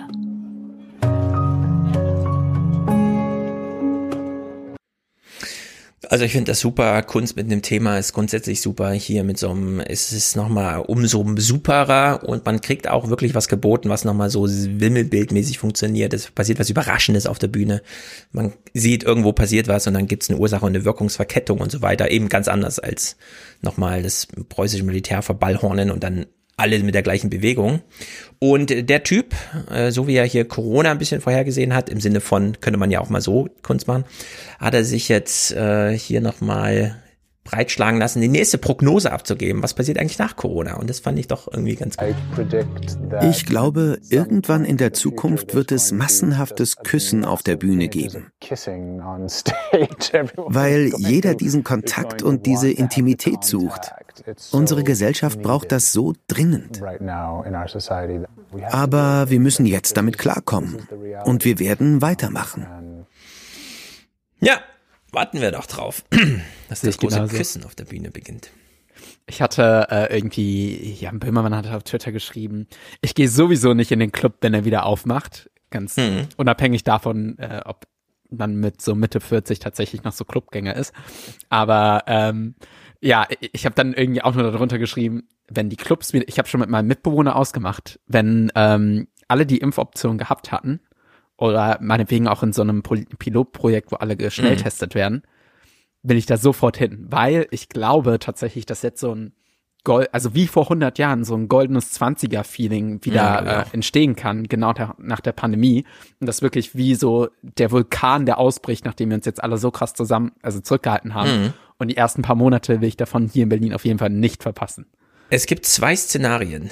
Die Psychologen haben sehr große Angst davor, dass die richtige Depressionswelle erst anrollt, wenn das Impfangebot da war, die Gesellschaft wieder offen ist und man dann feststellt, mein Leben ist ja trotzdem langweilig. Ich wurde ja gar nicht von der Politik zurückgehalten, sondern es steckt ja auch in mir, diese Zurückhaltung. Oder das Gegenteil, Leute werden wieder in Clubs gehen, die nie gedacht hätten, dass sie es nochmal oder überhaupt mal machen. Ich glaube auch Jan Böhmermann.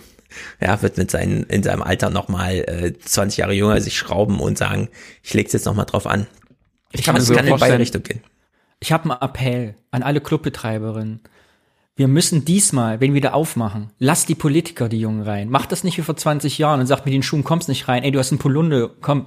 Du musst, wir müssen die auch die Politiker in die Clubs lassen, in den Provinzen. sie verstehen, auch, um was es geht, Damit ja. sie verstehen in 20 Jahren, wie wichtig das ist. Damit die nicht Ja. in 20 Jahren dastehen und sagen, hä, Club war ich nie, was soll das? Bin ich nie reingekommen? Sind eh alles irgendwie so komische Genau. Leute. Genau, keine falsche Coolheit, sondern Club ist jetzt für alle da. Das ist wie Casino, ja. Casino ist nicht äh, im Sinne von, oh, ich habe 1000 Euro und weiß nicht wohin damit, also habe ich auf dem Kopf, sondern nein, Casino heißt heute, fünf junge Leute nehmen sich jeweils 40, 50 Euro, was sie ansonsten auch für einen Kinofilm ausgegangen eben hätten, gehen dann dahin, kriegen dann an Empfang noch einen schönen äh, ähm, hier Sakko angezogen, damit sie auch artgerecht zumindest überhalb des Tisches aussehen. Und dann spielen die einfach Karten. Ja, und das aber fünf Stunden lang. Dafür reichen nämlich 50 Euro. Also in der Hinsicht äh, Casino und Clubs, ja, das ist für alle und das sollte man dann auch mhm. so machen. Ja, und hätten wir die hätten wir die Politiker vor 20 Jahren, wie heißt die Stadt? Ich sag mal Pulheim stimmt nicht. Da unten äh, die Modellstadt, wo sie jetzt diese, wo du dich testen kannst, damit du in die Stadt Tübingen. gehen kannst. Tübingen.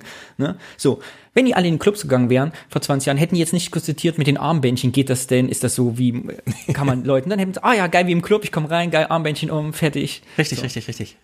Zu Richtig. Stefans, ja, zu Stefans These glaube ich aber auch tatsächlich, dass beides passieren wird. Es wird beides passieren, ja, und es wird schlimm. In der Hinsicht, äh, ein langweiliges Leben lässt sich sehr gut langweilig aushalten, wenn man weiß, ich darf ja eh nicht, die Politik ist dran schuld. Wenn man wieder selbst dran schuld ist an seinem langweiligen Leben, dann kann einen das sehr mitnehmen. So, das Theater, äh, jetzt wird's hier leider, wir müssen den Fun-Faktor ein bisschen runterschrauben. Wir haben jetzt nichts mehr mit toller Kunst, sondern wir haben es jetzt hier mit Missbrauch, Corona-Regeln, äh, Tragödien, Existenznot und so weiter zu tun, aber auch mit Pädagogik. Das hören wir gleich von dir, Nikolai. Das ist super interessant. Willst du uns erst noch was zu deiner Herangehensweise ans Theater so ganz allgemein sagen oder sollen wir einfach mal ein paar Theaterclips gucken, zum Beispiel aus Berlin, wie man so Ähm, allgemein Corona-konformes meinst du Theater macht? Meinst du jetzt bezüglich Theaterpädagogik oder? Ja, so ganz allgemein. Ich finde, man weiß eigentlich nicht, was Theaterpädagogik ist. Ja, Und ähm, okay. du studierst, nee, du, nee, studieren tust du Kunst. Äh, Kulturarbeit. Kulturarbeit. Was ist Kulturarbeit und was ist Theaterpädagogik? Gibt es da einen Zusammenhang? sind beides Sachen, die keiner kennt, vermutlich. ähm, Kulturarbeit ist äh, im Grunde so ein Mix aus ähm, Kulturmanagement, also auch BWL-Sachen und so weiter sind da drin, Kulturwissenschaften und Kulturvermittlung. Also diese großen Themen zusammengemixt. Ähm, und dann eben Theorie, wie vermittelt man Kunst, äh, Wissenschaft, äh, Kulturwissenschaft äh, kennt man und Kulturmanagement ist dann wirklich diese Verknüpfung mit Museen, mit Theatern und so weiter und hat man spezielle Module dafür. So, und jetzt Theaterpädagogik ist, ähm, wenn man Das eine war dein Studium und Theaterpädagogik ist jetzt mehr so Hobby, ne? Ist immer so auf der Hobbyschiene bei dir, oder? Ah, nee, also es ist eigentlich das, was ich wirklich beruflich machen will. Duales Äh, Studium quasi, oder? Ah. Was genau? Nochmal? Duales Studium. Duales Studium. Nee, nee. Ähm, also das Studium ist Kulturarbeit, aber das andere ist, ne ähm, wie heißt das? Ähm, nebenberufliche Ausbildung. Also Ah, hm. berufsbegleitende Ausbildung. Und genau, da mache ich ähm, Theaterpädagogik und das ist dann ähm, wie wenn man an einem Theater ist und dann ähm, dann gibt es immer wieder so Jugendclubs beispielsweise, dass da äh, Jugendliche hinkommen und die Leute, die diese Clubs leiten, sind dann meistens Theaterpädagogen. Das heißt, ähm, du versuchst mit Jugendlichen zu arbeiten und dann mit denen zusammen ein Stück zu entwickeln. Oder ähm, du bereitest einen Workshop vor und sagst zum Beispiel, nächste Woche kommt Nathan der Weise. Jetzt äh, spielen wir mal mit den Kindern durch. Ähm, wie ist es denn, so ein, so einen Ring durchzugeben und dann zu schauen, wer ist denn der, welcher hat den richtigen Ring, dass man einfach so äh, Spielelemente vom Theater nimmt und dann ähm, kann, dann ist es plastischer, als wenn man immer ins Theater geht und sieht, ah ja, hat ja nichts mit mir zu tun, sondern Mhm. man macht so einen Workshop und dann sagen die Leute, ah ja, okay, ähm, ich habe ich hab ja damals auch diesen Ring gehabt, jetzt weiß ich, was die damit meinen. Ja. Und da steht im Grunde, klar, äh, Klienten, in dem Falle Kinder wahrscheinlich häufig, aber es steht immer das Schauspiel im Mittelpunkt dabei, ne? Ja, genau, vor allem Schauspiel. Ja. Sehr gut. Dann sind wir eingestimmt, denn äh, das Theater, ich weiß auch nicht, ich liebe das Theater, aber was man so im Fernsehen darüber sieht, ist dann doch ein bisschen komisch. Wir nähern uns dem aber langsam. Zum einen muss man sagen, es gibt jetzt überhaupt mal wieder Theater, denn in Berlin, wir hören hier Oliver Reese, das ist, was macht eigentlich ein Intendant in so einem Theater? Ist das so wie im Fernsehen, also Oberchefe? Genau, also es gibt äh, zwei, also es gibt viele Führungsmodelle und dann gibt es, ähm, vielleicht ist es auch ganz interessant zu sagen, bevor wir die Skandale nachher noch machen. Hm. Ja, lass uns die Ähm, gern nach hinten schieben, ja. aber ich glaube, es ist ganz interessant, sie dann tatsächlich mal zu besprechen.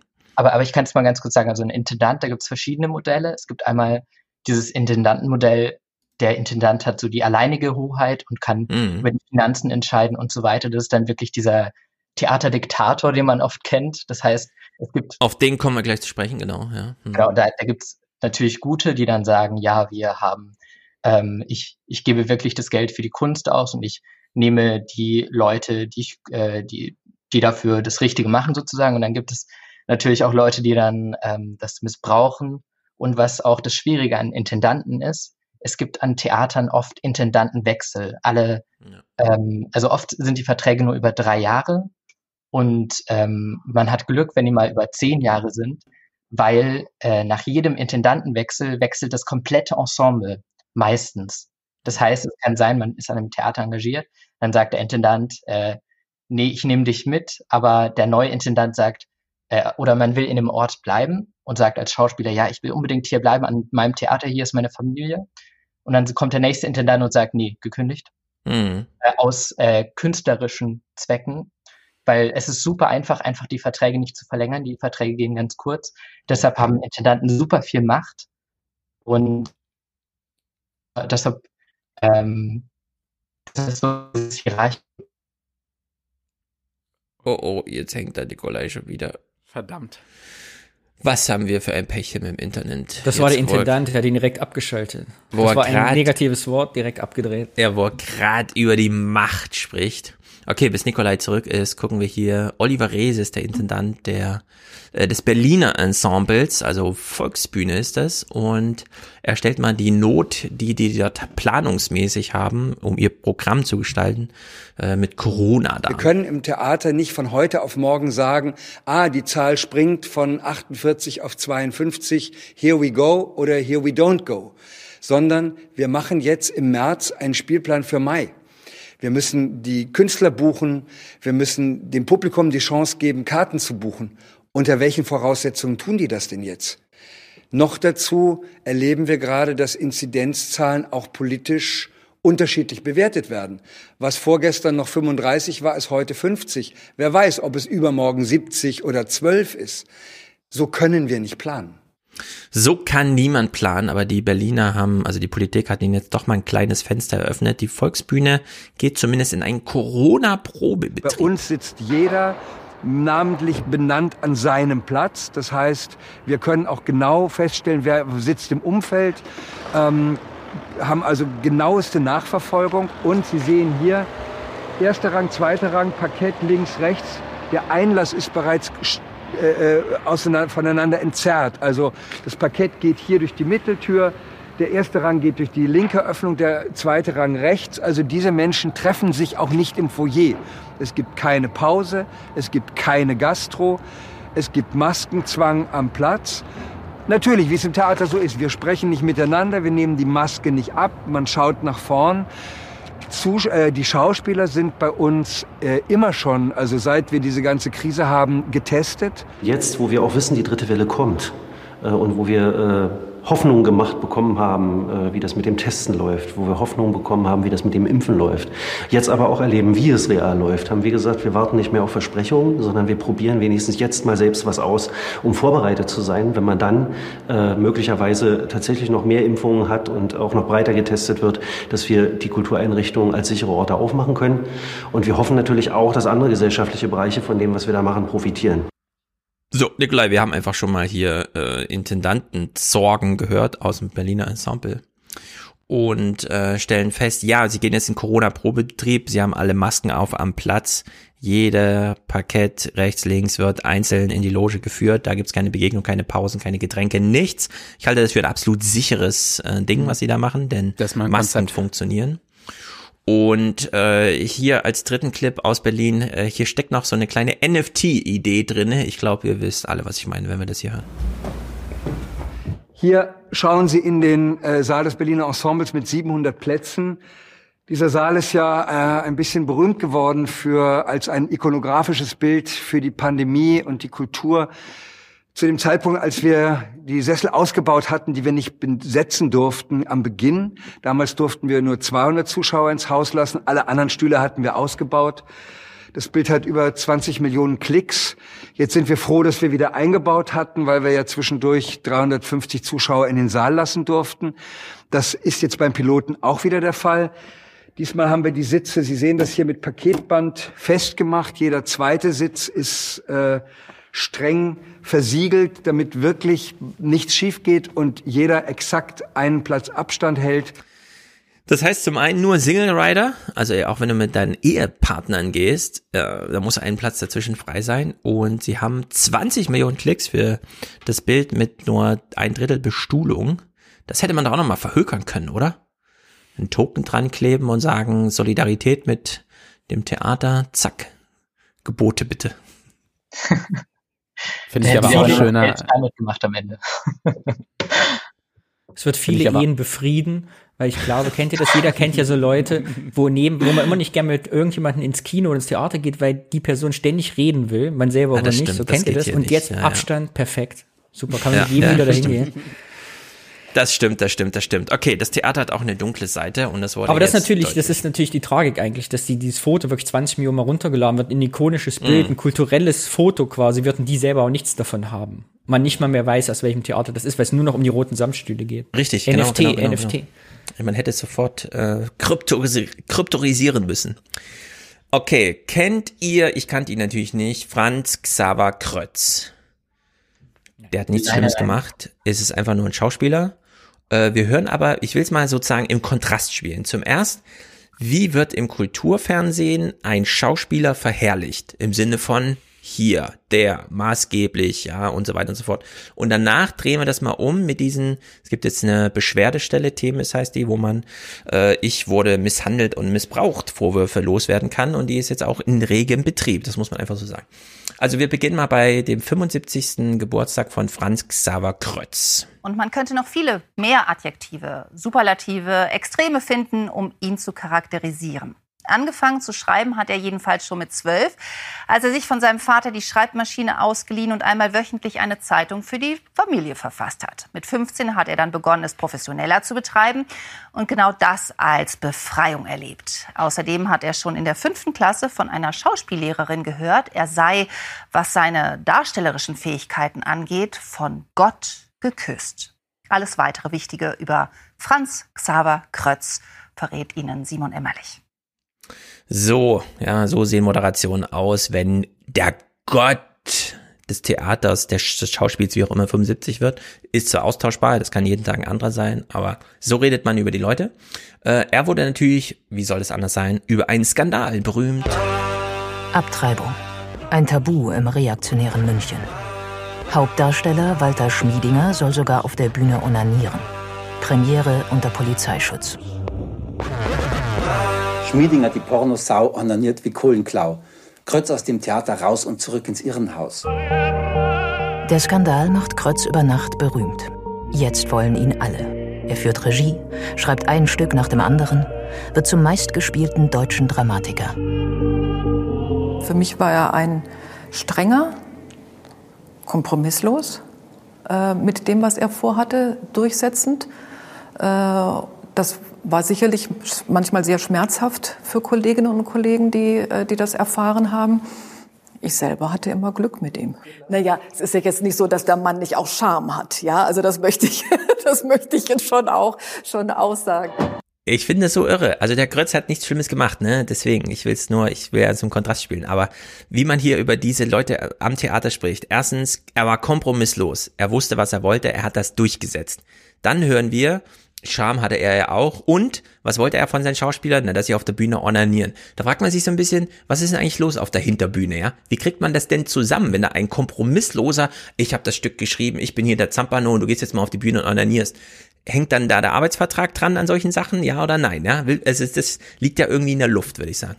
Also ich äh, muss noch was dazu sagen, weil ich habe ich hab mich sehr oft gefragt, warum äh, SchauspielerInnen sich auf der Bühne ausziehen.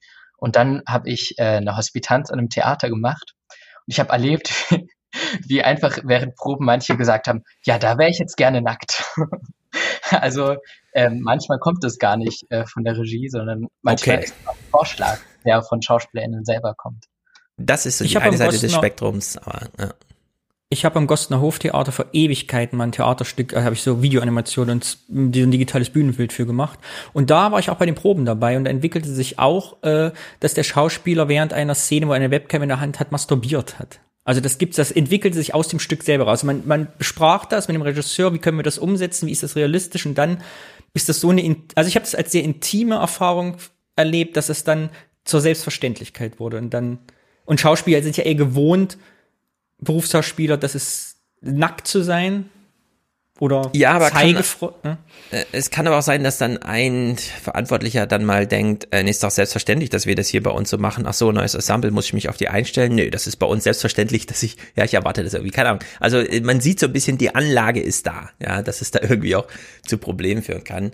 Ich will Krötz nur kurz abschließen. Ähm, er hat hier noch so einen Spruch gemacht, wo ich mir denke, das ist wieder so ein typischer für die Kulturzeit, keine Ahnung. Empfinden Sie Glück beim Schreiben? Nein. Ich verachte jeden, der beim Schreiben, aber das ist vielleicht wirklich, ich habe erst vor kurzem mit Helmut Dietl darüber geredet. Also wenn jemand sagt, ach, jetzt habe ich wieder geschrieben, ah, oh, ich bin ganz erfrischt, dann kann das nur ein dummer Schauspieler sein, der an seiner Autobiografie arbeitet oder ein sonstiges Arschloch.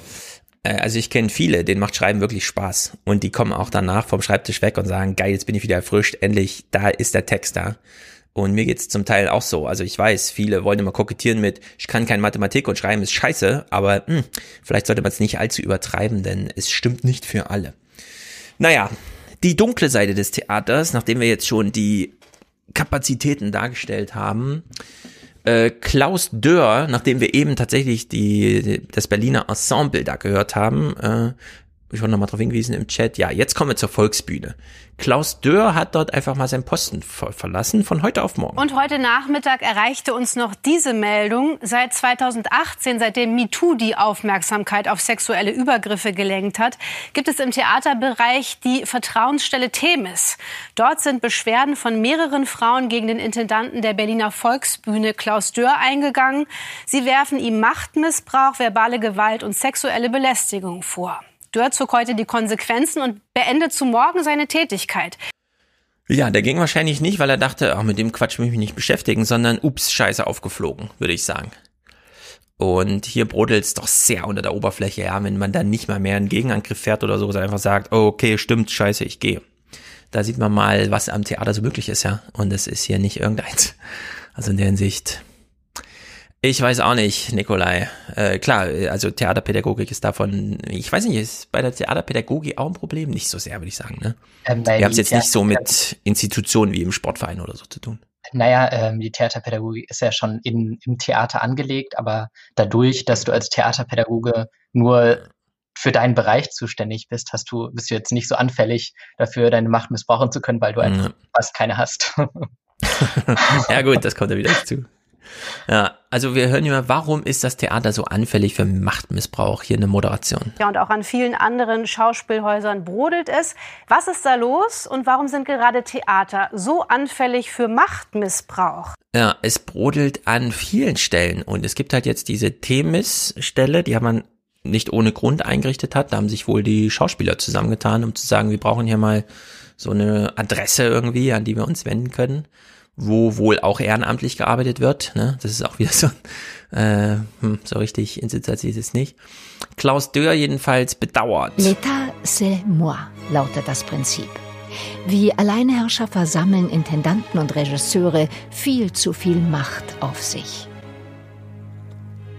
Einer dieser Alleinherrscher ist jetzt zurückgetreten. Intendant Klaus Dörr verlässt die Berliner Volksbühne. Zehn Frauen hatten sich anonym über ihn beschwert. Die Vorwürfe unter anderem enge intime körperliche Nähe, unverhohlenes Anstarren auf die Brust, heimliches Fotografieren unter den Rock. Dörr zieht jetzt die Konsequenzen und erklärt, ich bedauere zutiefst, wenn ich Mitarbeiterinnen mit meinem Verhalten, mit Worten oder Blicken verletzt habe. Hm. Ich meine,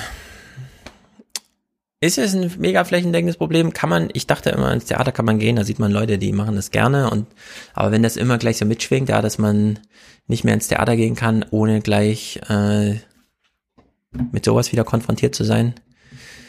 Es wird einem ja alles genommen, ja. Man kann kein Olympia mehr gucken und äh, Skifahren sowieso nicht, Radrennen auch nicht und jetzt Theater auch schon versaut.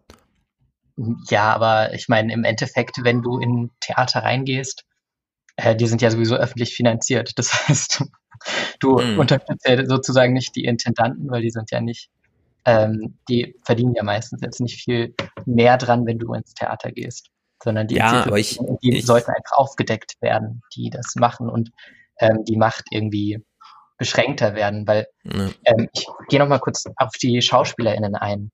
Ähm, das total Schwierige bei SchauspielerInnen ist, dass die, äh, dass sie sehr selten äh, gewerkschaftlich beispielsweise vertreten sind. Also es gibt erst seit ähm, fünf Jahren, soweit ich weiß, also es kann auch sein, dass ich mich äh, verschätze, aber das Ensemble-Netzwerk, bei dem mhm. sich die ganzen Schauspielerinnen zusammenfinden. Äh, und davor gab es das nicht. Und diese, diese Themen, was du gerade angesprochen hast, gibt es, glaube ich, seit 2018, seit den äh, MeToo-Skandalen. Ja, das heißt, es, ist, ähm, es muss gerade alles erst aufgebaut werden. Ähm, und dann muss den Schauspielern wieder die Möglichkeit gegeben werden, sich besser dazu beschweren und dass schneller die Konsequenzen gezogen werden können. Ja, aber meine Erwartung ist so ein bisschen, dadurch, dass wir es mit so einem Berufsalltag zu tun haben, der so viel mit Leidenschaft und wirklicher persönlicher Investition und so weiter zu tun hat, ne? Und dann diese Institutionalisierung, also dieses Ensemble und dann steht der Chef da drüber und dann kommen die und wollen sich gucken und irgendwie, dass, dass das wirklich anfällig ist dafür und dass das eben nicht ohne Grund jetzt da eingerichtet wurde und dass da noch einiges, so wie wir es jetzt hören, ja, da brodelt. Ja. Ich meine, wenn man ins Theater geht und man sieht plötzlich nur noch Opfer auf der Bühne oder hat immer so diese Erwartung, ja, das sind jetzt irgendwie keine Ahnung, es ist, es macht so ein ungutes Gefühl. Ich finde es nicht sehr gut für die Theater irgendwie, wenn man, ich meine, Theater haben sowieso schon das Problem, dass ihr potenzielles Publikum im Grunde schrumpft. Äh, die alten Leute sterben raus und die Jungen wachsen nicht so richtig rein ins Theatergängige. Ne? Und die Abokarten werden jetzt auch nicht wie Fußball-Abokarten verkauft und so. Und äh, ich glaube, da ist echt so ein bisschen, da muss man sehr aufpassen jetzt, dass man hier nicht wirklich äh, was zerstört, äh, also dass die Männer sind es ja meistens da jetzt wirklich äh, sozusagen das dann auch mit abreißen, ja. Dass hier so eine Generation das Theater verlässt und es dann einfach mitnimmt irgendwie. Also ich weiß auch nicht, ich habe das mit sehr ungutem Gefühl gesehen. Naja, vielleicht haben wir an der Stelle sozusagen Disruption und es kommen dann ähm, freiere Strukturen auf. Ähm, also es gibt ja die freie mhm. Theaterszene beispielsweise. Vielleicht wird die gestärkt, wenn gesehen wird, dass die äh, ganz, wenn, wenn du, beispielsweise du sagst, dass es dann ein schlechtes Gefühl ist, ähm, ja. in so eine Institution zu gehen, vielleicht fühlt es sich da besser an bei freien Theatern, bei denen man weiß, dass alle freiwillig auf der Bühne stehen und freiwillig das machen, was sie machen wollen. Ja, freies Theater hat ein eigenes Problem, nämlich, dass die Leute unglaublich arm sind, die das machen. Und dass man die Verzweiflung auch manchmal sieht. Äh, ich habe einmal hier ein freies Theaterstück gesehen in Frankfurt, habe es dann auch rezensiert, äh, bin zu Gerd Stadelmeier, weil er wird für Theater zuständig im Feuilleton und der, ne, freies Theater findet hier nicht statt im Feuilleton. Ne? Also habe ich natürlich auf Granit gebissen äh, ansonsten wäre da was möglich gewesen, es sozusagen mal publik zu machen und das Potenzial auch darzustellen. Aber wenn es immer heißt, eine Künstlersozialkasse, äh, das Durchschnittseinkommen ist so 16.000 im Jahr oder so, dann ist das das freie, die freie Theaterszene, ne, die diesen Preis so krass runterreißt. Ich glaube nicht, dass Danny diesen Preis so runterreißt, sondern das sind diese darstellenden Künste irgendwie. Das ist einfach so ein eigenes Problem nochmal, dass man da. Ich da noch mal eine ähm, hier das nochmal verteidigen muss, weil es mhm. gibt tatsächlich sehr, sehr gute freie Theatergruppen, ähm, wie eben beispielsweise Shishi Pop, ähm, dann äh, die Namen, die mir jetzt gerade nicht einfallen, mhm. ähm, Vorschlag Hammer beispielsweise und äh, Rimini-Protokoll. Also ähm, die, die sind ja nicht an feste Strukturen in Theatern gekoppelt, aber haben trotzdem enorme Stücke. Und die ja. Weißt du, was mir immer fehlt beim freien Theater? Äh, das Schauspiel. Da wird mir immer zu viel mit Lärm und so weiter gearbeitet. Dass man irgendwie so Performance-Dings, dass man so Kapitel durchboxt irgendwie, indem man irgendwas mit Licht und Lärm macht. Aber das Schauspiel kommt dann immer ein bisschen zurück, äh, bisschen kurz und dann äh, geht man dann ins große Schauspiel Frankfurt und bekommt plötzlich so ein Zwei-Stunden-Stück serviert und denkt so, ja, dafür ist es eigentlich da, das Theater, ne? Also da hat die freie Szene, die leben sich da zu sehr aus, würde ich mal sagen. Okay, dann, das kann natürlich sein, dass es da weniger Schauspiel gibt sozusagen.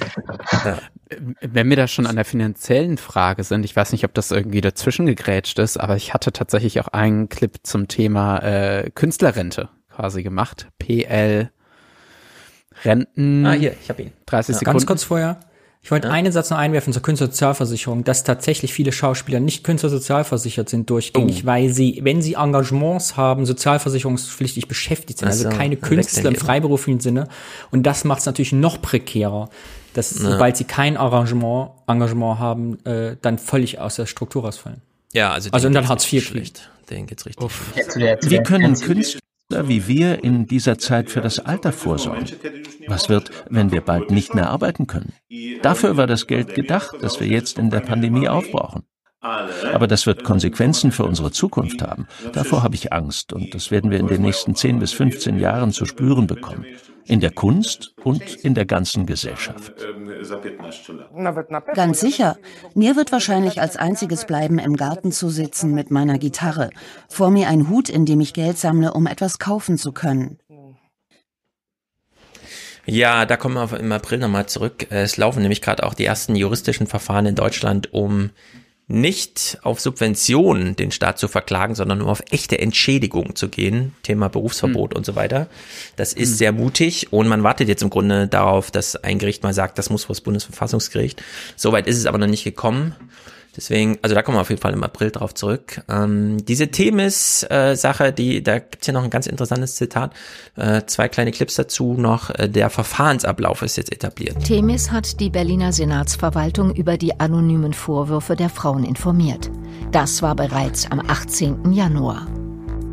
Ich habe ein Schreiben von der Vertrauensstelle Themis erhalten, in dem äh, Mitarbeitende mir mitgeteilt wurde, dass Mitarbeitende sich äh, bei Themis gemeldet hätten äh, und äh, von Vor Vorfällen des Machtmissbrauchs, des Mobbings, verbaler Gewalt und sexueller Belästigung äh, berichtet haben.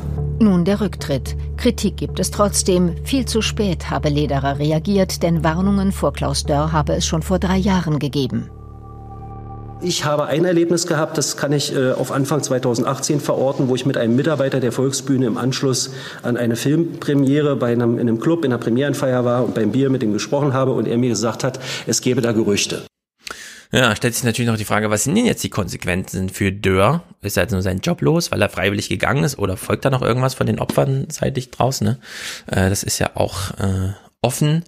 Jedenfalls äh, zum Abschluss von dem Mareike Hogenbohm hören wir hier von der Hochschule Zürich, die nochmal einen Punkt klar machen möchte. Und ich glaube, äh, hier liegt sozusagen die Chance drin, dass wenn es die Kunst reflexiv aufgreift, dass man das wirklich zum Thema macht. Ich glaube, es wäre eine Katastrophe, wenn wir denken würden, dass Vorgaben, die wirklich wertebasiert sind, dass die auch gleichzeitig bedeuten würden, dass wir keine künstlerische Freiheit mehr haben. Ich glaube, dass das alte Bild, dass es einen Freibrief gibt für ein künstlerisches Genie, das ist einfach vorbei. Und wir müssen zwischen alten Traditionen und alten Werten und neuen Traditionen und neuen Werten vermitteln. Und dann wird auch die künstlerische Freiheit ganz bestimmt auch in der Zukunft zu ihrem Recht kommen. Aber vielfältiger und diverser. Ja, die künstlerische Freiheit ist nicht bedroht, weil die Zampanos nicht mehr grenzenlos machen dürfen, was sie wollen. Und ich wäre auch wirklich dafür, dass man äh, auch bei der Kulturzeit mal so ein bisschen auf den Ton achtet, wenn man die alten Schauspieler, die es durch den Selektionsprozess des Karrieremachens geschafft haben, dann nochmal als die kompromisslosen Macher, aber sie hatten auch Charme und so weiter darstellt. Denn da liegt doch auch so ein bisschen das Problem mit drin. Naja, ähm, äh, Danny, du siehst ja müde aus, aber es gibt hier noch äh, zwei Themen, aber du kannst, äh, wenn du willst, es gibt noch mal Lars Eidinger, das will ich nicht verpassen. Oh, Nikolai ich liebe Lars Eidinger. Ich Lars im Podcast Eidinger, hier schon beschimpft. hat Lars Eidinger Clips mitgebracht. Okay, also wir wollen unbedingt diese Lars Eidinger Clips gucken, denn das scheint mir doch wieder ein Spektakel zu sein, denn wir wissen ja, Künstler reden über ihre Kunst. Nun ist Lars Eidinger Schauspieler, redet über Fotos und so weiter keine Ahnung, ich habe die Clips noch nicht geguckt, ich habe es mir extra aufgehoben. Nikolai, willst du was zum Lars Eidinger noch sagen oder können wir die einfach abspielen? Ja, also äh, Lars Eidinger ist äh, sehr guter Schauspieler und äh, was ich toll finde, ist, er wurde mal auf die 50 besten Sehenswürdigkeiten von Berlin gehoben. mhm. Okay, gut. Stimmt.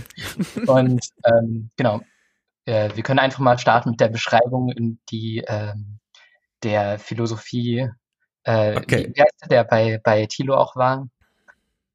Ähm, ich weiß es gerade nicht genau. Auf hm. jeden Fall, der einsteigt mit Beschreibungen von Lars Eidinger. Okay, let's go. Ein solches Ausnahmeindividuum ja war. Ah, Wolfram Eilenberger oder so, der Philosoph. Ein solches Ausnahmeindividuum, ja wahrhaftiges Existenzchameleon, sitzt mir nun gegenüber. Es ist der Schauspieler Lars Eidinger.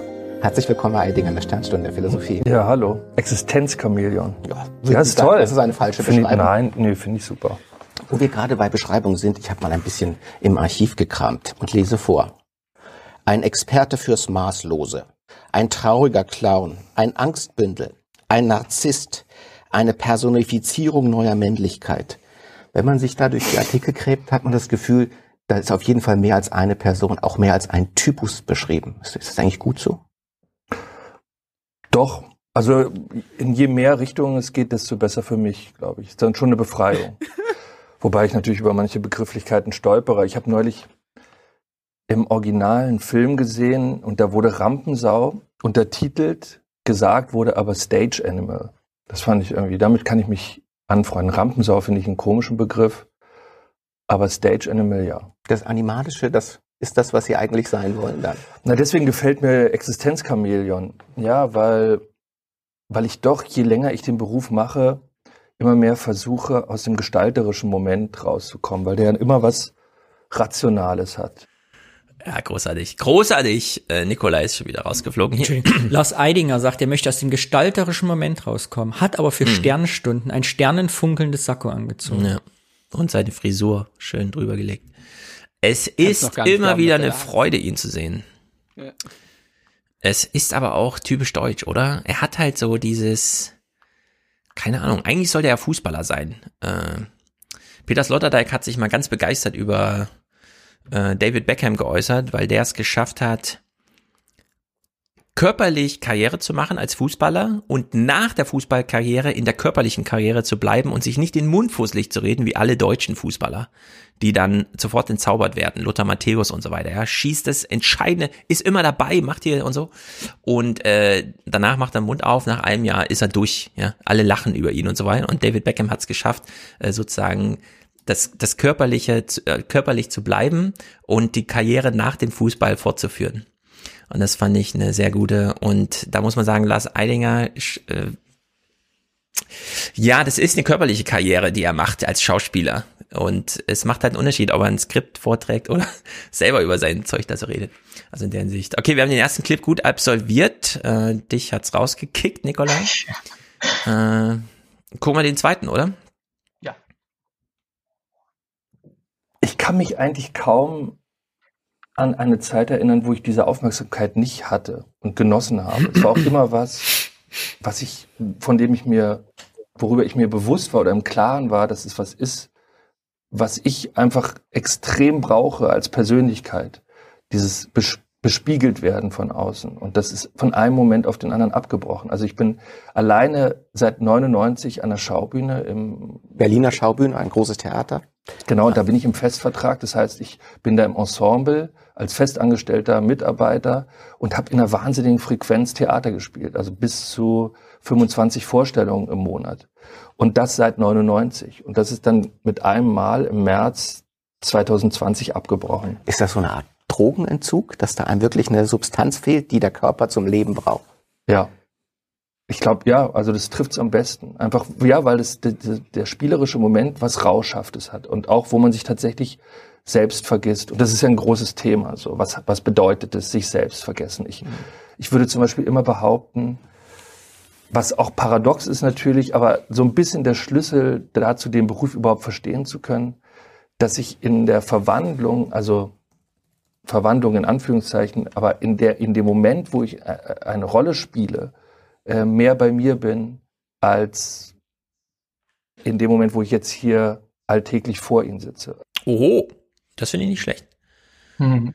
Ein bisschen Goffman, wir alle spielen Theater und dann weiß, kennt man wenigstens sein Skript und kann sich darin verwirklichen, während man hier nicht so genau weiß, was passiert als nächstes.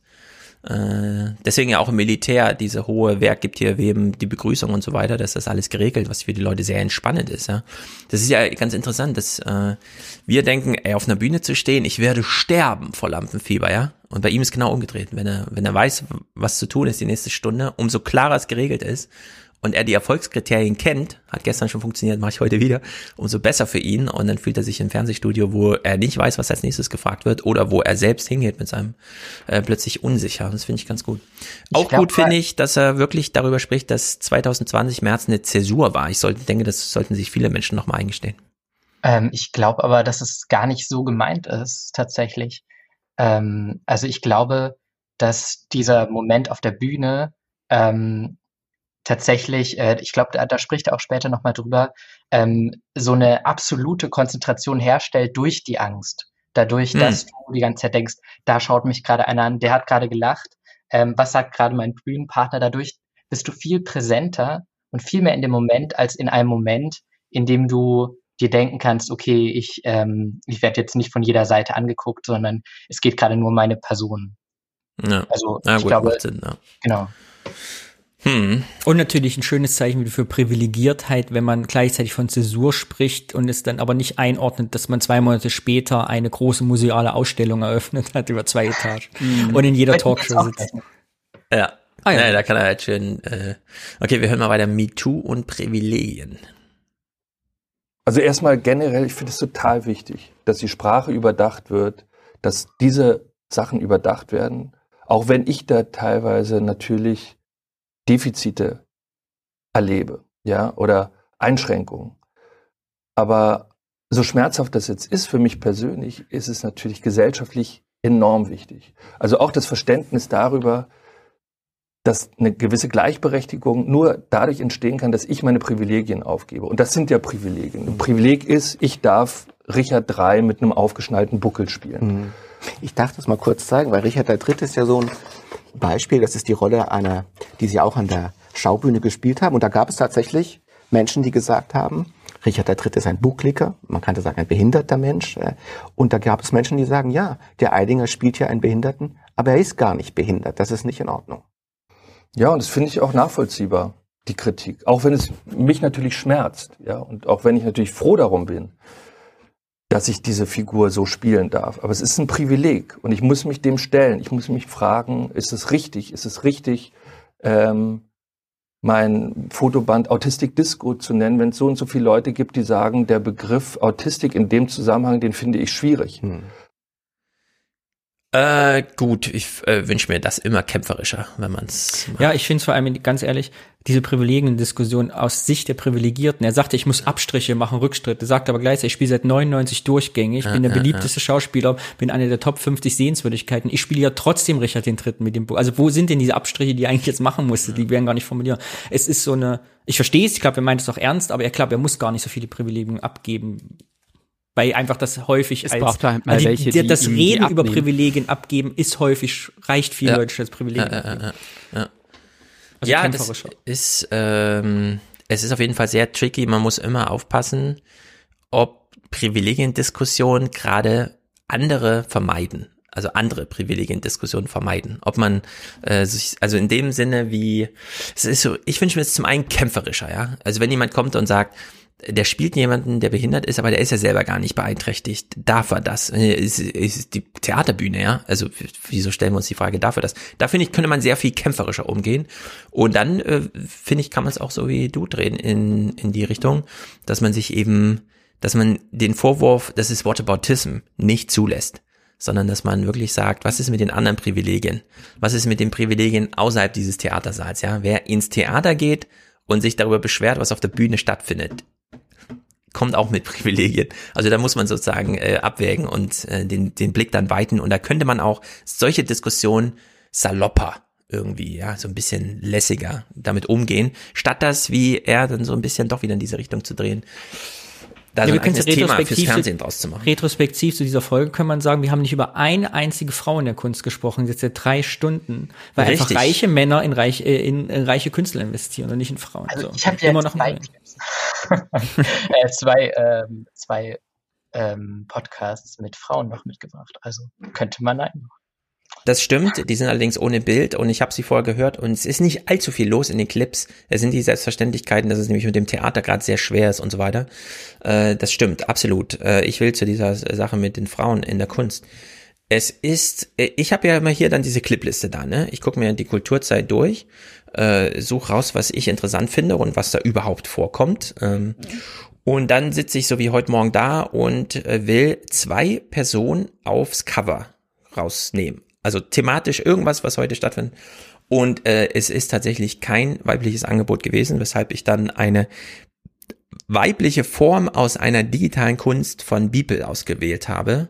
Äh, so eine Vergülden, das passte dann gut zu Merkel. In der Hinsicht sind jetzt zwei also eine echte Frau, Angela Merkel, und das andere ist ein Kunstprodukt äh, auf dem Cover von diesem Podcast heute. Aber es war wirklich schwer. Ihr habt es ja auch vorhin ja bei den, wenn man sich diese Ausstellung anguckt, der bestbezahlte Künstler, der äh, Künstler, der die meisten Aufsehen erregt und so weiter, das sind immer Männer. Das heißt aber nicht, dass es nicht auch Frauen gäbe, die genau solche, aber die Es ist ja Performance ist, dann doch nicht so. Es geht sogar Mhm. noch weiter. Ich kenne persönlich eine Künstlerin, es geht vielen so, das weiß ich, die ihren Vornamen abkürzt. Weil die Leute ihre Kunst interessant finden, aber manchmal abspringen, wenn sie den Vornamen kennen, dass es eine Frau ist. Und deshalb kürzt sie einfach das CH vorne ab, aber nicht weiß, welches Geschlecht es ist. Soweit geht das halt. Und Ja, ja, es gibt ja auch spannende, ich müssen wir uns genau. mal fokussieren. Es gibt ja spannende Initiativen. In London weiß ich, dass das Tate macht das oder es gibt auch in Deutschland Initiativen, die dann sagen, wir stellen jetzt nur noch 50 Prozent Künstlerinnen aus. Also wir kuratieren von Anfang an so, dass wir das, die, die Geschlechtergerechtigkeit irgendwie erreichen. Mhm. Und dann funktioniert es auch, weil man das, den Aussortierungsprozess einfach überspringt dann so. Ja, man muss sich dazu zwingen, denn Genau. ansonsten ergibt sich gar nichts. Äh, Es ist so ein Teufelskreis aus Publikumserwartungen und künstlerischem Angebot und da kommen die Kulturzeitschriften nicht raus. Wir dann als äh, sozusagen wiederum publikumsangebunden an die Kultur kommen da auch nicht raus. PBS hat auch keine Angebote gemacht. Es war nun mal Beeple, der die 68 Millionen erwirtschaftet hat und es ist Anselm Kiefer und es ist der Damien Hirst und so weiter, die da viel Aufmerksamkeit erregen und es ist der neue Fotoband mit unbekannten Bildern von Thomas Mann bisher, die man jetzt nochmal rausgeholt hat und es ist nochmal Andy Warhol, den man nach 30 Jahren mal wieder in, ins Museum Ludwig holt. Ja, und so die. Medien dürfen auch ihre. Ich finde, die Medien dürfen auch ihre Rolle nicht unterschätzen, weil sie machen ja auch Künstlerinnen und Künstler. Also wenn ich bei Westart mal da war, zwei Minuten, erhöht das meine Reichweite halt ums Dreifache auf einmal. Und wenn Westart halt einen Beitrag macht, sagt, wir machen einfach 50 Prozent über Frauen, egal ob die jetzt in den Top 100 der Künstlerinnen sind, trauen uns einfach auch mal off, wie du sagst, äh, Off-Spaces durften nicht vorkommen oder freie Kunst, Mhm. muss man vielleicht sich zwingen, einfach dem Raum Ja, zu absolut. geben. Das Feuilleton hätte schon längst das literarische Leben in den Mittelpunkt holen sollen, das äh, freie Theater und so weiter und so fort. Und es wurde alles verpasst. Und es verschleppt sich halt jetzt überall hin. Ja. Das Feuilleton hat es nicht gemacht, das Kulturzeit hat nicht aufgegriffen, wir können es nicht aufgreifen, weil es wieder kein Angebot gibt. Es gäbe keine Clips zu gucken. Ja. Also in der Hinsicht ist das echt ein Problem. Und äh, eben, wenn wir wieder auf IntendantInnen äh, eingehen, da ist es so, dass die äh, Intendantin von ähm, den Münchner Kammerspielen hat jetzt, soweit ich weiß, die Hälfte der SchauspielerInnen mit äh, Menschen mit Beeinträchtigung besetzt. Das heißt, ähm, dass, dass, äh, dass auch sehr viel ausgelöst werden kann, eben wenn man äh, als Intendant, als Mensch mit, mit Macht sozusagen sagt, ich, ich versuche jetzt diese ganzen, ähm, diese ganzen künstlerischen Angebote von möglichst vielen Richtungen einzuholen. Ich will das. Ja, äh, äh, es ist auf jeden Fall, wie man so schön sagt, ein Desiderat und das heißt immer, jemand anders soll das Problem lösen. Keine Ahnung. Der vierte Clip von Lars Eidinger. Genau, das ich ist würde sozusagen sagen, die Antwort leere auf Antworten. das, genau, das ist die Antwort auf das, was äh, das letzte Mal gefragt wurde von euch. Ähm, was sagt denn eigentlich ein Künstler darauf, äh, wenn er gefragt wird bei Kulturzeit? Aha, Und okay. äh, das ist exakt die Antwort, die ihr eigentlich auch hören wollt, vermutlich. Okay.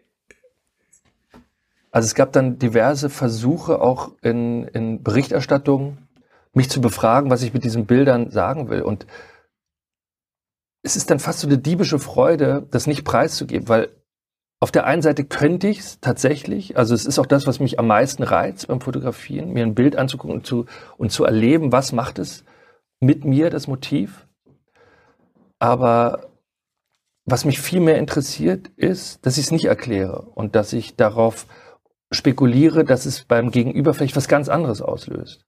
Weil das Ver Verrückte, und da entsteht man, äh, da, da versteht man, glaube ich, ein, ein grundlegendes Prinzip von Kunst, dass die Interpretation immer eine Selbstbeschreibung ist. Also wenn jemand meinen Bildern Ironie unterstellt, hat es was mit ihm zu tun, nicht mit mir. Das Urteil urteilt über den, der urteilt. Ja. Und das ist doch, das ist doch verrückt, auch als selbsterkennendes Moment, dass man sagt, man kann meine Bilder benutzen, um zu verstehen, wie es in einem selbst aussieht. Nicht in, nicht in mir. Das ist völlig egal. Wer die Bilder gemacht hat und was der damit aussagen will, ist völlig zweitrangig. Wichtig ist, was das Bild mit mir macht. Ja, also da äh, habe ich ja das letzte Mal und diesmal auch schon die Plädoyers dagegen gehalten, wenn ich durch eine Ausstellung gehe oder zu Danny ins Atelier oder zu Anselm Kiefer in den Park oder zu Neo Rauch oder zu Damien Hirst und ich stelle denen eine Frage zu den Sachen, die dieser machen, dann will ich wie in der Kunstmesse eine Antwort vom Künstler haben, was er sich dabei gedacht hat, wie er es gemacht hat, was sein Ziel war. Dann kann ich sagen, was ich darin sehe. Ja, das muss ein Gespräch möglich sein. Äh, hier abzublocken, finde ich, also das, das geht Kannst völlig ja vorbei. Ja, aber das Künstlergespräch geht, hast du auf der Messe ja auch erlebt, eigentlich um, um Technik wird dir verraten, wie es gemacht ist, was die Intention ist. Aber wenn du einen Künstler fragst oder eine Künstlerin, wie ist das gemeint, was denkst du dabei, kriegst du eigentlich nie eine Antwort. Ja, okay, aber äh, weil darum machen wir den Scheiß ja, damit du dir was damit anfangen kannst. Genau, aber es gehört eine Geschichte dazu. Es gehört ja. eine Geschichte, die kann von mir aus technisch anfangen. Wie weit man dann kommt, wenn man das Gespräch öffnet, klar, so. Aber, aber das trotzdem. ist ja seine Geschichte, seine Geschichte in dem Moment zu sagen, wenn du was zu mir sagst, was du, wenn du von mir wissen willst, was sehe ich dabei, ist das eigentlich deine Frage, die du dir selber stellen musst. So. Damit komme ich gerne klar. Damit, das ist eine Beobachtung, die man machen kann bei solchen Sprechakten. Ich komme trotzdem sehr gut damit klar, dass da auch immer eine Reflexion drin steckt. Da habe ich ja kein Problem mit. Ich sehe da kein Problem.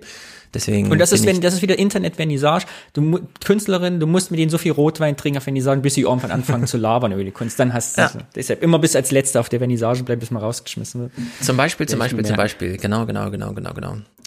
So, Niklas, wollen wir als aller, aller, allerletztes noch irgendwas Polnisches? Du hast hier so schön Clips raus und jetzt. Uh, ich, ich wollte aber, wir können noch, pass auf, wir können noch einen polnischen Clip spielen. Und dann wollte ich unbedingt noch was zu Woodkid spielen. Okay, sehr gut pass auf, wir spielen noch, äh, passt ja auch zu der letzten Nachrichtenwoche, ähm, PL Republika Bananowe. Aha. Okay. Natalie 2. Ich spiele einfach mal, ja? Oh, habe ich Oder mitgekriegt, spektakulär. Okay, äh, ich, ich, weiß von nichts. Okay, dann gucken wir mal rein. Protest kann manchmal auch lecker schmecken. Es sind hunderte Demonstranten, die am Abend vor das polnische Nationalmuseum in Warschau gekommen sind, um gemeinsam Bananen zu vertilgen. Fröhlicher Protest mit ernstem Hintergrund. Sie wollen ein Zeichen setzen für die Kunstfreiheit im Land. Es geht unter anderem um diese Installation der wichtigen polnischen Konzeptkünstlerin Natalia LL. 1973 hatte sie sich beim genussvollen Verspeisen einer Banane gefilmt und Fotos davon gemacht, nannte das Consumer Art. Seit sechs Jahren war die Installation im polnischen Nationalmuseum zu sehen. Das Werk war jetzt einfach aus der Ausstellung genommen worden. Seitdem das bekannt ist, formiert sich auch im Internet Widerstand. Unter dem Hashtag Banana-Selfie posten verärgerte Polen Bilder von sich mit einer Banane, darunter prominente Künstler und Journalisten. Der neue Leiter, Jerzy Mijołek, eingesetzt von der nationalkonservativen Peace-Partei, fand das Werk dagegen zu anstößig, es könne jungen Menschen schaden. Das ist das Nationalmuseum und gewisse Inhalte aus dem Genderbereich sollten hier nicht so explizit dargestellt werden. Also die Titanic hat sich ja auch mal verteidigt gegen so ein Bild von einem Kardinal und so weiter, wo mhm. dann das Gericht den Klägern fragte, was haben Sie denn für eine versaute Seele, dass Sie das da drin gesehen haben? Und das kann man hier natürlich auch, ja. Was sieht denn ja. die Peace-Partei da drin, dass das mhm. anstößig ist? Es ist doch nur eine Banane als ich äh, als ich 17 war und gerade Abi gemacht habe, war in Weimar die Ausstellung Entartete Kunst. Die war damals auch sehr umstritten. Man hat die ganzen Bilder und Werke gezeigt, die von den Nazis verboten wurden. Mir war das damals mit 17 nicht so klar. Ich bin auch durch die Ausstellung gegangen. Was ist eigentlich das Problem gewesen? Aber ich finde, dieses Beispiel ist wieder so plakativ dafür, wie Politik Angst vor Kunst kriegen kann. Und mhm. deshalb, wie wichtig Kunstfreiheit ist, auch wie wichtig ja. das ist, was jetzt äh, äh dieser Rapper, der sein Klavieralbum gemacht hat, ich weiß nicht, was ich mhm. mitgekriegt habe, äh, also wie, wie stark Kunst und Politik zusammenhängen und wie wenig Angst man haben darf vor Autoritäten da. Das ist wieder ein mhm. plakatives Beispiel dafür. Großartig. Ja das, ja. das ist die Kunst, bei der mir das Herz am meisten aufgeht. Aber es ist auch erschreckend, was in Polen wieder möglich ist, ne? Weil ja. man muss ja immer damit rechnen, dass sich die Peace-Partei da wirklich äh, Raumgewinne verspricht und so weiter. Dass sie das so als Machtspiel verstehen und diesen kulturellen Schritt nach zurück für sich wirklich als Machtzuwachs verbuchen am Ende bin aber tatsächlich auch glücklich, also bei der Berichterstattung über das konkret jetzt wurde auch nochmal dann berichtet, wie, also das war ja dann wirklich krass, wie viele Leute da einfach Bananenessen sich vor das Museum ja. gestellt haben. Und dass dann auch viele gesagt haben, hey, hier geht's auch nicht, also es geht auch um die Kunstfreiheit, aber so bei jedem Versuch hier jetzt irgendwie noch weiter eine Verschiebung zu machen, müssen wir irgendwie noch mehr mobilisieren. Und äh, jetzt auch bei den Streik Kobiets, ähm, wird dann auch drüber gesprochen, äh, dass es jetzt so ein bestimmtes Momentum gibt, wo, wo gesagt wird, jetzt reicht's so. Ja, Und was man hier sieht, ist, finde ich auch, dass die Antwort nicht der politische Protest alleine ist, sondern selbst Kunst. Man hm. imitiert das Werk, man geht hier mit Musik davor und so. Das finde ich sehr gut. Ja, und eben ein, Ab, ein Abhängen eines einzelnen kleinen Kunstwerkes, 50 mal 50 ja. Zentimeter, diese Fotokollage, kann zu gesellschaftlichen Umstürzen führen. Und deshalb ja, hat Politik ja, Angst vor Kunst. Und das muss man sich immer wieder bewusst machen, finde ich, wenn man sich mit dem Thema Kunst beschäftigt. Ja, da sieht man, was möglich ist. Ne? Das ist wirklich sehr gut. Sehr schön. Ähm, gut, Polen. Ja, ähm, ich hatte jetzt ansonsten auch nur noch, ähm, wie mhm. sagen wir dann, drei Clips zum Weimarer Dreieck. Ich würde aber tatsächlich am liebsten noch äh, was zu Woodkid spielen zum Weimarer mhm. Dreieck, sei gesagt. Also es ist eine äh, Zusammenstellung aus Frankreich, Deutschland und Polen. Es wurde äh, nach der Wende kreiert, das Forum, um halt ursprünglich Polen mehr so Richtung Westen zu integrieren. Ähm, ist heute, na, wie sagt man dann? Also es ist schon jetzt auch, es hat sein 30-jähriges Jubiläum gefeiert und da hat man sich auch nochmal mit allen Außenministern getroffen. Ähm, ich glaube, in dem Forum gibt's noch sehr viel Potenzial. Die Clips, die ich mitgebracht hatte, spielten wirklich mehr so um den kulturellen Austausch. Und daran mhm. hatte sich dann auch noch mal mehr gezeigt, wie wichtig es ist, ähm, ja, auch multilater multilaterale äh, ja, ja. Kunststipendien oder so auszusprechen, damit auch da, wie sagt man dann, eine Begegnung der Künstler von den unterschiedlichen Nationen stattfinden kann. Ja, das, ja, das so ist viel. So erstaunlich. Polen ist uns so nah und gleichzeitig so fern. Ja, deswegen ähm, das sei nur ähm, angerissen und vielleicht auch tatsächlich, äh, falls hier irgendwelche äh, ja auch künstlich veranlagte ähm, Zuhörer sind. Es gibt tatsächlich zum Beispiel die die Stiftung für deutsch-polnische Zusammenarbeit, die tatsächlich ganz viele Fördermittel zur Verfügung haben und sich über jeden Freunde sagt, ich möchte hier mal ein Projekt auf die Beine stellen, was versucht ähm, ja, grenzüberschreitend, die Leute, die eigentlich, wie gerade schon gesagt, so nah beieinander, aneinander leben, aber dennoch irgendwie so fern sind, näher aneinander zu bringen. Ja, so. Sehr gut. Ähm, gegebenenfalls werde ich ja auch noch was auf Twitter ähm, verlinken. Für mich war jetzt tatsächlich nochmal, ähm, da ja auch letzte, in der letzten Kulturepisode Jean Tingoli erwähnt habt. Mhm. Und Stefan ja tatsächlich im Salon zum Jahreswechsel gesagt hat, dass er es richtig, ähm, ja, traurig fand, dass er irgendwie über das letzte Jahr gar nicht so viel, äh, ja, neue Musik irgendwie gehört hat oder neue Künstler, habe ich gedacht, also das ist schon die Steilvorlage, dass ich einfach mal was zu Woodkid mitbringe, der einfach das beste Album des letzten Jahres produziert hat. Und auch viel spannender, äh, wir haben gerade eben drüber gesprochen, dass Marketing selbst jetzt auch eine Kunst wird sozusagen. Ja. Ähm, da also wirklich was Spektakuläres ähm, ja aufgezogen hat. Und tatsächlich habe ich auch mal nachgeguckt, es gab tatsächlich vor einem Jahr, als ähm, ja, dazu muss man sagen, so heute passt sogar richtig gut. Heute hat Woodkid zum ersten Mal seine Debütsingle rausgebracht und ähm, hatte vor 2013 so sein auch fulminantes erstes Album gemacht. Und jetzt ist das Neue rausgekommen und dazu gab es auch tatsächlich einen Kulturzeitbeitrag. Ähm, das dürfte WK2 Goliath sein. Mhm. So, um so ein bisschen Einstieg zu einem Künstler zu bekommen. Okay. Der kleine Held inmitten von Monstern. Run, Boy, Run. Das war vor acht Jahren der Durchbruch für Woodkid. Ein monumental kitschiges Meisterwerk.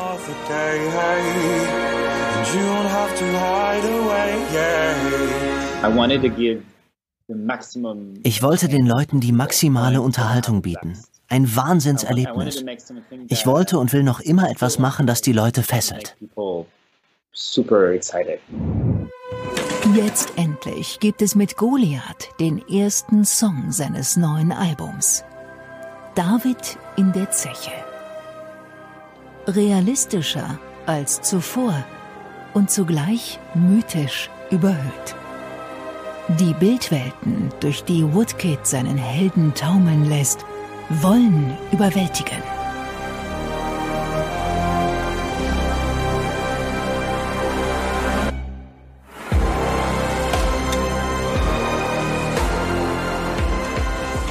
Woodkid weiß um seine Faszination für Größe und Macht.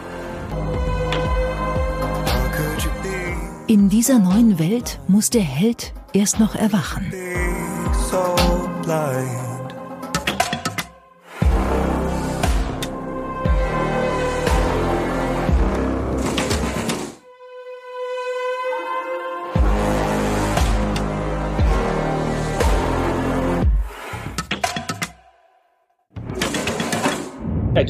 Ich träume von einer Welt, und die möchte ich zeigen.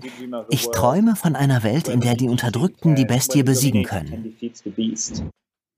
Das werde ich natürlich gleich konsumieren, denn ich bin ja ein äh, Spotify-Opfer. Übrigens wäre heute auch noch Spotify-Thema gewesen, aber kann man auch nächstes Mal dann mit Joscha gucken.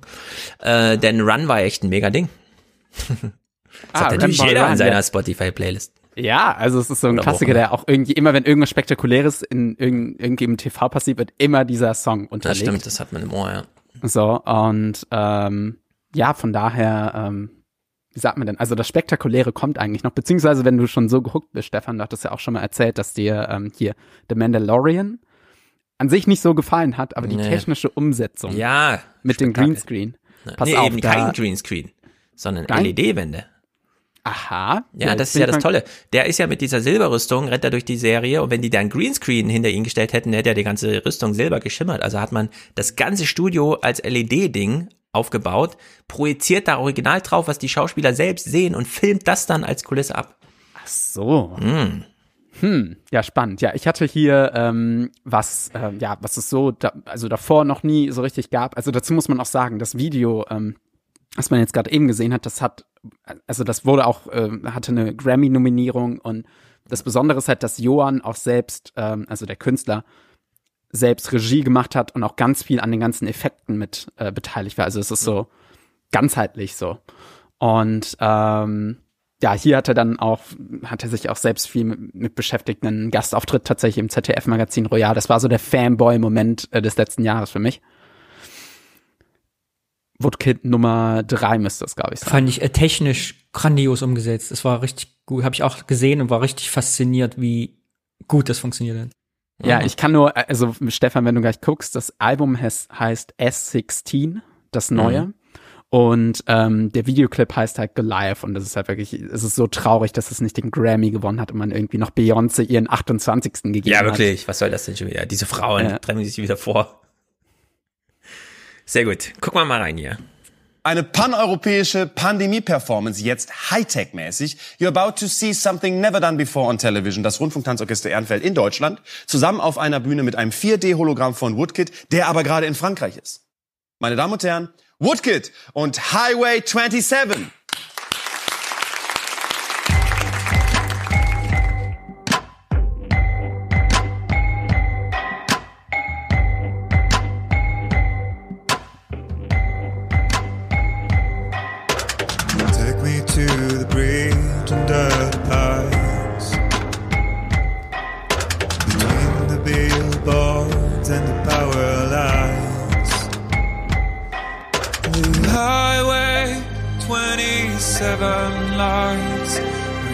drifting in my eyes. There is no shelter in your arms. The highway 27 lights are drifting in my eyes. Now drive away and let it pass. Also die grüne Hölle, die wir eben gesehen haben, war in Frankreich irgendwo. Da wurde abgefilmt und ja. dann da jetzt genau, live. Ja, ja also, also die Band die Band hat ihn gerade nicht gesehen, nur wir. Genau. Richtig. Aha. Doch, ich glaube, die Band hat ihn also auch auf einem auf Bildschirm. Bildschirm irgendwo. Ja, ja, genau. Ja.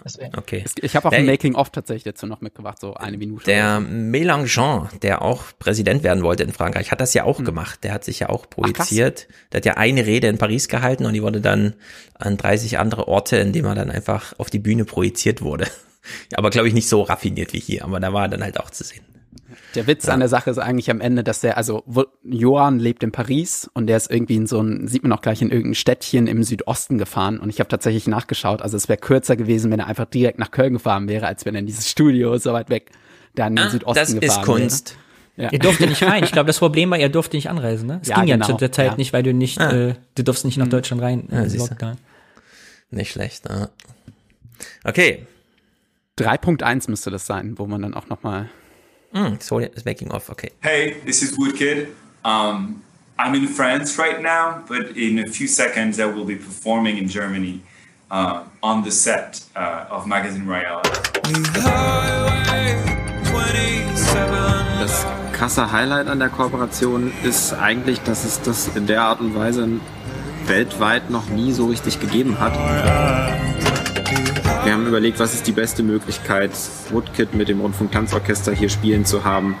ohne dass er den Lockdown in Paris verlassen muss. Wir hatten halt für vorherige Produktionen schon AR-Elemente im Studio und deswegen schon mal das Studio und Kameras für AR vermessen. Und daraus ist dann die Idee entstanden, einfach mal zu überprüfen, ob es nicht irgendwie die Möglichkeit gäbe, ihn in der Fotogrammetrie aufzuzeichnen und hier im Studio stehen zu haben. Völlig virtuell, ohne dass er eigentlich da ist. Aber wie haben sie jetzt die Lichtübertragung auf ihn so gemacht, dass das organisch passend aussieht? Das habe ich noch nicht Ich verstanden. glaube, sie haben einfach dieselben äh, Lichtelemente aufgebaut wie im Studio. Hm. Na gut, aber trotzdem, ähm, klar, für uns als Zuschauer sieht das jetzt so aus wie echt, aber für ihn ist es ja nicht echt. Er steht ja in dieser grünen Hölle. Für ihn ist das Kunsterlebnis, das er da gerade produziert, ja nicht ähm, Gewinn bringt, sagen wir es mal so, emotional. Dafür nicht- macht er das ja nicht, ja. Was ich mich auch frage ist, ähm, also Sie sagen, dass es noch nie gemacht wurde, aber an sich das Einzige, was neu ist, äh, ist, dass es live ist, aber es ist ja auch nicht live, weil das, Neo äh, das ZDF-Magazin ist ja auch nicht live. Deshalb weiß Ja. ich persönlich jetzt nicht, was daran neu ist. Ähm, aber vielleicht. Sie ähm, hätten es live senden können, sagen wir mal so. Ja, vielleicht das. Ja. Keine Ahnung. Aber das ist ein tatsächlich valider Punkt, denn beim Radio sind sie ganz hart hinterher. Wenn Nachrichten auch nur fünf Sekunden verzögert übertragen werden, ist das nicht mehr live. Dann gelten auch andere juristische Dinger beim zum Thema hat sich versprochen. Ja, aber war live. Ah, gut, dann ist er fein raus. Wenn es aufgezeichnet war, nicht. Ne? Also in der Hinsicht ist das so ein bisschen knifflig.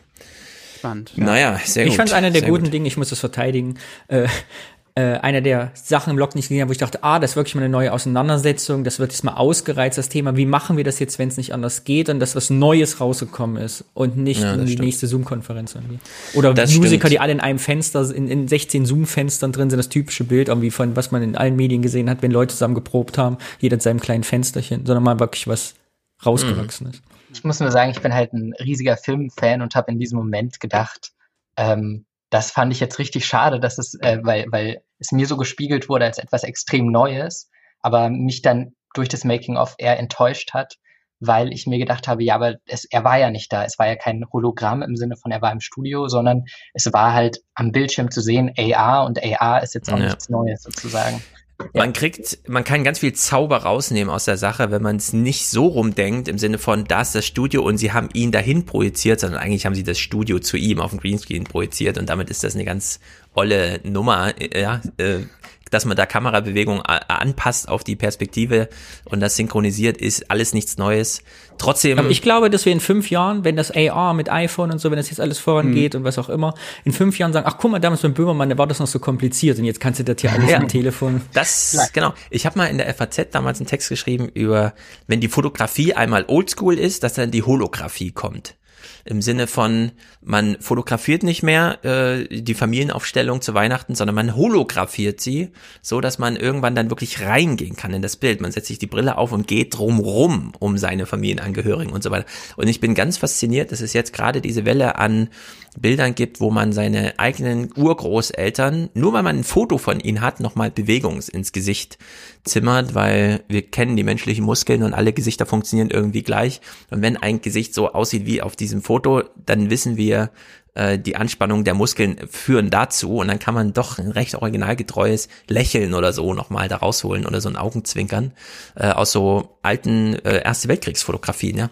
Und das ist auch, da schlägt uns Technik mittlerweile ganz schöne Schnippchen, was so emotionale Herangehensweise an irgendwas angeht. Also in der Hinsicht ist das schon alles nicht schlecht und ich äh, bin auch gespannt. In Google und iPhones, also in Apple, in, in iPhones und in Android-Geräten kann man mittlerweile diese Hardware erwerben, die äh, so ein bisschen radarmäßig funktioniert. Und wenn das mal Consumer, Consumer Elektronik ist, äh, warum nicht, ja? Hm. Ja, ähm, was jetzt vielleicht, also du, du kannst einmal ganz kurz nochmal den Clip anspielen und auf Pause drücken. Diesen hier? Hey, this is Woodkid. Genau, Pause. Um, I'm in Und jetzt, ähm, das ist eigentlich das Spannende, warum ich das auch unbedingt mal mitbringen wollte, ist, äh, da, da kommen wir zurück zu dem Marketing als Storytelling. Mhm. Also äh, man muss sowieso traurigerweise sagen, Johann hatte ähm, ja Ende, let- Ende 2019 angekündigt, nach sieben Jahren, sein erstes Album war ja 2013, nach sieben Jahren hat er angekündigt, okay, jetzt kommt noch mal was.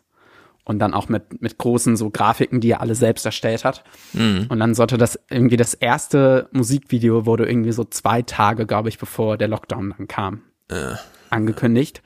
Das ist dann im April gedroppt und mhm. er hatte, ja, wie sagt man, dann, dann kam Go Live, das man gesehen hat.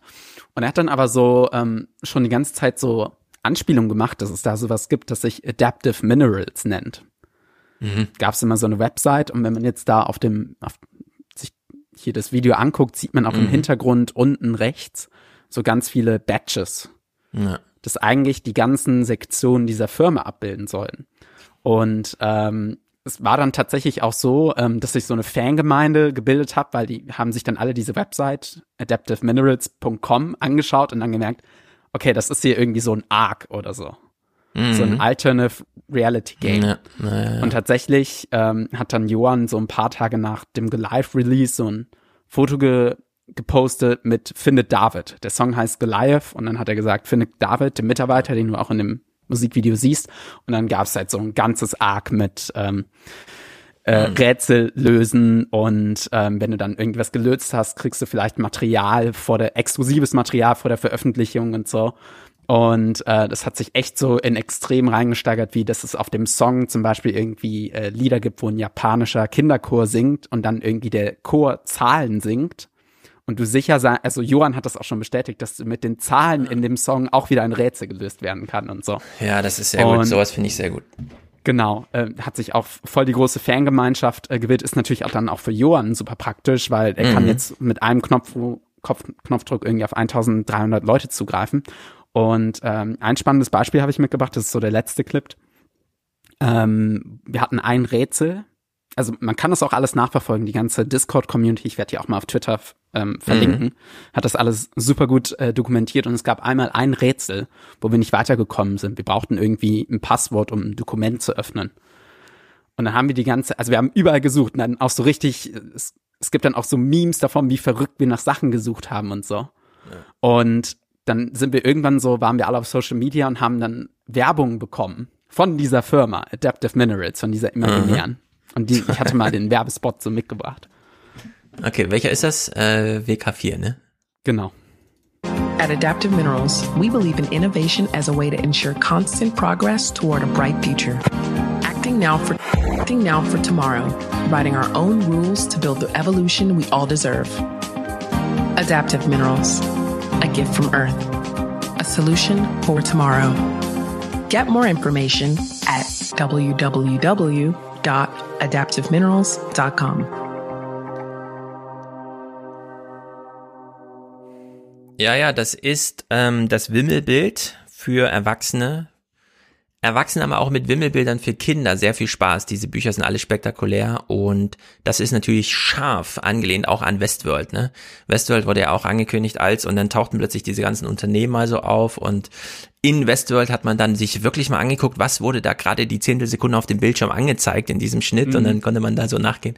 Und äh, genauso ist das hier auch. Also das sowas finde ich, äh, das, das ist sozusagen genau die gegenteilige Kunst von Andy Warhol. Hundertmal dieselbe Dose und so weiter, wo ich frage, dafür gehst du ins Museum? Nee, sowas hier, das ist, das finde ich doch dann irgendwie sehr viel, ähm, ich sag wie es ist, besser als Andy Warhol. Nein, keine. Es war auch super halt im Lockdown. Ich erinnere mich noch, wie im April und Mai wir alle in der Community so viel Zeit Ja, miteinander genau, verbracht haben. ist Es das war dann da, ja. natürlich auch so toll, weil du ganz viele so Fans über die ganze Welt getroffen hast. Ich habe tatsächlich meine Freundin irgendwie über das Forum da kennengelernt und so. Und ja, und ähm, es gab dann auch Lesungen irgendwie von dem ersten, also, also es war wirklich so eine richtige Community, es hat halt richtig äh, Mhm.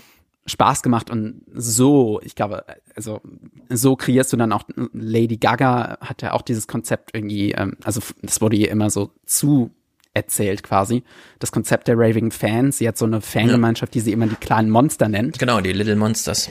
Genau, und äh, ja, mit sowas, also äh, wir sind alle sowas von gehypt. Die Tour von ihm musste jetzt leider zum dritten Mal schon verschoben werden. Ja, aber- hat auch wieder verschoben. So ist es, das Ja. erfordert alles Planung, aber das ist ein sehr gutes Ausstiegsthema. Damit haben wir nochmal einen Höhepunkt hier gesetzt. Das ist sehr gut. Äh, Woodkid werde ich mir gleich mal anhören jetzt zum Einschlafen, denn S16. Warum nicht? Ja, das ist doch hier mal was Neues entdeckt. Sehr, sehr, sehr, sehr, sehr, sehr, sehr, sehr, sehr gut. Nikolai, gibt's von dir irgendwas zu verlinken? Du hast ja kein Twitter und nichts, du bist ganz. Äh, sehr gerne. Äh, ich habe zwei Podcasts. Oh! okay. Ähm, einmal äh, ein Podcast, den ich zusammen mit meiner Frau mache über Bücher und Texte, verschiedene Themen, weil die Krise der Linken oder wie feministisch ist die AfD. und das heißt Blattsalat. Und ähm, der Podcast über Filme heißt Sehenseits der Kamera, also S-E-H-N-S-E-I-T-S. Sehenseits und Blattsalat, da sind deine beiden Podcasts. Schmankel, würde ich sagen. Mit wem machst du den Filmpodcast alleine? Den ähm, mache ich auch mit meiner Frau. Ah. Genau. Okay, die werden beide verlinkt. Übrigens, liebes YouTube-Publikum, ihr wisst, äh, fernsehpodcast.de ist die Adresse. Ich kann es nicht überall tausendmal angeben, sondern da ist wirklich jeder mit so einem kleinen Bildchen, Links und so weiter, alles, da findet man alles. Also bitte keine YouTube-Kommentare, wo ist denn ihr, bla bla bla und so. Sondern einfach fernsehpodcast.de, das alles verlinkt. Sehr gut, sehr gut. Zwei Podcasts. Okay, die werde ich auch mal mehr anhören. Das ist natürlich spektakulär. Äh, von Niklas, was habe ich bei dir verlinkt? Twitter. Twitter. Genau, da postest du jetzt auch mal die Dinger, das kann man dann da sehen. Sehr gut. Und zu Danny, da warten wir natürlich alle auf die NFT-Token-Drops. Nee, ich mache das Gegenteil jetzt. Ich habe ja, ich, mein neuestes Kunstprojekt ist anti-NFT umweltfreundlich. Ich mache aus digitalen Kunstwerken analoge Unikate. Aber das bin ich noch am Arbeiten. Braucht noch eine Woche, dann wird's Also du, du nimmst die gängigen Memes zu Riesentanker, steht neben kleinen Backer und machst, druckst das dann aus. Nee, selber. Ich mache digitale Sachen und in dem Moment, wo sie gedruckt werden, wird die digitale Variante für immer vernichtet. Das heißt, Ah. eine eigentlich endlos reproduzierbare Kunst wird so zu einem analogen das nicht reproduzierbaren Ding und so, wie so Schrödingers Werk. Kurzzeitig existieren sie so gleichzeitig und dann gibt's nur noch das Analoge und das Digitale ist für immer weg. Und die liegen auch nicht noch auf irgendeinem TrueCrypt Nee, verschlüsselten. ich werde das, nein, es wird, es wird nie gespeichert. Es bleibt nur im RAM, geht in den Drucker und verschwindet wieder. Ah, das ist Mm, gut. Aber Stefan, ich habe einen Wunsch an dich. Darf ich mir was wünschen zum Abschied? Klar.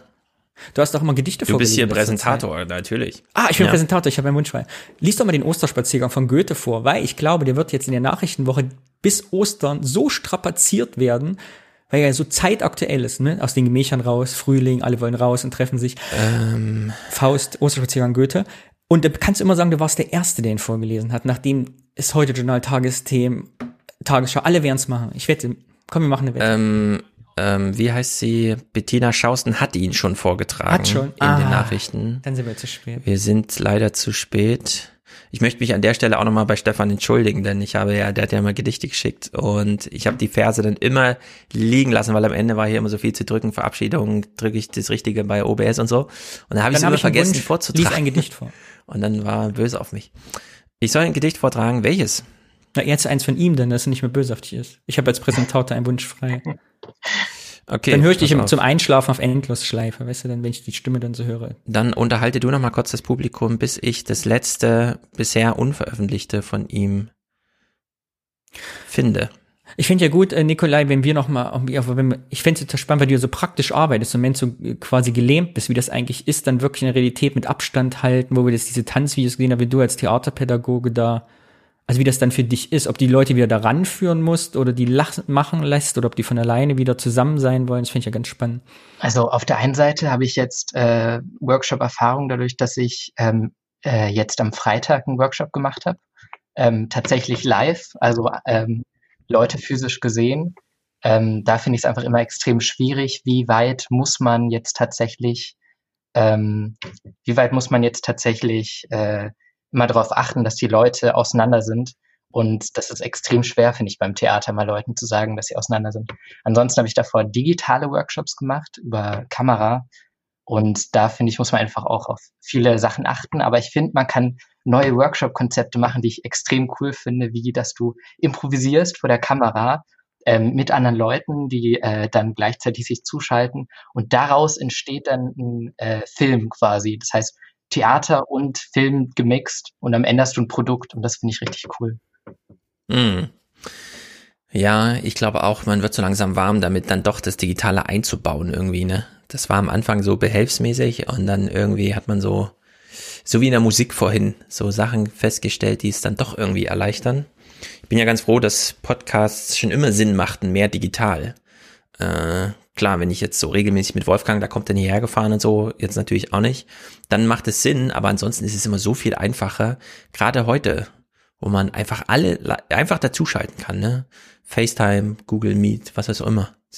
Wenn die Leute äh, irgendwo irgendwelche äh, Arbeitszusammenhänge haben, kennen sie ein Video-Chat-Tool, das sie nutzen können und darauf kann man sich dann einstellen.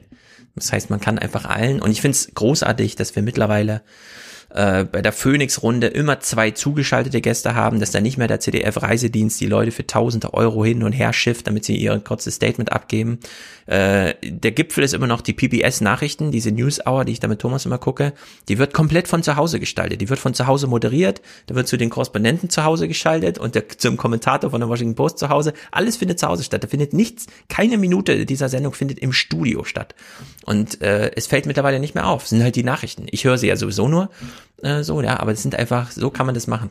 Man braucht diesen, also das letzte Mal in 29 habe ich ja von der Dispersion gesprochen. Einfach die Institution, die man vorher brauchte, weil man sich Internet nicht zugetraut hat, einfach übergehen. Das Kino zum Beispiel, ja. Äh, der Berlinale Mensch äh, wundert sich ja, die sitzen die Leute zu Hause zu 2000 Tagen, gucken Film. Ja, machen sie. Und das machen sie schon lange vor, bevor die Berlinale das mal machen musste. Ja, man ist einfach umgestiegen auf Netflix und den ganzen Kram und hat das Kino umgangen und mittlerweile werden die Filme zuerst dort veröffentlicht.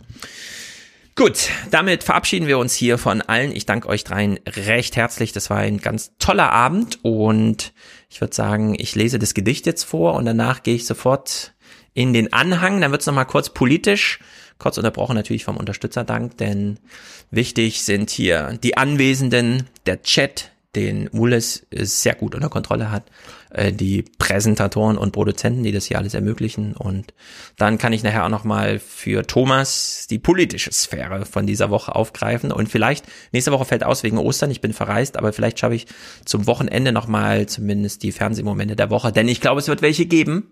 Hm. Auf die Uhr geguckt, vor fünf Minuten endete die Anne Will-Sendung mit Angela Merkel. Wir wissen alle nicht, was gesagt wurde, denn wir haben hier Podcast gemacht. Okay, ich trage jetzt das Gedicht vor.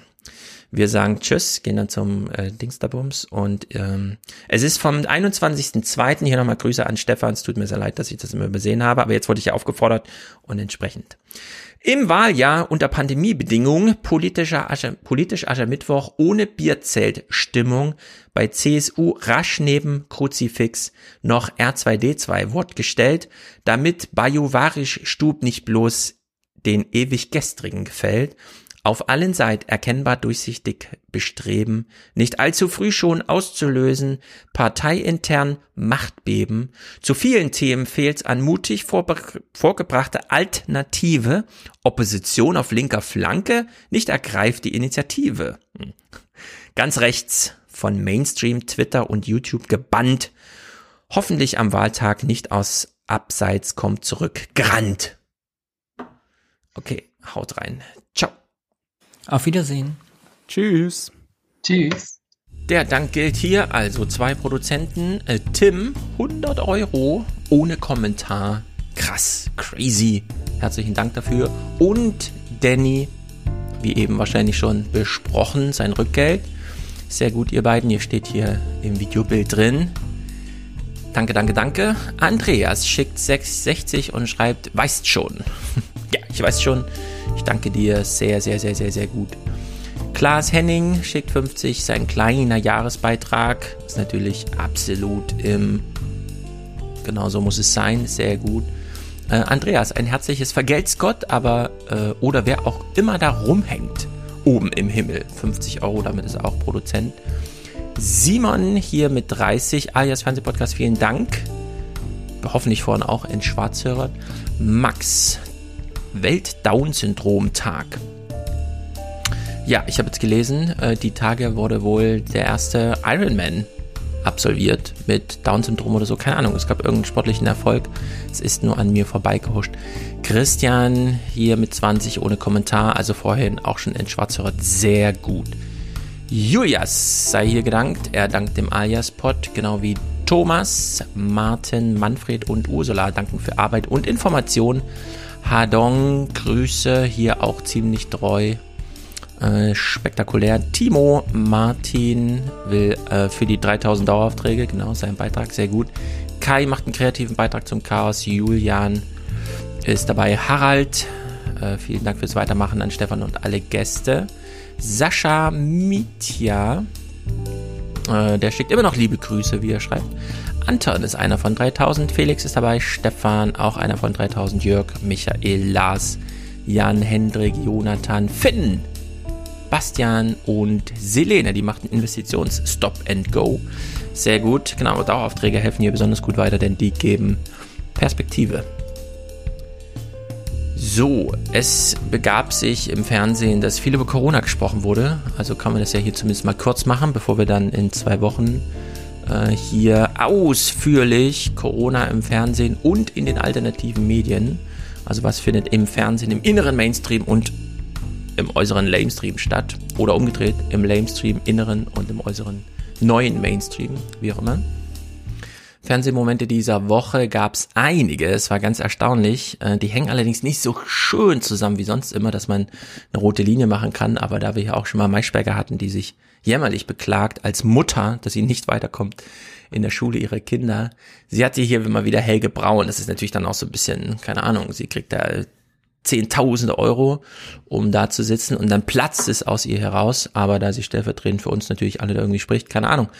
Äh, Antigen-Tests, Helge Braun, es ist ja jetzt schon fast April, März, sollte nicht irgendwann die Teststrategien und so weiter.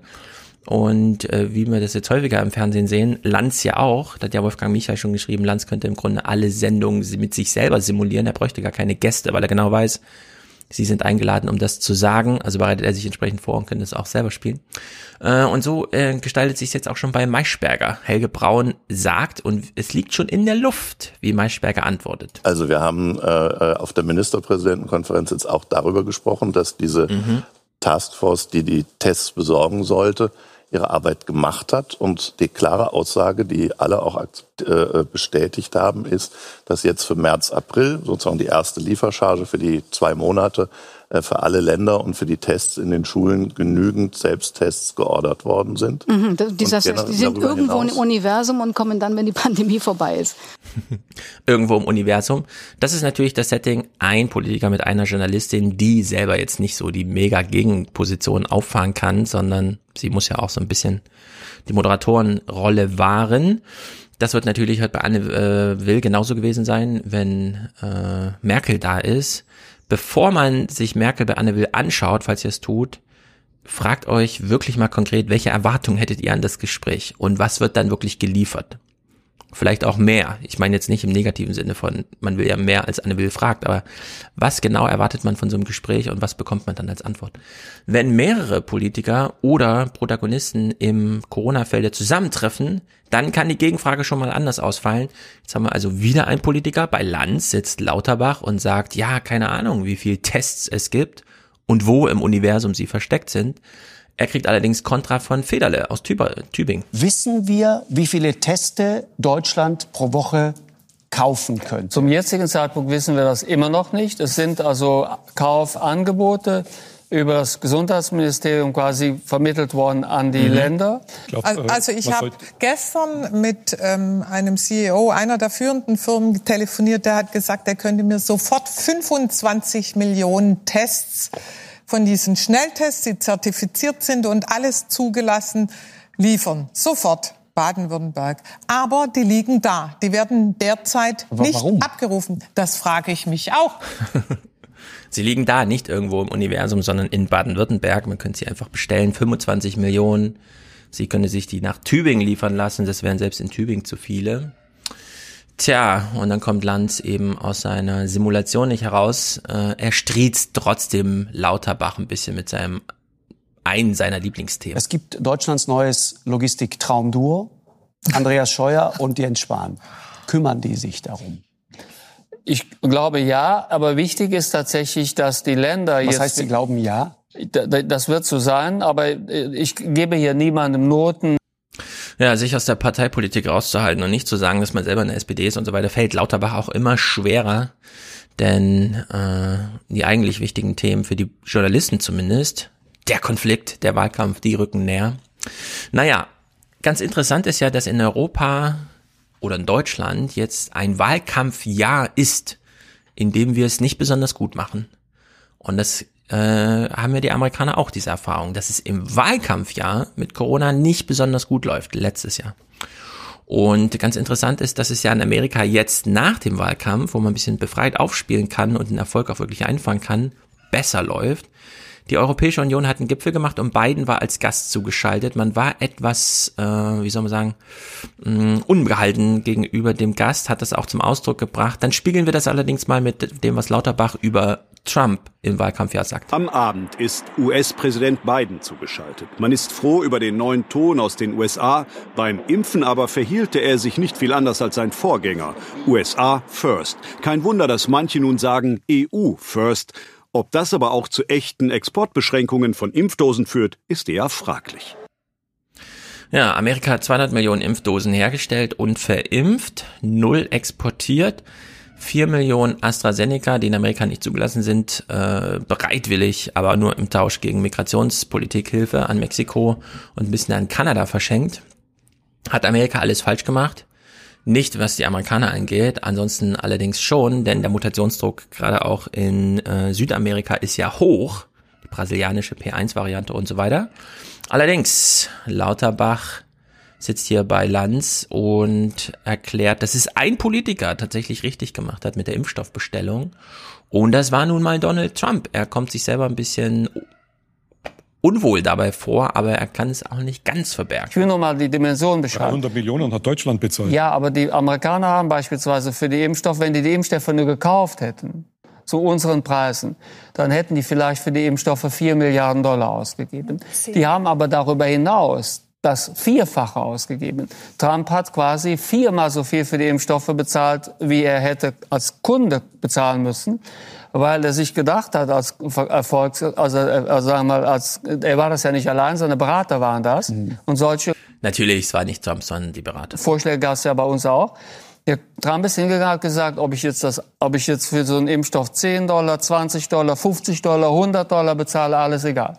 Denn im Vergleich zu den Kosten des Lockdowns und der Behandlung ja sind natürlich die Impfstoffe völlig ja. billig. Und daher haben die sehr viel mehr Geld genommen, haben mal ja. gesagt, das kriegt ihr nicht dafür, dass ihr uns den Impfstoff verkauft, sondern das kriegt ihr dafür, dass ihr mir Fabriken aufbaut. Und da war es zum Beispiel so, dass also die Firma Moderna nach kurzer Zeit riesige Produktionskapazitäten aufgebaut hatte. Moderna haben wir nur eine kleine Fabrik in Spanien und das baut man in der Schweiz. Und, und der Großteil ist wo? In Nordamerika?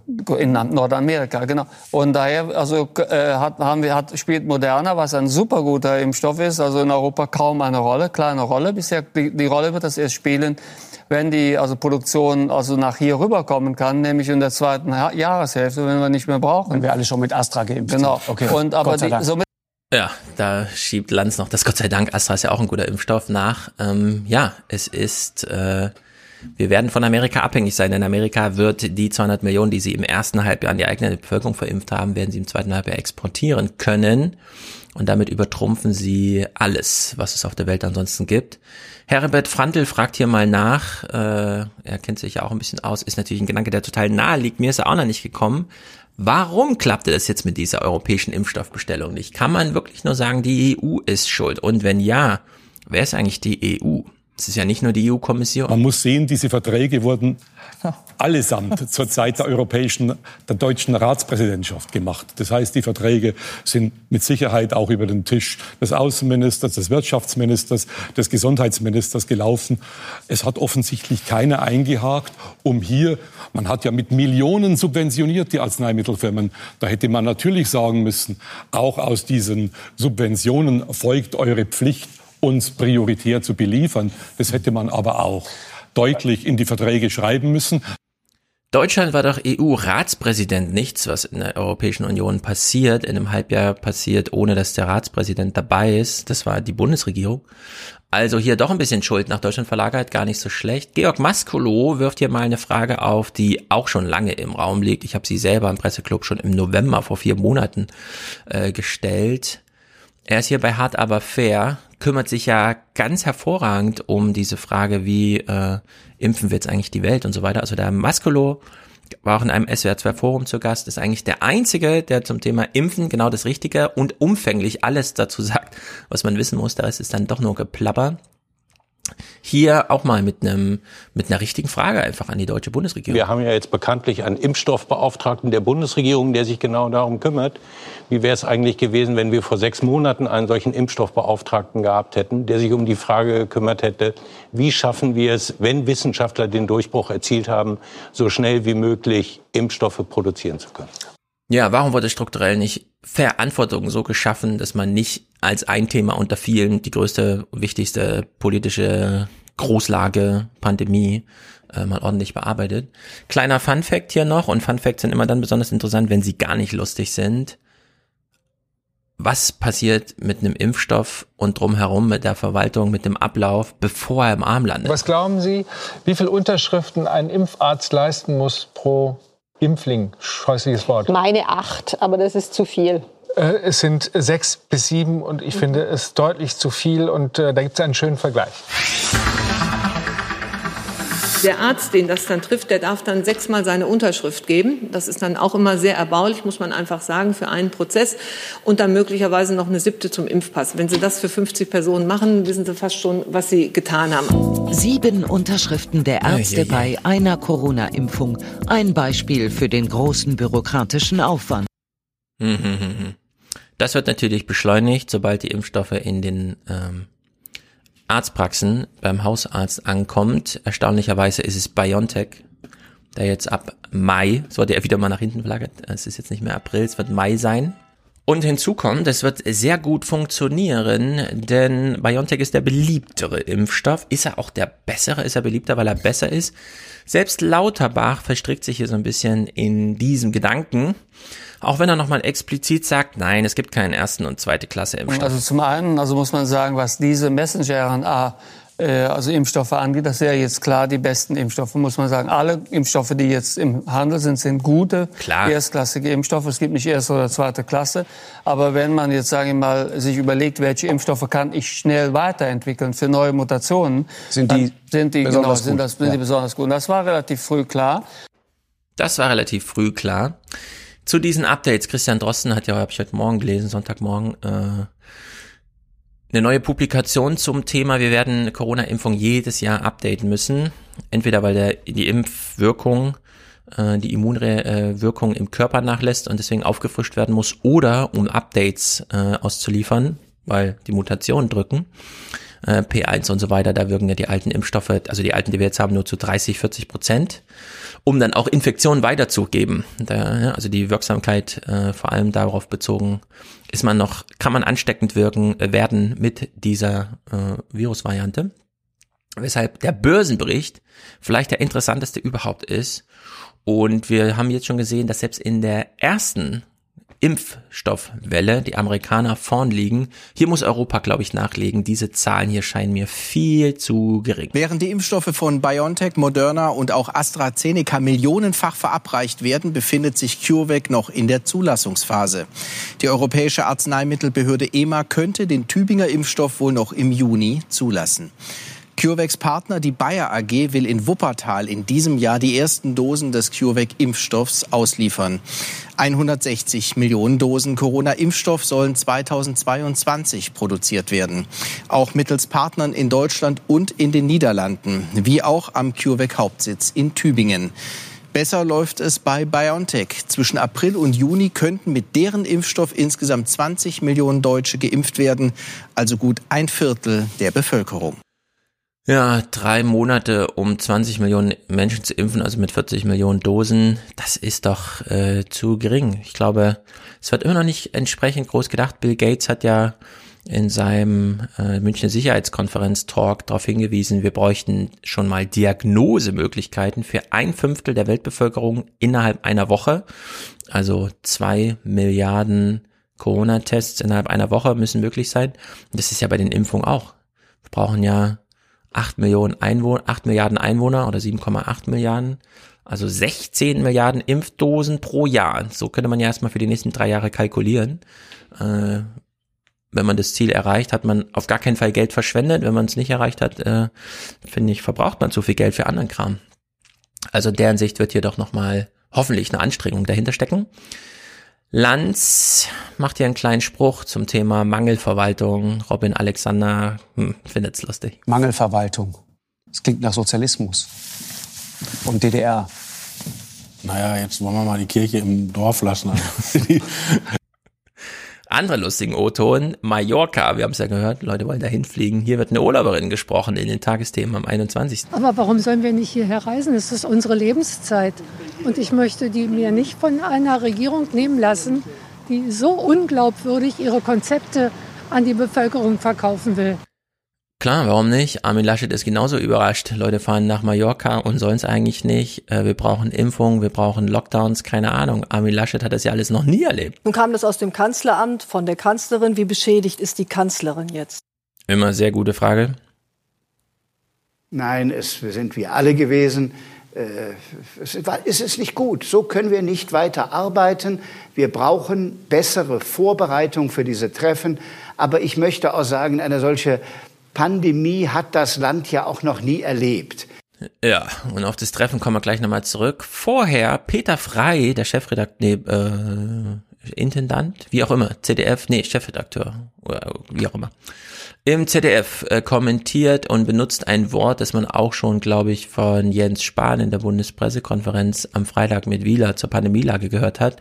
Ich frage mich so ein bisschen, ob mittlerweile hier nur noch Halligalli stattfindet. Um die dritte Welle zu brechen, braucht es jetzt ein besseres Management aus dem Kanzleramt, aber auch mehr Transparenz zwischen Bund und Ländern, wer wofür zuständig ist. Das Land ist von der Pandemie wundgescheuert. Wundgescheuert, während wir einen Bundesminister haben, der Scheuer heißt. Okay, Scherz gerne entgegengenommen.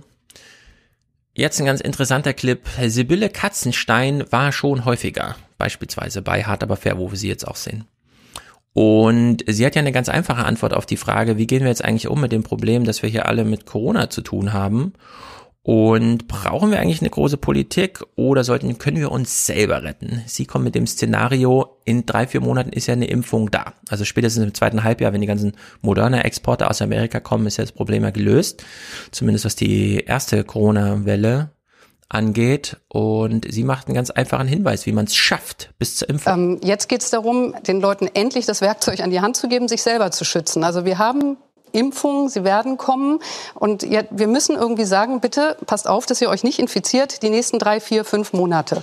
Und insbesondere natürlich alle, die über 50, 60 Jahre alt sind. Das ist aber fürchterlich einfach. Man muss eine FFP2-Maske im geschlossenen Raum tragen, die Fenster aufmachen und wenn man sich krank fühlt, mal einen Selbsttest machen. Aber ansonsten ist da eigentlich nichts dahinter. In meiner Praxis sind 2700 Covid-Patienten betreut worden. Da hat sich niemand angesteckt von 15 Leuten. So, eine FFP2-Maske in Innenräumen reicht, um diese Pandemie einzufangen. Kann man sich das vorstellen? Nicht so ganz. Fällt es uns schwer, in Innenräumen eine äh, FFP2-Maske zu tragen? Ja, wenn wir im Privaten unterwegs sind oder unter Arbeitskollegen. Da tragen wir diese Masken nicht, deswegen kommt es da zu diesen Ausbrüchen. FFP2-Masken helfen. Selbst da, wo Teststrategien versagen, selbst mit PCR-Tests kriegt man Studioproduktion von irgendwelchen Fernsehsachen und so weiter nicht richtig eingefangen. Es kann immer zu Problemen kommen, außer man trägt eine FFP2-Maske. Die hilft immer. Keine Infektion bei FFP2-Masken benutzen. Naja, die letzten drei Clips, das ist wirklich atemberaubend, wie Merkel das wieder gelang. Merkel entscheidet irgendwas, zieht die Entscheidung zurück, nennt das einen Fehler, entschuldigt sich, nimmt die Verantwortung auf sich, da sie eh schon äh, einen Abgabetermin ihrer Amtsmacht hat mh, äh, erfährt sie große Sympathiewelle und so weiter. Das klingt in den Tagesthemen beispielsweise so. Gleichwohl weiß ich natürlich, dass dieser gesamte Vorgang zusätzliche Verunsicherung auslöst. Das bedauere ich zutiefst und dafür bitte ich alle Bürgerinnen und Bürger um Verzeihung. In einer historisch einzigartigen Pandemie spricht die Kanzlerin heute Worte, die Geschichte schreiben. Werden wir nie wieder vergessen, diese Merkel, das ist ja unglaublich, die beste Kanzlerin der Welt. Jetzt fragt man sich so ein bisschen, aber musste das alles sein? Sie hat sich ja zu Recht entschuldigt, äh, auch wenn die Idee natürlich gut war. Wir brauchen hier solche Ruhetage. Nur, man kann es eben nicht übers Knie brechen, sondern man kann ja auch einfach mal einen Monat vorher ansagen, so, Kalenderwochen so und so, ist einfach mal Ruhe, richtig Ruhe. Niemand verlässt das Haus, man geht höchstens ein bisschen in den Park oder so, niemand fährt zur Arbeit, niemand fährt Äh, im, es gibt keinen Nahverkehr an diesen Momenten. Alle haben sich ordentlich vorher versorgt. Sie hatten vier Wochen Zeit. Kann man ja alles organisieren, wenn man es richtig macht. Wie organisiert man Pandemie eigentlich richtig schlecht? Und da kommen wir wieder auf dieses Bund-Länder-Treffen. Im Spitzengespräch beim Spiegel, Markus Feldenkirchen moderiert das, war Bodo Ramelow zu Gast. Und es ist unglaublich. Also wirklich, ich konnte es nicht glauben, was man da gehört hat. Wir hören hier mal zweieinhalb Minuten Bodo Ramelow erzählt von den Verhandlungen. Wer war dabei? Wer hat was verpasst? Wie lief's ab? Sie kamen da, äh, die Ministerpräsidenten, per Video mit der Bundeskanzlerin gegen Viertel nach drei am Montag zusammen. Gegen 18 Uhr hatte dann die Bundeskanzlerin das Gefühl, was hier beschlossen wird, wird nicht reichen, um das gerade grassierende äh, Infektionsgeschehen zu stoppen. Dann wurde gesagt, wir machen mal eine Viertelstunde Pause. Nee, nicht Mann. Die Bundeskanzlerin hat gesagt, ich brauche 15 Minuten Pause und das war das Letzte, was ich gehört habe. Und der einzigste Punkt, den Sie eben nicht ganz richtig im Vorspann hatten, ich habe nicht auf einen leeren Bildschirm geschaut, also nicht auf einen schwarzen, sondern ich habe auf einen bunten Bildschirm geschaut und habe sechs weitere Kollegen über Stunden hinweg gesehen und mit Rainer Haseloff haben wir dann angefangen, auch Späßchen zu machen, weil immer die Frage im Raum steht, wer ist hier eigentlich wo und was passiert hier Sie eigentlich? Sie saßen die ganze Zeit vor dem Bildschirm? Na, selbstverständlich. Weil es hätte ja sein können, dass die 15 Minuten gleich rum sind. Gab es keine Zwischenmeldung? Nein. Es geht in einer halben Stunde weiter. Nein. Nein, vom Bundeskanzleramt nichts, vom Chef des Kanzleramts nichts, von einem Mitarbeiter nichts. Und ähm, ich weiß nicht, was die Kollegen gewusst haben oder nicht gewusst haben. Ich habe erst das erste Mal wieder um 22.45 Uhr ein Lebenszeichen gehört, indem ich eine SMS von Malu Dreyer gekriegt habe, die mir mitteilte per SMS, es wird gleich eine Telefonkonferenz der A-Länder geben, also SPD-Länder. Das ist der der Teil, zu dem ich gehöre. Also da, in diese Familie bin ich mit eingeordnet. Mhm. Und ähm, dann habe ich versucht, um 23 Uhr diese Nummer anzurufen. Dann war sie 23.05 Uhr freigeschaltet. Und dann sagt Malu Dreier zu mir, oh, entschuldige bitte, wir haben dich vergessen.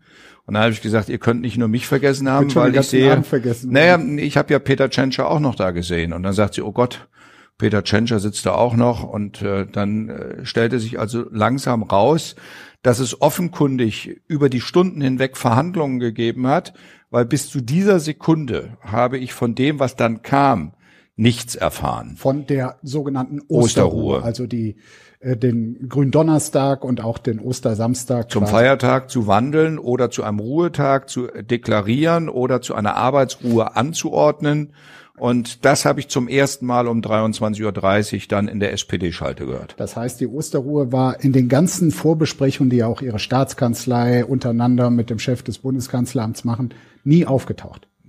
Kein Wort. Nichts.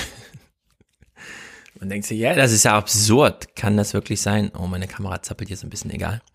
Kann das wirklich sein? Und ja, offenbar ja. Und es ist nicht der absurdeste Teil, von dem es hier zu berichten gibt, denn man muss sich ja die Zeit irgendwie vertreiben, wenn keine Verhandlungen ablaufen, aber man trotzdem vor Kamera und Computer gefesselt ist. Also vertrieb man sich auch die Zeit. Also halten wir fest, weil Kollege Laschet und ich haben uns ja in den sechs Stunden gesehen. Also wir haben ja beide, er auf seiner Seite, ich auf meiner Seite, Peter Tschentscher aus Hamburg, äh, Rainer Haselhoff und Volker Bouffier. Das sind die, die sich dann auch miteinander unterhalten haben. Sie waren da und, und haben Witze erzählt untereinander. Wir haben es uns dann irgendwann fröhlich gemacht, weil Rainer Haselhoff verschwand in der Elbe. Also das ist eine Einblendung auf seinem Bildschirm, wo ein Hintergrundbild eingerechnet wird. Und er hat dann umgeschaltet vom äh, Dom von Magdeburg auf einen Blick, wo der Dom auf der anderen Seite der Elbe liegt. Und äh, durch dieses Rechenbild entstand visuell der Eindruck, als wenn er in der Elbe ertrinkt. Das war dann die Sekunde, in der dann der Schalk mich geritten hat. Und aus Solidaritätsgründen dem Rainer Haselhoff gegenüber habe ich auf ein Ä von Rainer Haselhoff 269 Äs geantwortet. Ja, wir haben diesen wunderbaren Tweet auch ähm, schon mal vorbereitet für jeden, der ihn verpasst hat. Also ganz Twitter hat ihn mittlerweile äh, ich zumindest das gesehen. Mit, mit, mit Abstand die höchste Zustimmungsrate, die ich jemals mit, für einen Tweet gekriegt habe. Sie sind also zufrieden mit diesem Tweet. Was soll ich denn sagen in einer Situation, die völlig sinnfrei dazu führt, dass man etwas Sinnfreies twittert. Wir halten fest, es war nicht, um Rainer Haseloff vorzuführen. Nee, ich, äh, die Lesart habe ich ja dann später gesehen, habe mich darüber nur gewundert. Er hat ein Ä geschrieben, also getwittert, wahrscheinlich hat er sich vertippt und hat dafür heftigste Schelte gekriegt. Ja. Wo ich gesagt habe, wie doof ist das denn, wenn ein einzelnes Ä auf einem Tweet erscheint? Das äh, ist doch sinnfrei. Sinnfrei, richtig, das ist sinnfrei. Naja, wir gucken uns dieses Theater, es wird sich ja weiter jetzt entfalten über Ostern und so an. Am 11. Nächste Woche machen wir auch eine kleine Osterpause. Und ich bin sehr gespannt, das ist so absurd. Und wir vergleichen dann auch mal, was in Alternativen mit den Medien mittlerweile los ist, sowohl in Amerika als auch hier. QAnon und die Querdenker sind nicht weg vom Fenster, sondern da geht's jetzt erst richtig los. Sehr gut. Haut rein, Leute. Jetzt kommt Matthias Musik. Er hat sie ausgewählt und Audiokommentare natürlich auch. Sehr gut. Bis dann.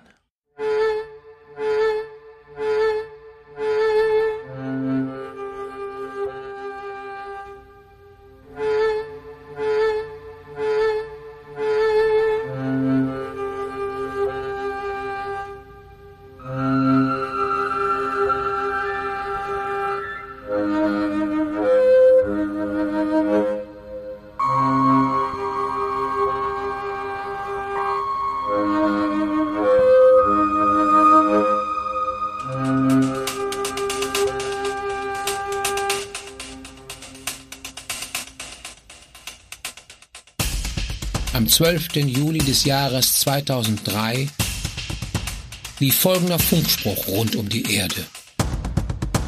Dass ein Bombengeschwader der Luftpolizei die gesamte Menschheit ausrotten werde. Die Weltregierung, so wurde erklärt, stelle fest, dass der Plan, endgültig Frieden zu stiften, sich gar nicht anders verwirklichen lässt, als alle Beteiligten zu vergiften. Zu fliehen, wurde erklärt, habe keinen Zweck. Nicht eine Seele dürfe am Leben bleiben. Das neue Giftgas krieche in jedes Versteck. Man habe nicht einmal nötig, sich selbst zu entleiben. Am 13. Juli flogen von Boston 1000 mit Gas und Bazillen beladene Flugzeuge fort und vollbrachten rund um den Globus sausend den von der Weltregierung befohlenen Mord. Die Menschen krochen winselnd unter die Betten. Sie stürzten in ihre Keller und in den Wald. Das Gift hing gelb wie Wolken über den Städten. Millionen Leichen lagen auf dem Asphalt. Jeder dachte, er könne dem Tod entgehen. Keiner entging dem Tod und die Welt wurde leer. Das Gift war überall. Es schlich wie auf Zehen. Es lief die Wüsten entlang und es schwamm übers Meer. Die Menschen lagen gebündelt wie faulende Garben. Andere hingen wie Puppen zum Fenster heraus. Die Tiere im Zoo schrien schrecklich, bevor sie starben. Und langsam löschten die großen Hochöfen aus. Dampfer schwankten im Meer beladen mit Toten, und weder Weinen noch Lachen war mehr auf der Welt. Die Flugzeuge irrten mit tausend toten Piloten unter dem Himmel und sanken brennend ins Feld. Jetzt hatte die Menschheit endlich erreicht, was sie wollte. Zwar war die Methode nicht ausgesprochen human, die Erde war aber endlich still und zufrieden und rollte, völlig beruhigt, ihre bekannte elliptische Bahn.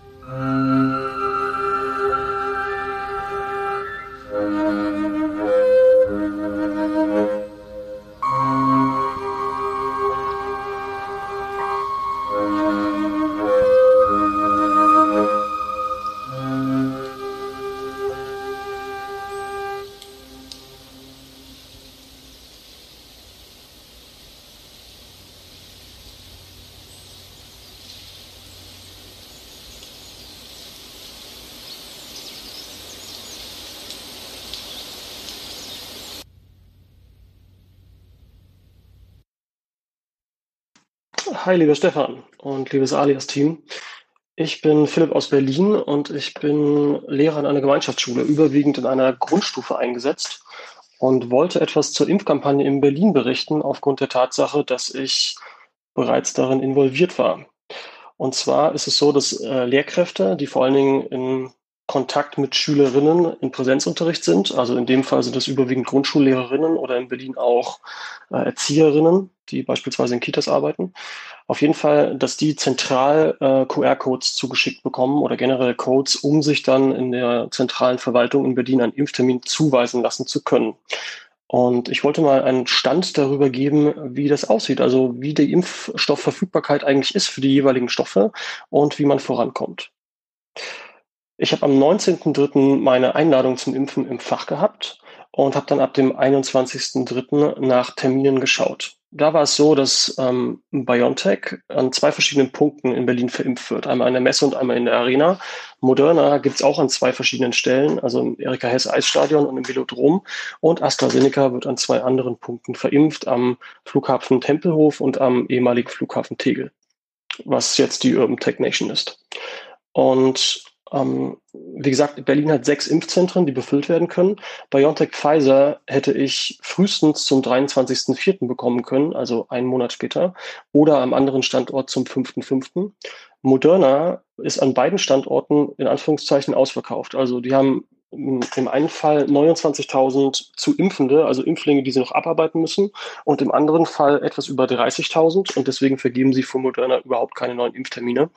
Und AstraZeneca hätte ich eine Stunde später haben können, letztendlich. Aufgrund meiner familiären Verhältnisse und so weiter habe ich mich dann entschlossen, AstraZeneca impfen zu lassen und war einen Tag später am Nachmittag bereits da. Dieses, ähm, also es gab einen Audiokommentar, den ich gehört habe, wo anscheinend achtmal die Personalien vorgelegt werden mussten oder der QR-Code zumindest gezeigt werden musste. Das war da gar nicht der Fall. Ich bin da sehr gut betreut gewesen. Das heißt, auf meinem Weg zur Impfkabine wurde ich von acht Leuten persönlich mehr oder weniger dahin geführt und musste einmal meinen QR-Code vorzeigen und einmal meine persönlichen Daten angeben. Das war's. Also ich habe mich da auch sehr gut betreut gefühlt und war um 14.40 Uhr am 21.03. durch, konnte sogar 20 Minuten eher rein, habe noch eine Viertelstunde gewartet und das war's dann. Folgetermin ist am 14.06. Das heißt, als ähm, Lehrer oder als bevollmächtigte Person in dem Augenblick, also wenn man zentral eine Einladung zugeschickt bekommen hat, ist man da echt fix durch, zumindest was AstraZeneca anbelangt.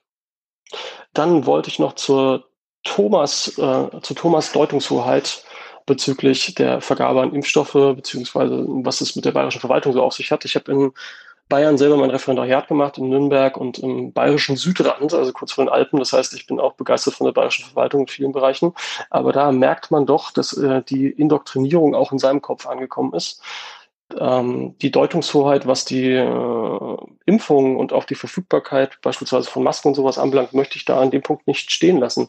Allein aufgrund dessen, dass wir seit, ähm, seit Mitte Februar haben wir FFP2-Masken für alle Lehrerinnen zur Verfügung in Berlin, ne, was ja bekanntermaßen auch in manchen Bereichen schwierig ist, gerade was die Verwaltung stadtweit anbelangt.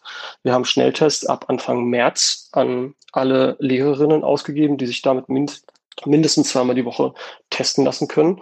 Und wir haben auch Klassensätze an OP-Masken für die Kinder, die ihre Masken vergessen, was ja auch häufiger mal vorkommt. Und ja, das Allerwichtigste, am 21.03. war ich geimpft. Und zwar ohne rostige Nadel. Also lieber Thomas, dir auch alles Gute, damit es in Bayern auch weiter vorwärts geht. Insofern, ich wünsche euch einen guten Start in die Woche. Vielen Dank für deine Arbeit und auch vielleicht bald. Tschüss. Stefan, Dominik hier. Ich habe mich seit vielen Jahren nicht mehr gemeldet und äh, habe eigentlich jede Woche, wenn ich euch höre, ähm, große Lust zu einem oder mehreren Punkten ähm, auch einen Kommentar mal zu schicken. Heute mache ich's. Hm.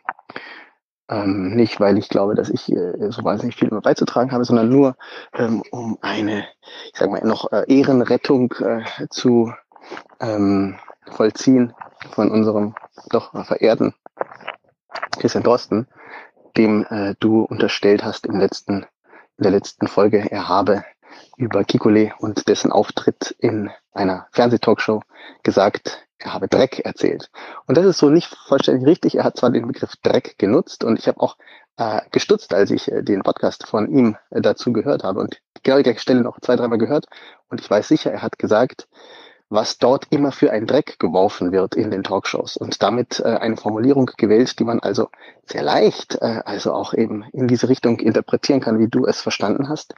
Er hat es aber explizit nicht formuliert, sondern er sprach sich explizit dagegen aus, dass in Talkshows äh, sich gegenseitig mit Dreck beworfen wird, was ja sozusagen eine Redewendung in, in gängigem Hochdeutsch ist, die also äh, weit davon entfernt ist, irgendwo unter der Gürtellinie stattzufinden.